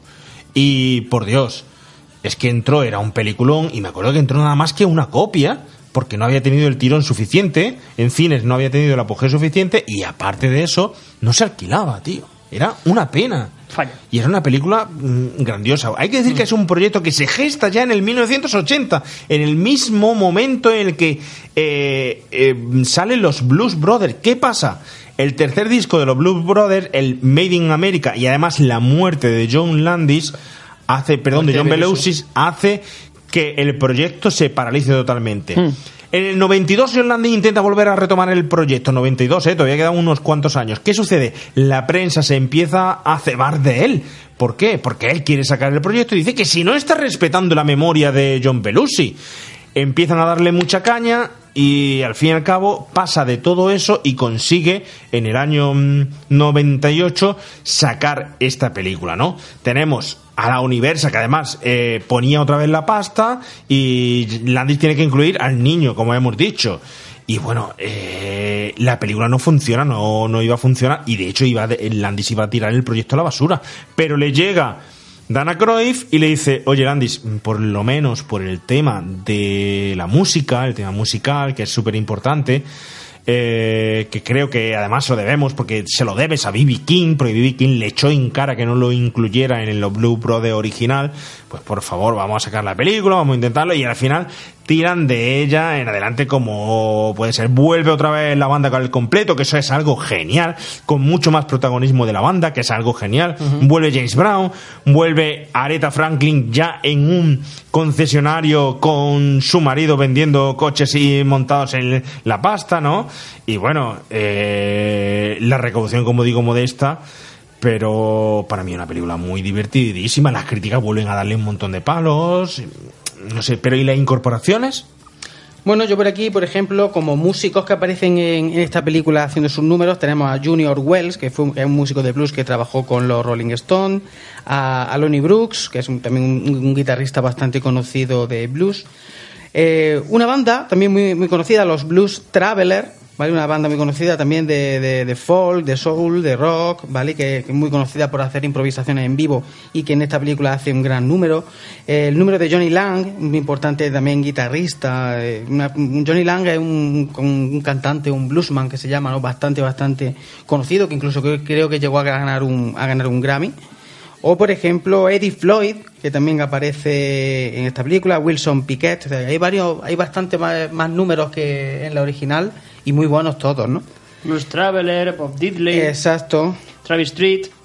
Luego, como cameos, vuelve a aparecer Frank, eh, Frank Oz, eh, entre otros. Bueno, tenemos a Steve Lawrence, a Darrell Hammond, Darrell Hammond, que lo recupera John Landy una vez más del Saturday Night Live. A Ania, Ania Peoples, que es una actriz muy conocida que participó en la, en la serie Fama y que hace también aquí un cameo. Y vuelve a aparecer el pingüino. El pingüino. Aparecer Kathleen Freeman. Lo principal de esto es que James Belushi, el hermano de Belushi, iba a participar en la película. Al final se queda eso en que él tiene por aquello entonces una serie de televisión y se queda en simplemente un cameo y al final el cameo ni siquiera se hizo nunca. Y entonces desaparece, ¿no? Luego no sé si se arrepiente o no se arrepiente de haber aparecido, ¿no? Hubiera estado bien Está ver a su hermano porque seguramente el argumento luego una película que re- totalmente reproduce el argumento original no cambia simbolismo. nada no sé que no lo veo mal porque al fin y al cabo es como una parodia dentro de la propia parodia pero bueno el problema Pues que esta película hace desaparecer totalmente a John Landis porque las críticas fueron abrumadoras. John Landis además se re- aquí se echa a pelear con el Hollywood eh, pe- de las grandes estrellas, las grandes producciones y promete no volver a trabajar con ellos. Y de hecho nunca más vuelve a trabajar con Hollywood. Solo luego lo podemos ver en dos películas de producción independiente, aparte de televisión, estoy hablando clara, eh, lógicamente, que es El plan de Susan en el 98 y Burke and Hart en el 2010, esa película inglesa. Y ya no lo a ver más, ¿no? Hay amagos de hacer una serie, etcétera, pero al final, sí. junto con la esposa, la viuda de John Landis, que promueve, quiere promover eso con Dana Croy, y al final nunca se. Yo se creo, que, yo creo que tiempo al tiempo. Que algo aparecerá con el tiempo. J. Evan Bonifant. Es Evan Bonifant, el CBA, ¿no? Que no. Eh, conocido sí, en sí, su sí. casa a la hora de comer. Sí, no tiene nada más reseñable por ahí. En fin, con esto, algo más que queráis destacar de, de este momento, porque, por ejemplo, el- muchas referencias, Reserve Dog, eh, esos señores eh, tienen ese traje copiado de aquí, ¿tú crees? Mm, No sé. eh, la cabeza, la de Tarantino es una puta locura. Podría ser perfectamente que el vestuario de, de tanto Reservoir Dogs como de Pulp Fiction uh, estuviera sacado de, de los Blue Brothers. No sé, tendríamos que ver toda la filmografía que ha visto este puto enfermo de la cabeza que, que es Tarantino. Pero incluso yo me lo planteé, ¿no? Porque la primera escena en la que están eh, John Belushi y Dan Aykroyd en el coche me parecía muy Pulp Fiction. Es muy Pulp Fiction, sí, es muy, no sé. Puede, vete a saber, si Tarantino ha cogido música de, de las películas de Jess Franco, ¿por qué no ha podido coger algo de, de, de los Blue Brothers? Vete a saber. Cierto. Y Men in Black, Men in Black, hombre, yo diría Yo que todo un alegato a, a- en la Yo no vestimenta, creo- ¿eh? no sí, sé. No, no, no creo que sea por eso. Yo creo que a lo mejor nos falta la, la cultura estadounidense para entender eh, este vestuario. Porque yo creo que es muy típico de Estados Unidos, pues que los guardias de seguridad o los, Vistan de negro, ¿no? o los hombres de negro o la, la escolta, como hablábamos en un principio de, del presidente de, los Estados Unidos, en, el, en, ese, en ese sketch en el que eh, en el que eh, Dan Aykroyd y, y, ay, y John Belushi eh, hacían de, de escolta de Chevy Chase, vestían de, de negro y con, con las gafas del sol, a lo mejor viene de ahí, no sé. Puede ser. Bueno, sea lo que sea, ahí queda y pasamos a la siguiente sección que nos quedan las recomendaciones de nuestro invitado.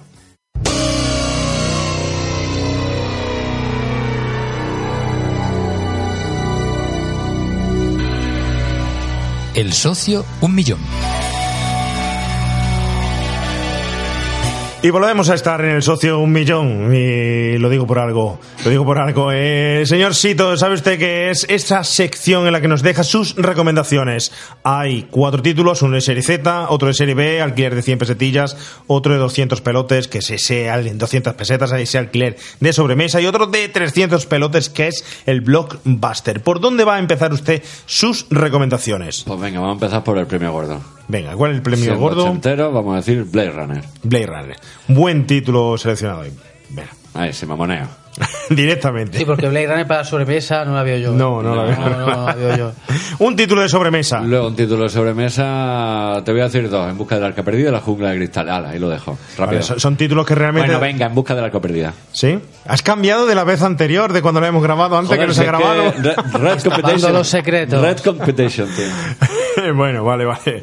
Eh, me parece acertado porque antes teníamos polémica con Jungla de Cristal si era realmente un tema de, de, Coño, y la- de- de sobremesa. y el, arca, perdida si te vale como Sí, sobremesa. claro. Hombre, básicamente sí, una peli madre. de esas, esas dos pelis son de las que más veces he visto en mi vida, o sea. Pero bueno. Vamos a la serie, Serie B. B, Es que hay que decir, que esta es la segunda vez que lo grabamos, esto no es por nada. pero para que cuentes secretos. No cuentes secretos. Venga. Bueno, la serie B. Antes, en sobremesa había dicho sobre Citroën, que quede Sí, claro. que sí. Sí. Bueno, la serie B, como de los 80 no me sé ninguna, te voy a decir de los 70. eh, la invasión del ultracuerpo, la de Donald Sutherland. Muy bien, ese es Película. un gran título, un película. Por cierto, ¿has visto de Faculty? No. Faculty es como una especie de remake ahí encubierto de, De Robert esa- Rodríguez, está chula, de ¿eh? esa película. Está bien, no está mal, no está mal. Bueno, y luego de, de la otra, pues vamos a decir, vamos a redecir la balántula, tío. La Venga, por favor. Brutal, película donde la lava se convierte Fantástico. en tarántula. No hace falta más. Y donde hay un gran cameo de, por el prota de Steve Gutenberg, más ochentero imposible, a pesar de ser de ahora, y hace un cameo con el prota de Sarnado, se lo encuentra, se saludan. ¿Tú por qué no estás cazando tiburones? No lo sé, tío, adiós. O sea, maceta no puede ser, tío. Brutal, eh. Sarnado mezclado con La balántula. la balántula. La balántula. Bueno, son buenos títulos. Nos habías comentado eh, que había por ahí eh, Sarnado, no sé ya por cuál íbamos. Por la seta, Sí, es que, es que el género de tiburones se ha convertido. Bueno, los tiburones se han convertido en un género. Porque ahora mismo está eh, Sarnado, está Sarkstein, que es un tiburón con Frankenstein, y está Sark Exorcisms, que es un tiburón poseído. Y sale la portada un cura con un crucifijo haciéndole un exorcismo a un tiburón. O sea, los tiburones se han convertido en un género. ¡Yo te expulso! Sí. Ya mismo Tan, tan, Sark. tan, tan, tan, tan, tan. ¡El poder del capitán Pescanova te obliga! O algo así será, no sé. Y no hay más remedio que despedirse hoy al ritmo de los Blues Brothers.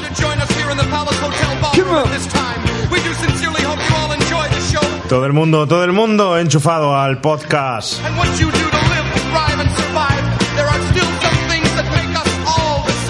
Señor Sito Ortega, muchísimas gracias por su asistencia. A vosotros, tío, por la invitación, me lo he pasado pipa. Oye, no te vayas sin pagar la excedencia de cerveza, ¿eh? La llevas clara.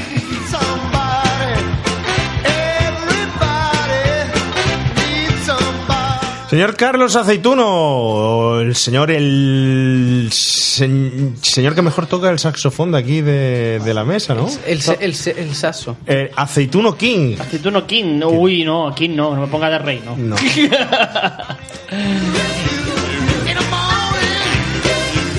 Oye, eh, hablábamos antes eh, que tenemos que hacer el próximo programa, tenemos que hacer El Señor de las Bestias con Sí, señor. Oscar, que se lo debemos, que íbamos, iba a ser este programa, pero por el nacimiento adelantado de, De su de su niña. ¿No veíamos, no veíamos producente hacer el- la semilla del diablo? No. Claro. La- estoy, Qué mamón. est- estoy vivo. Claro, te digo. Bueno, pues el próximo, si no pasa nada y trayéndolo de los pocos pelos que le queda al señor Oscar, tenemos que hacer El Señor de las Bestias con él y con un gran invitado que tenemos también para el próximo. El gran ilustrador premio Carandraca, Miguel Cerro. Casi nada. Muchas gracias, Carlos, como siempre. A vosotros, Forever and Ever, you say mejor. Venga.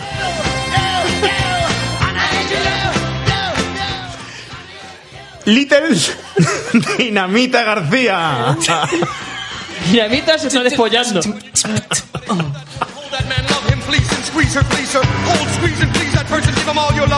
La mejor despedida que podía hacer usted. Bueno, yo me despido ya de los remakers. Recuerden, amigos, que todavía hay cosas que no os hacen iguales a todos. Nos hacen iguales a todos, a ustedes y a mí. A ustedes, a mí a ellos. Todos somos iguales. A todo el mundo hay cosas que nos hace igual. A todo el mundo, a todo el mundo, a todo el mundo. Y no lo digo yo, lo dicen los Blues Brothers. Adiós. ¡Aleluya!